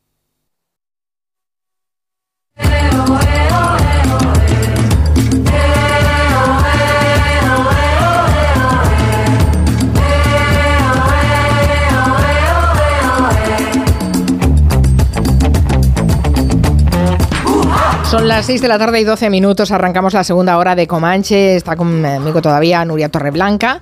Se incorpora Noelia Danez. ¿Qué tal, Noelia? Buenas tardes. Muy buenas tardes. ¿Qué tal? Vienes impactada tú también con la, con la historia de Sidney O'Connor. Sí, tenía pendiente ver el documental y bueno, venía conduciendo y ya cuando terminaba Miki de contarla yo he aparcado y lloraba a la vez. Claro, es que es una historia terrible. Luego me hace pensar mucho en los pesados de la cancelación. Eso sí que fue una cancelación y una cacería ¿eh? Sí, sí, sí, fue terrible. Terrible, con consecuencias muy dramáticas en su trayectoria artística y en su vida. Un desastre. Sé que lo, sé tu estado de ánimo porque lo has compartido con los oyentes cuando hemos explicado esta historia. Vamos a saludar a Antón Reixa, que está en Coruña. Buenas tardes, Antón, ¿cómo estás? Hola, buenas tardes. Eh, yo no he llorado, pero me hemos quedado un poquito porque no habéis citado el grupo histórico de la serie, The Monkeys. Bueno, no, pero es un caso distinto. Bueno, pues que era ficticio todo ahí. no, pero no, no, yo lo, dudé. Estuve dudando ¿eh? si meterlos o no y al final dije, no, pero no es exactamente, exactamente, no es una creación específica de reclutar a un montón de músicos. Eso eh, yo lo tengo en, otra, en otro cajón. rozaba tu categoría. Sí, rozaba, rozaba. pero lo pensé, lo pensé. Bueno, tendremos que generar eh, eh, un espacio de categorías intermedias, ¿no? Exacto. Entre una cosa y otra. Está bien. yo, me fui enseguida, enseguida a los Monkeys, que además no, tenían un par de éxitos así mm. curiosos, ¿no? Pero pero bueno, era, eran muy, muy ñoños. Que sepas, Antón, que con David García Senjo, con nuestro arquitecto en la primera hora, hemos hablado de David Chipperfield. Oh. Te lo digo porque seguro que tú también eres de los que reivindica la parte gallega de este hombre, ¿no? Sí, sí. el premio Nobel de Arquitectura, el premio Pritzker. tengo la suerte de conocerlo, es un ¿Ah, gran tipo, sí, sí, muy... ¿Has ido al bar de Corrubedo? ¿Qué tiene? Sí, sí, he ido, he ido, con él. Es un, es un bar que mantiene el sabor del viejo bar del puerto, pero con una gastronomía a todo kilómetro cero, economía circular. Y, ha, logrado su objetivo, que es reavivar la vida social del, pueblo de Corruedo. Y él es un tipo eh, realmente increíble, no, no se considera un artista, no es un arquitecto estrella, eh, está aportando mucho en Galicia, ha levantado una fundación, eh, tiene una opinión muy clara sobre los problemas territoriales de Galicia. Dice una cosa muy curiosa, dice que Galicia a pequeña escala está bien, pero a mayor escala, es decir, cuando entra la política, cuando entra la planificación urbanística, la, conservación ambiental, es cuando la cosa se, se estropea, ¿no? Pero tiene, tiene, es un tipo muy comprometido con con Galicia y con una visión muy clara, una visión muy clara. Hemos colgado además en, Twitter, en, el perfil de Julia en la Onda, la fotografía de su casa en Corrubedo y es la verdad preciosa. Muy, bien, pues nada, que felicidades por la parte que te toca, la parte, que te toca del premio. yo le, he dado, suerte porque el día antes que le dieron el... Mira qué sencillo, Anton Reyes, te le he dado suerte. sí, sí, te voy a contar por qué, porque el día antes el día lunes 6 eh, inauguramos una exposición que se llama Detrás del espejo, en la que incluíamos este, gente internacional que ha hecho cosas en Galicia. Y uno de los protagonistas era David Chipperfield. Por eso, por eso ah, mira. Ahí está. Y, ¿Ves? Y al día siguiente le dieron el, el Pritzker. O sea que eh, Qué me permito decirle que le, que le, ha dado suerte. a mí me ha encantado. La, la, verdad es que la conversación con él fue de una sabiduría por su parte increíble. Bueno, en este Comanche siempre descubrimos cosas curiosas. ¿eh? Todas las historias que, que almacena Anton Reiche, en las que suele sorprender sorprendernos, como esa cena con Angela Merkel y estas cosas. esa, nos dejó incluso trastornadas. bueno, pero ahora le, ahora le toca a Noelia contar esas historias que también nos trae, que también nos sorprenden. En este caso es una historia de una historia de amistad, de amistad, de amor, de cine. Bueno, lo tiene, lo tiene todo esta historia. lo tiene todo, sí. Por eso ponemos el Beautiful People with Beautiful Problems, ¿no? Porque es de eso de lo que va exactamente. Bueno, eh, esta historia implica varias personas, pero digamos que los nombres protagonistas fundamentalmente son los de Meryl Streep, John Casale, Robert De Niro, Al Pacino, nada menos. ¿eh? Caramba. Sí, si os parece vamos a comenzar por Meryl Streep y vamos a situarnos en 1978. No es fácil porque ninguno de los que estamos aquí hoy habíamos nacido entonces, pero hagamos un esfuerzo de imaginación. Sí. ya, Antón, ya, ya lo sé. Yo cotizaba a la Seguridad Social, es el primer año que cotizaba a la Seguridad Social. Yo, yo también estaba en este mundo, pero bueno. Bueno, e, en el año 78 ella está a punto de convertirse en la actriz más importante de su generación. Tiene entonces 29 años y va a comenzar a rodar con Simino El Cazador, de Deer Hunter en, inglés. Acaba de terminar Manhattan, de Woody Allen, y también tiene previsto rodar Kramer contra Kramer, la peli de Robert Benton, coprotagonizada por Dustin Hoffman. He sabido, por cierto, que ambos se llevaron fatal porque Hoffman se portó como un capullo y se, se, permitió comportamientos bueno, abusivos e intolerables que bueno, vamos a pensar que en día serían impensables. La propia Meryl Streep dijo en el año 2018 que Hoffman se había pasado bastante con ella, pero que lo bueno de esa historia era constatar que estas cosas ya no pasan. Bueno, vamos a pensar que tiene razón. Se dice que Hoffman era un actor de método y que entonces llevó, digamos, el personaje fuera de, fuera de la actuación, ¿no? Y que lo sostuvo durante el rodaje y lo convirtió de esa manera en muy orgánico. Eh, sí, estuvo, orgánico de más. Sí, sí, le dio un tortazo, el tortazo famoso, oh. parece que se lo dio de verdad. En fin, bueno, pues que fue un idiota, porque todo eso no hace falta. Pero bueno, em, durante ese rodaje. Bendon y Hoffman conocían muy poquito a Meryl Streep, sabían poca cosa de ella, pero sí sabían, porque era público, y se sabía y se conocía, que acababa de perder a su pareja, que era precisamente John Cazale, que había muerto a los 42 años. ¿Quién es John Cazale? Bueno, este hombre se formó como actor en el Oberlin College Ohio y en la Universidad de Boston. Era un excelentísimo actor de teatro, era amigo de Al Pacino, con quien había coincidido desde muy muy jóvenes en la escena neoyorquina y bueno, habían desarrollado una relación de amistad y con él además había actuado en El Padrino 1, en El Padrino 2, había hecho Tarde de Perros de Sidney Lumet en 1975, llevamos tres películas. Cazale en total en su vida hizo cinco. ¿Y qué películas? Madre mía. ¿Y qué películas? Las otras dos que nos encantan también, The Conversation, la peli con Jim Hackman, que es quizá una de las menos vistas, pero es una película de culto que yo confieso que vi hace unos pocos meses por azar. ¿eh? No la había visto nunca antes y me quedé bastante flipada. O sea que la recomiendo muchísimo. Está en nuestra plataforma amiga. Y, eh, y luego la última de todas, la que vengo a comentar también un poco hoy, El cazador, ¿no? de Deer Hunter la peli de, Chemino que mencioné. Pero sobre todo eh, a John Cazale, nuestros oyentes lo van a recordar por su papel de Fredo Corleone, el hermano mayor de Michael, que lo traiciona en El Padrino 1 y 2. ¿Quién nos recuerda, por ejemplo, este momento? Siempre he mirado por ti, Fredo. Claro, siempre has mirado. El hermano pequeño mirando por el mayor. ¿Has pensado en eso, eh? ¿No lo has pensado una sola vez? Que Fredo haga esto, que Fredo haga lo otro. Que Fredo se ocupe de, de, de una club de mala muerte.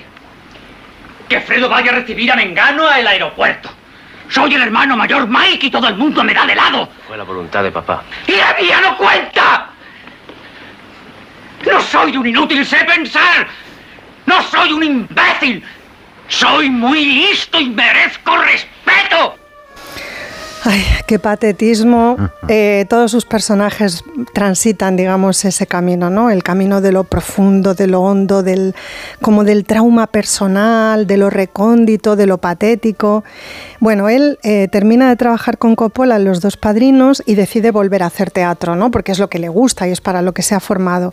En el verano del 76 protagoniza Measure for Measure, que es una obra menor de Shakespeare, con Sam Watterson, y allí es donde conoce a Meryl Streep. Entonces ella tiene una carrera también como actriz de teatro, pero es más joven que él y lleva menos tiempo trabajando.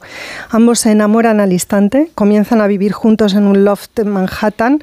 Israel Horovitz, con quien Cazale había hecho muchísimo teatro y que era amigo de la pareja, decía que eran únicos juntos y únicos por separado, porque eran dos personas con una idiosincrasia, una apariencia física, todo muy particular, o sea, eran muy particulares, ¿no? Bueno, eh, Meryl Streep es una mujer muy guapa, él no, pero es verdad que la belleza de ella tampoco es típica. Entonces, bueno, debían formar una pareja muy, muy, muy interesante, muy magnética y muy atrayente.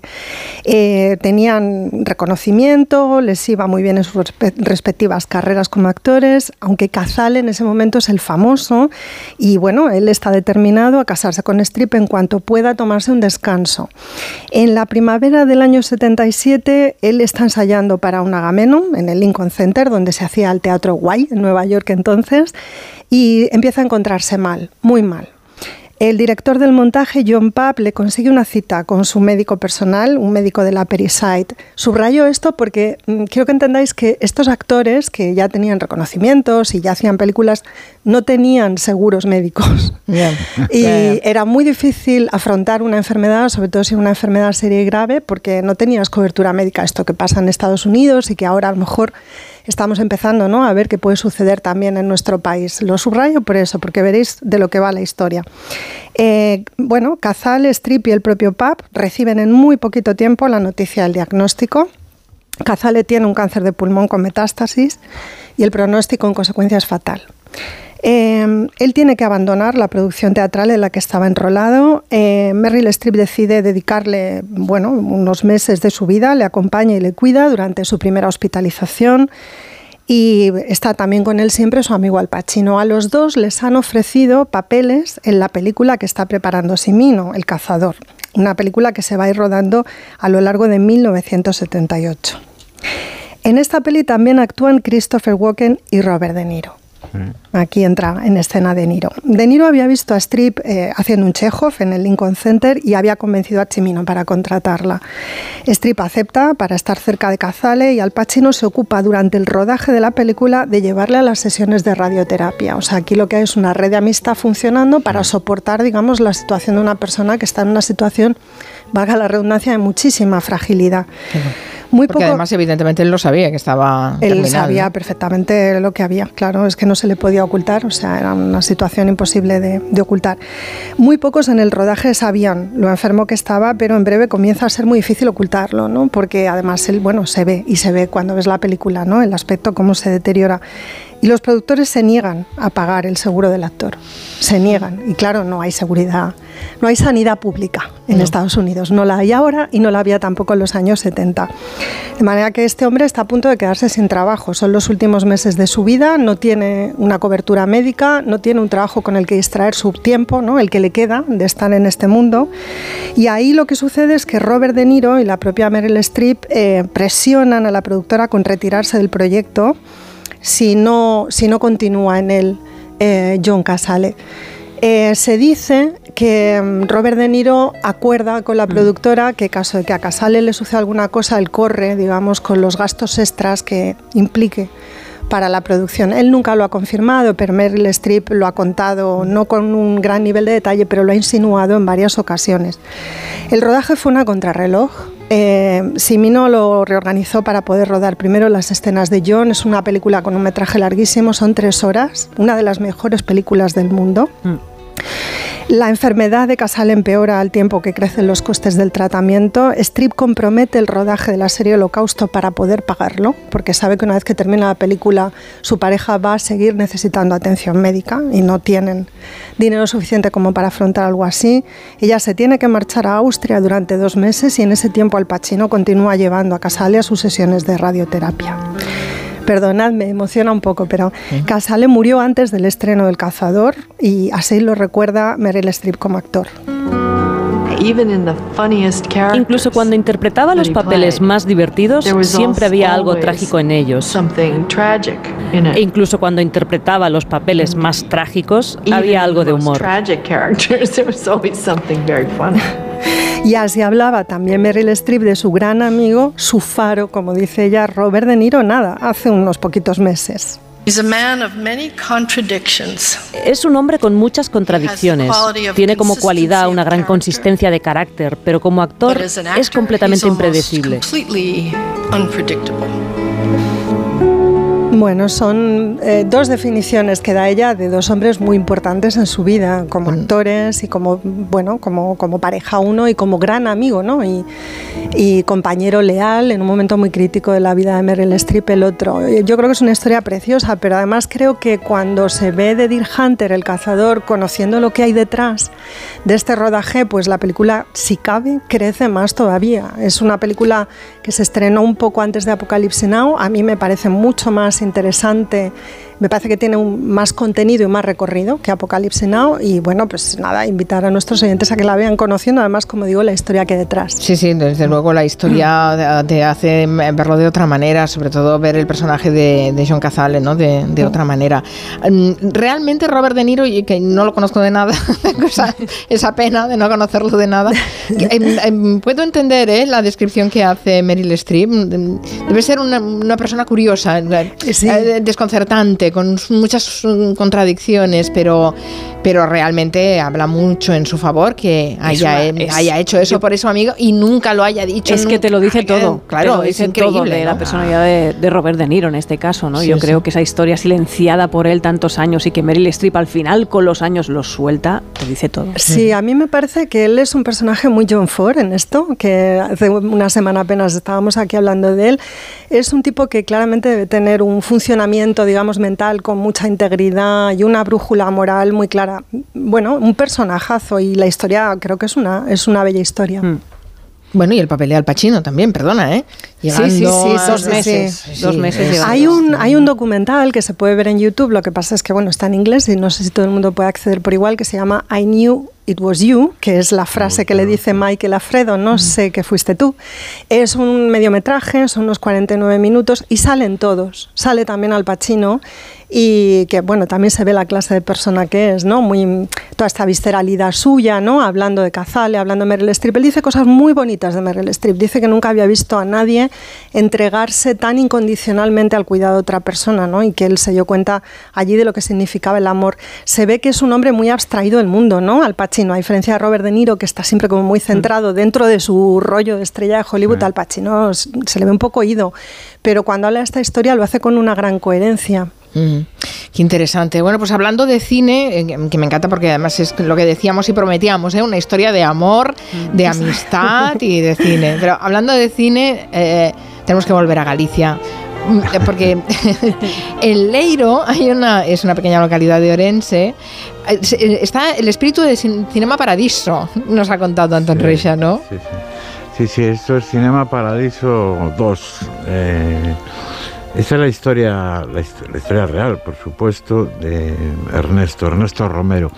Ernesto Romero vive en Leiro. Leiro es una de las eh, villas importantes del Ribeiro. En, el Ribeiro, digamos que hay dos zonas importantes a ambos lados de, del río Avia, lo que, lo que está en Rivadavia propiamente, que es la villa grande, la capital de la comarca, y está Leiro, donde también hay un vino del Ribeiro, que la verdad es que tiene otras características si lo conoces bien. En 1983 en Leiro vivían 3.000 personas, o sea que tampoco era, era, un ejemplo todavía de Galicia despoblada. Y Ernesto, Ernesto Romero, para ver Cinema Paradiso montó un cine. un montón de cine para ver eh, Qué bueno. Cinema Paradiso. Porque la historia de Ernesto es ser proyeccionista desde, desde su adolescencia. En su adolescencia estuvo por, por, por Vigo, estuvo por Vila García de Arousa y eh, trabajando de proyeccionista. Imagino que, que salió con 14 años, creo, del, del Ribeiro. Imagino que empezaría de, auxiliar de, de, proyección, ¿no?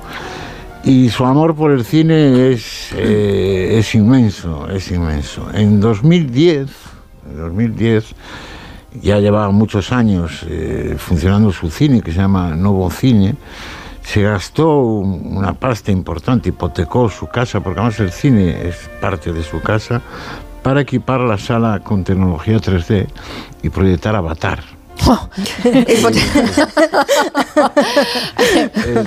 no sé si le, valió la pena.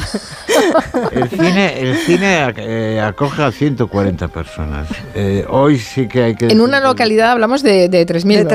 De, de, toda la comarca debe ir al cine, ¿no? era de, 3.000 cuando él inaugura el cine en los años 80. Ahora es de 1.500 vecinos. Imagínate.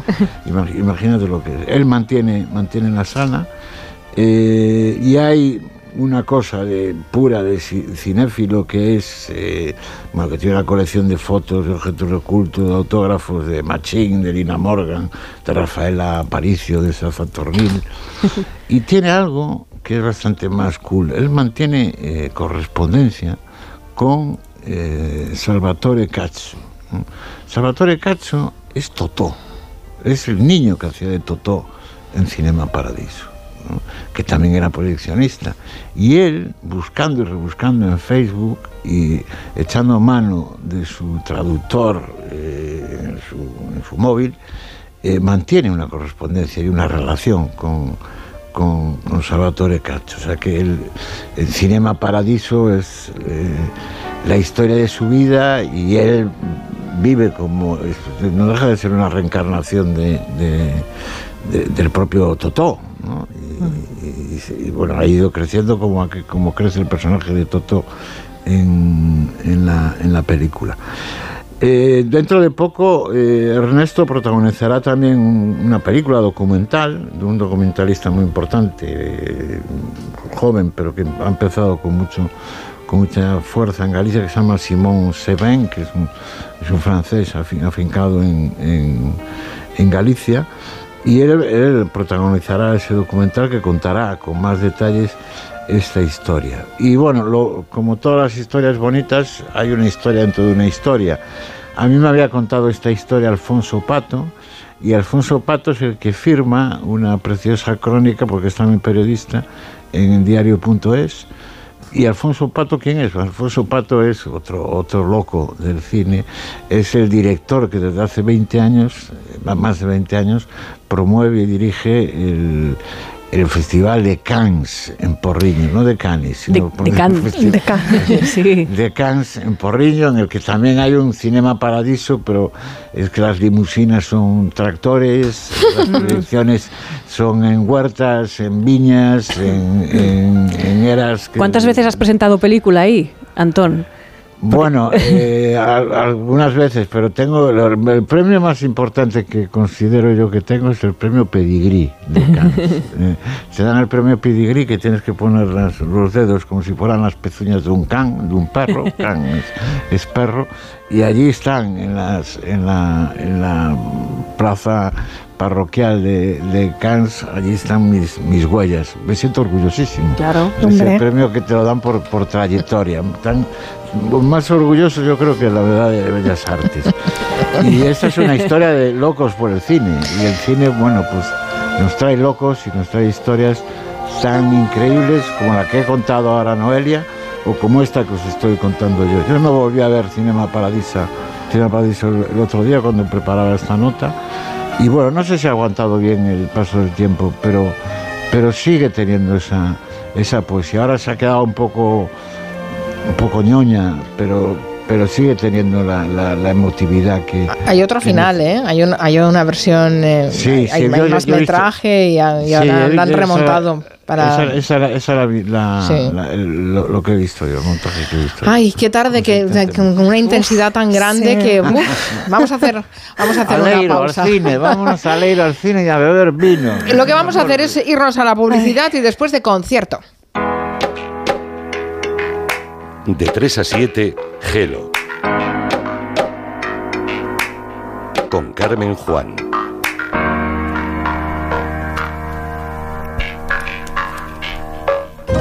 Me comunican que el aeropuerto ha desaparecido. Hay que cubrir el colapso de los transportes, ¿vale? ¿Y si cubrimos la crisis de abastecimientos? Oiga, ¿cómo que no hay aeropuerto? Que no hay aeropuerto, caballero.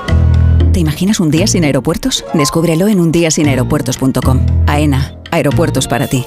Ministerio de Transportes, Movilidad y Agenda Urbana, Gobierno de España. Me toca la revisión del coche. Eurorepar Car Service. Necesito un taller cerca de casa. Eurorepar Car Service. Quiero la mejor relación calidad-precio. Eurorepar Car Service. Tu taller multimarca de confianza es Eurorepar Car Service. Eurorepar Car Service. Ahora, ven a descubrir las ofertas del 20 aniversario. Tus hijos ya son adolescentes y es lógico y normal que te preocupe algo así. Ahora que han crecido ya no hacen planes con nosotros. Se quedan en casa solos o eso dicen. Y me preocupa lo que pueda pasar. Pues eso con Securitas Direct tiene solución, porque con su alarma estarán protegidos dentro de casa ante cualquier emergencia y con sus cámaras podrás ver que todo va bien, porque tú sabes lo que te preocupa y ellos saben cómo solucionarlo. Llama ahora al 900-272-272 o entra en securitasdirect.es. Me levanto a las 7, a las 9 entro a trabajar, salgo a las 6, pongo la lavadora, la compra, la cena. Con Revital puedes con eso y con mucho más. Revital con jalea real mantiene tu energía a lo largo del día. Revital de Pharma OTC. Soy un enfermo de ELA y seguro que me imaginas en una silla, pero mi mayor soporte no es ese, sino la silla en la que se sientan mis acompañantes. Tú también puedes sentarte y sentirte cerca haciéndote socio en ffluzon.org con la colaboración del Ministerio de Derechos Sociales y Agenda 2030. Cuando Nico abrió su paquete de Amazon fue amor a primera vista. Con su diseño depurado y gran poder de succión, el aspirador derrochaba calidad por los cuatro costados y por un precio menor del que jamás habría soñado. Cinco estrellas de Nico. Empieza a buscar en Amazon hoy mismo.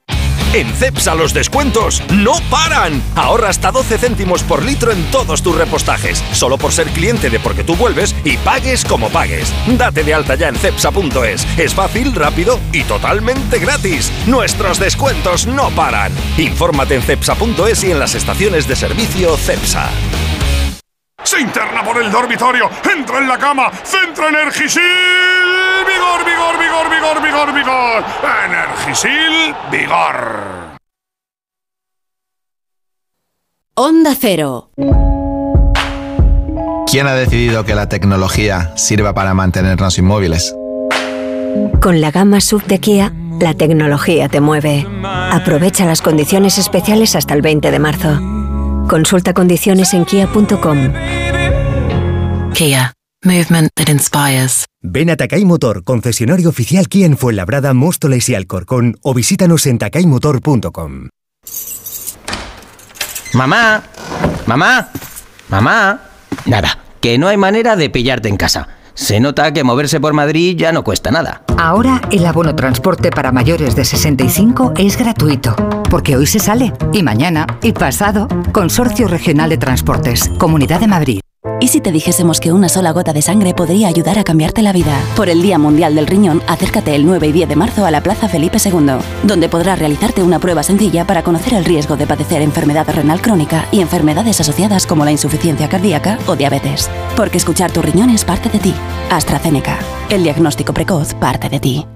Compramos tu Rolex de acero de los años 70 y 80. Especialistas en Rolex desde hace 30 años. Compramos tu Rolex de acero de los años 70 y 80. Pagamos el mejor precio. Compramos tu Rolex de acero de los años 70 y 80. 915346706. Plaza San Juan de la Cruz 9. 915346706. No lo olvides. Compramos tu Rolex de acero de los años 70 y 80.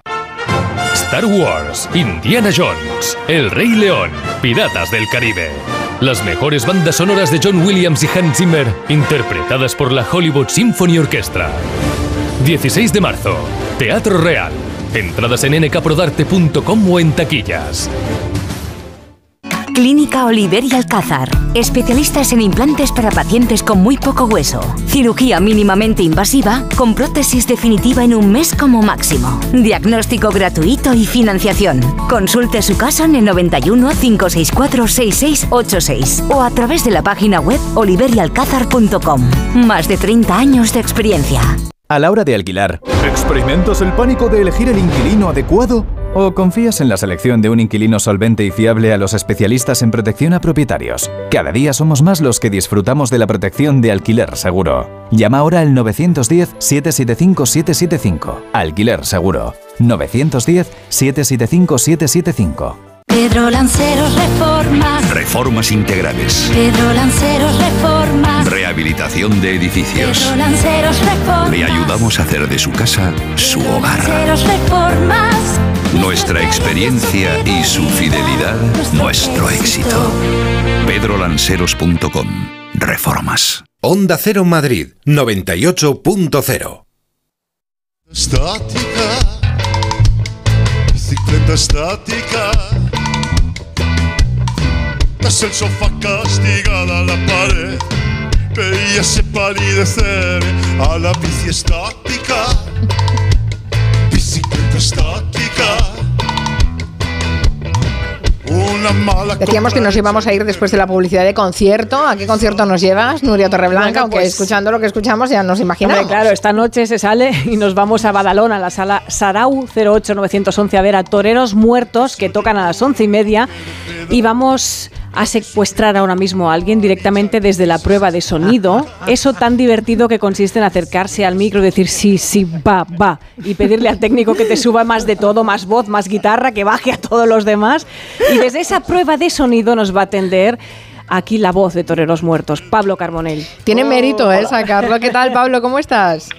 Muy bien, muy bien. Aquí estoy en Badalona, efectivamente, como has dicho. ¿La prueba de Sí. sonido bien? ¿Todo bien? ¿La has subido No, todo? ¿La has es- bajado todo? En, en realidad es que yo no he llegado todavía a la prueba de sonido. Mis compañeros sí la están allí, estrella. Pero, Las mira, estrellas no vais a las eh, pruebas.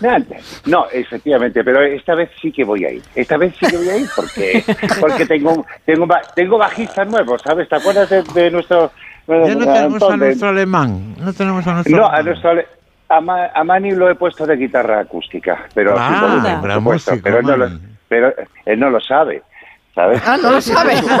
No, claro, Mejor pues que una se lo guitarra- contases. No, no, no, no, que lo mato, lo mato de un disgusto. Yo lo tengo de siempre. Él, a él tiene que estar. Él tocaba el bajo muy a la guitarra, pues entonces ahora sigue tocando, la, ahora toca la guitarra y he puesto un bajista pegado a, a- al batería que haga una una fuerte presión. Una base ahí buena. Qué bueno. Bueno. Oye, no sé cuánto, Perdona. cuánto tiempo hace que Pablo Carbonell y Anton Reixa no coincidían, no sé, o a lo Pues mejor bueno. menos de lo que me imagino. Hace tiempo Pues yo- fuimos, fuimos vecinos en Madrid y, y Sí, yo te vi. y amigos. Vecinos y amigos, por ese orden. todo, a pesar de ser vecinos amigos y nos Sí, vimos una, no. una vez que yo salía del cine y tú fija- fijaros cómo fue con Pablo Carbonell yo iba con un amigo mío que es escultor y le dice hola tronco Eh, es verdad, es verdad. Que sí, sí, claro. No, no, es que el tipo tallaba madera, ¿no? Entonces me dijo, yo hago la culturas de madera. Ven, Venga, pues hasta luego, tronco. Sí. Es verdad que a ti te- hizo mucha gracia aquello. Oye, y ahora, ahora que sepas que trabajo con tu primo Carlos Martínez, que es eh, distribuidor teatral. Mm. Bueno, Y me- bueno, bueno. A pesar de que es tu primo, me fío de él. Oye, Bueno, una a, cosa. a la que dejamos suelto a Reixa nos enteramos de unas cosas y, y con cuidado, ¿eh? Sí, si, tenéis algo que ocultar. bueno, Pablo, eh, em, y estás hoy en Badalona y, y haces... Sí, Badalona. Vale, muy bien. Y en la sala Sarau, ¿eh? de, de Badalona vamos a Eh. corear todos como locos esta canción. Creo que he bebido más de 40 cervezas hoy.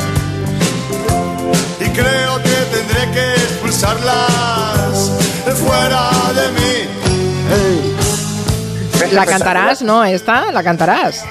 Bueno, sí, la llevamos en el repertorio, pero porque esa canción ya se ha convertido en un himno y la gente la necesita. Y yo hoy me estaba preguntando, porque eh, hemos hablado también de toreros con chanclas y de repente la canción que ha puesto es Agüita Agropop. Y digo yo, anda que si a mí no me hubiera dado la pedrada de hacer una canción sobre las eh, aguas menores y bueno, inspirada en un libro infantil, por cierto, esta canción ahora va a ser libro infantil.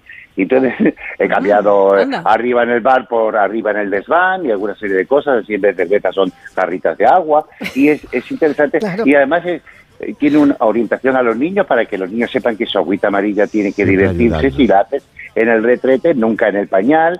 Después- ay, O sea, O sea, o sea que, qué que te has- maravilla. esto es políticamente correcto, ¿no? Te has metido en lo Sí. políticamente correcto. Qué Pablo fuerte. trabaja para la sociedad.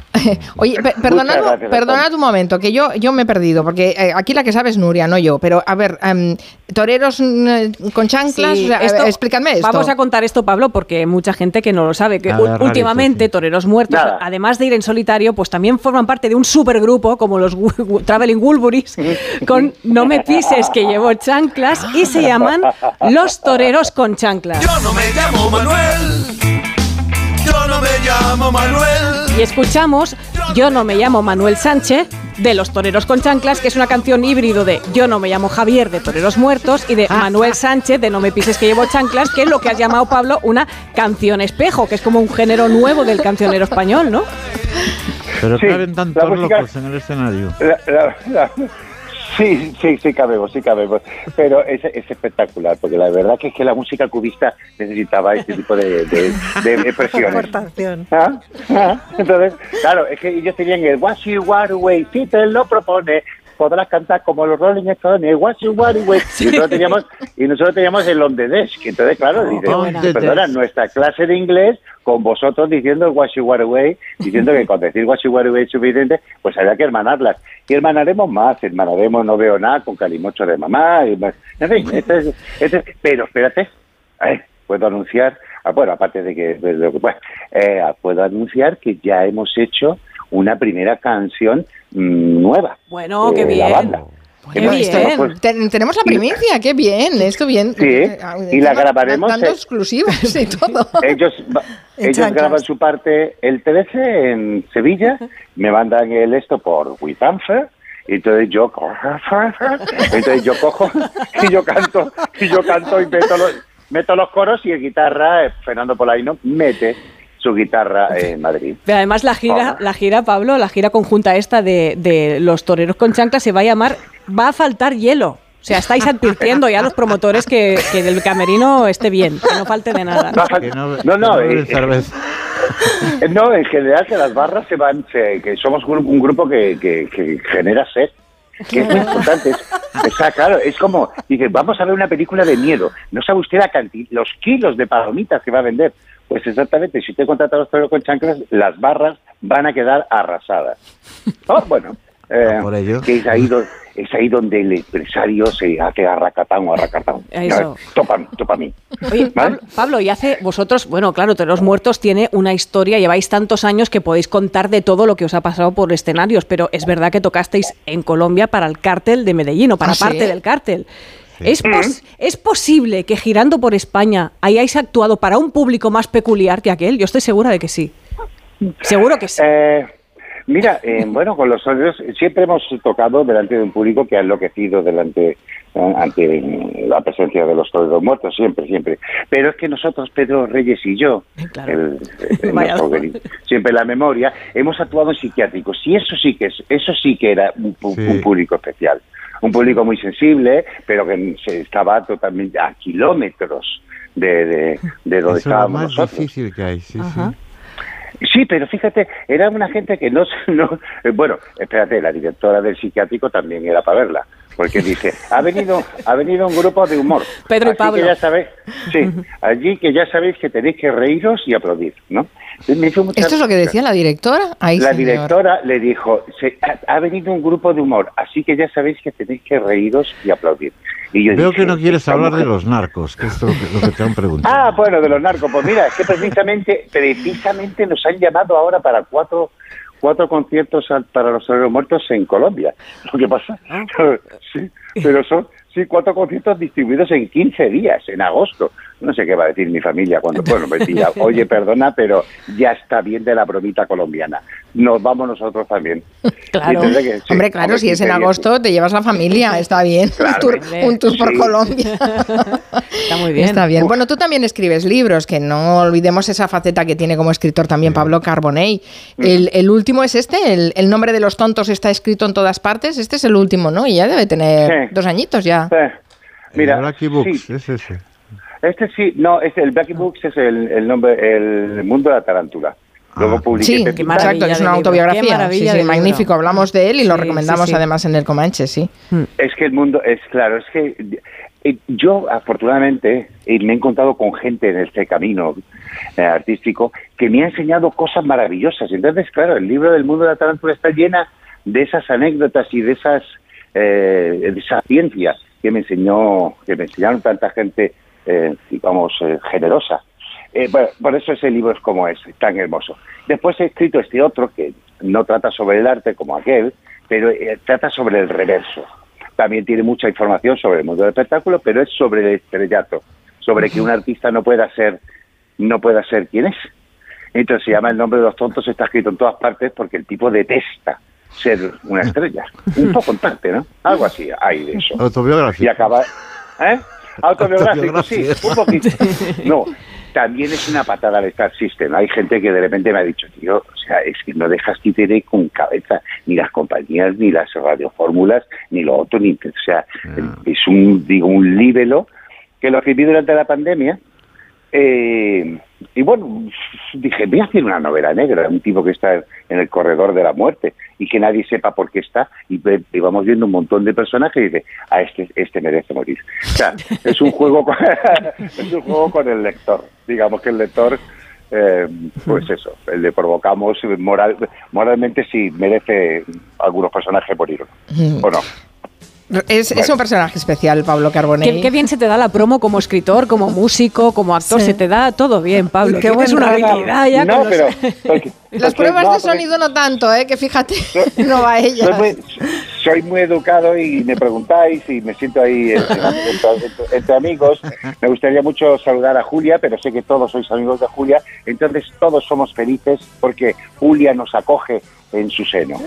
Le daremos recuerdos de tu parte. Pásatelo, No, no, pásatelo no, muy bien, disfruta, que tampoco falte hielo en el concierto de esta noche en Badalona. Creo que mañana también hay uno en San Feliu de Guíxols, Sí, o sea que estás por bajas. aquí por Cataluña. Sí, Un- y pasado, y, pasa, y, eh, y, pa- y al día siguiente tocamos en Tarragona, en la sala cero. Madre mía, sí? Ah. te, te- te pasas el No, fin de semana por aquí. Está bien. Sí, maravilloso, maravilloso, estoy muy contento. Cuídate mucho, Pablo, que vaya todo muy Igualmente. bien. Un beso. Mira, os voy a dejar con eh, precisamente con, con la música de Toreros Muertos, de eh, Mi Agüita Amarilla. Mm, Me despido, si os parece. ¿Qué tal? Venga, pues fin de Noelia, semana. Hasta el viernes. Adiós, Antón. Un beso. Feliz Adiós. Nuria Torreblanca. Buen fin de semana y hasta el lunes a las 3. Adiós. Y creo que he bebido más de 40 cervezas hoy.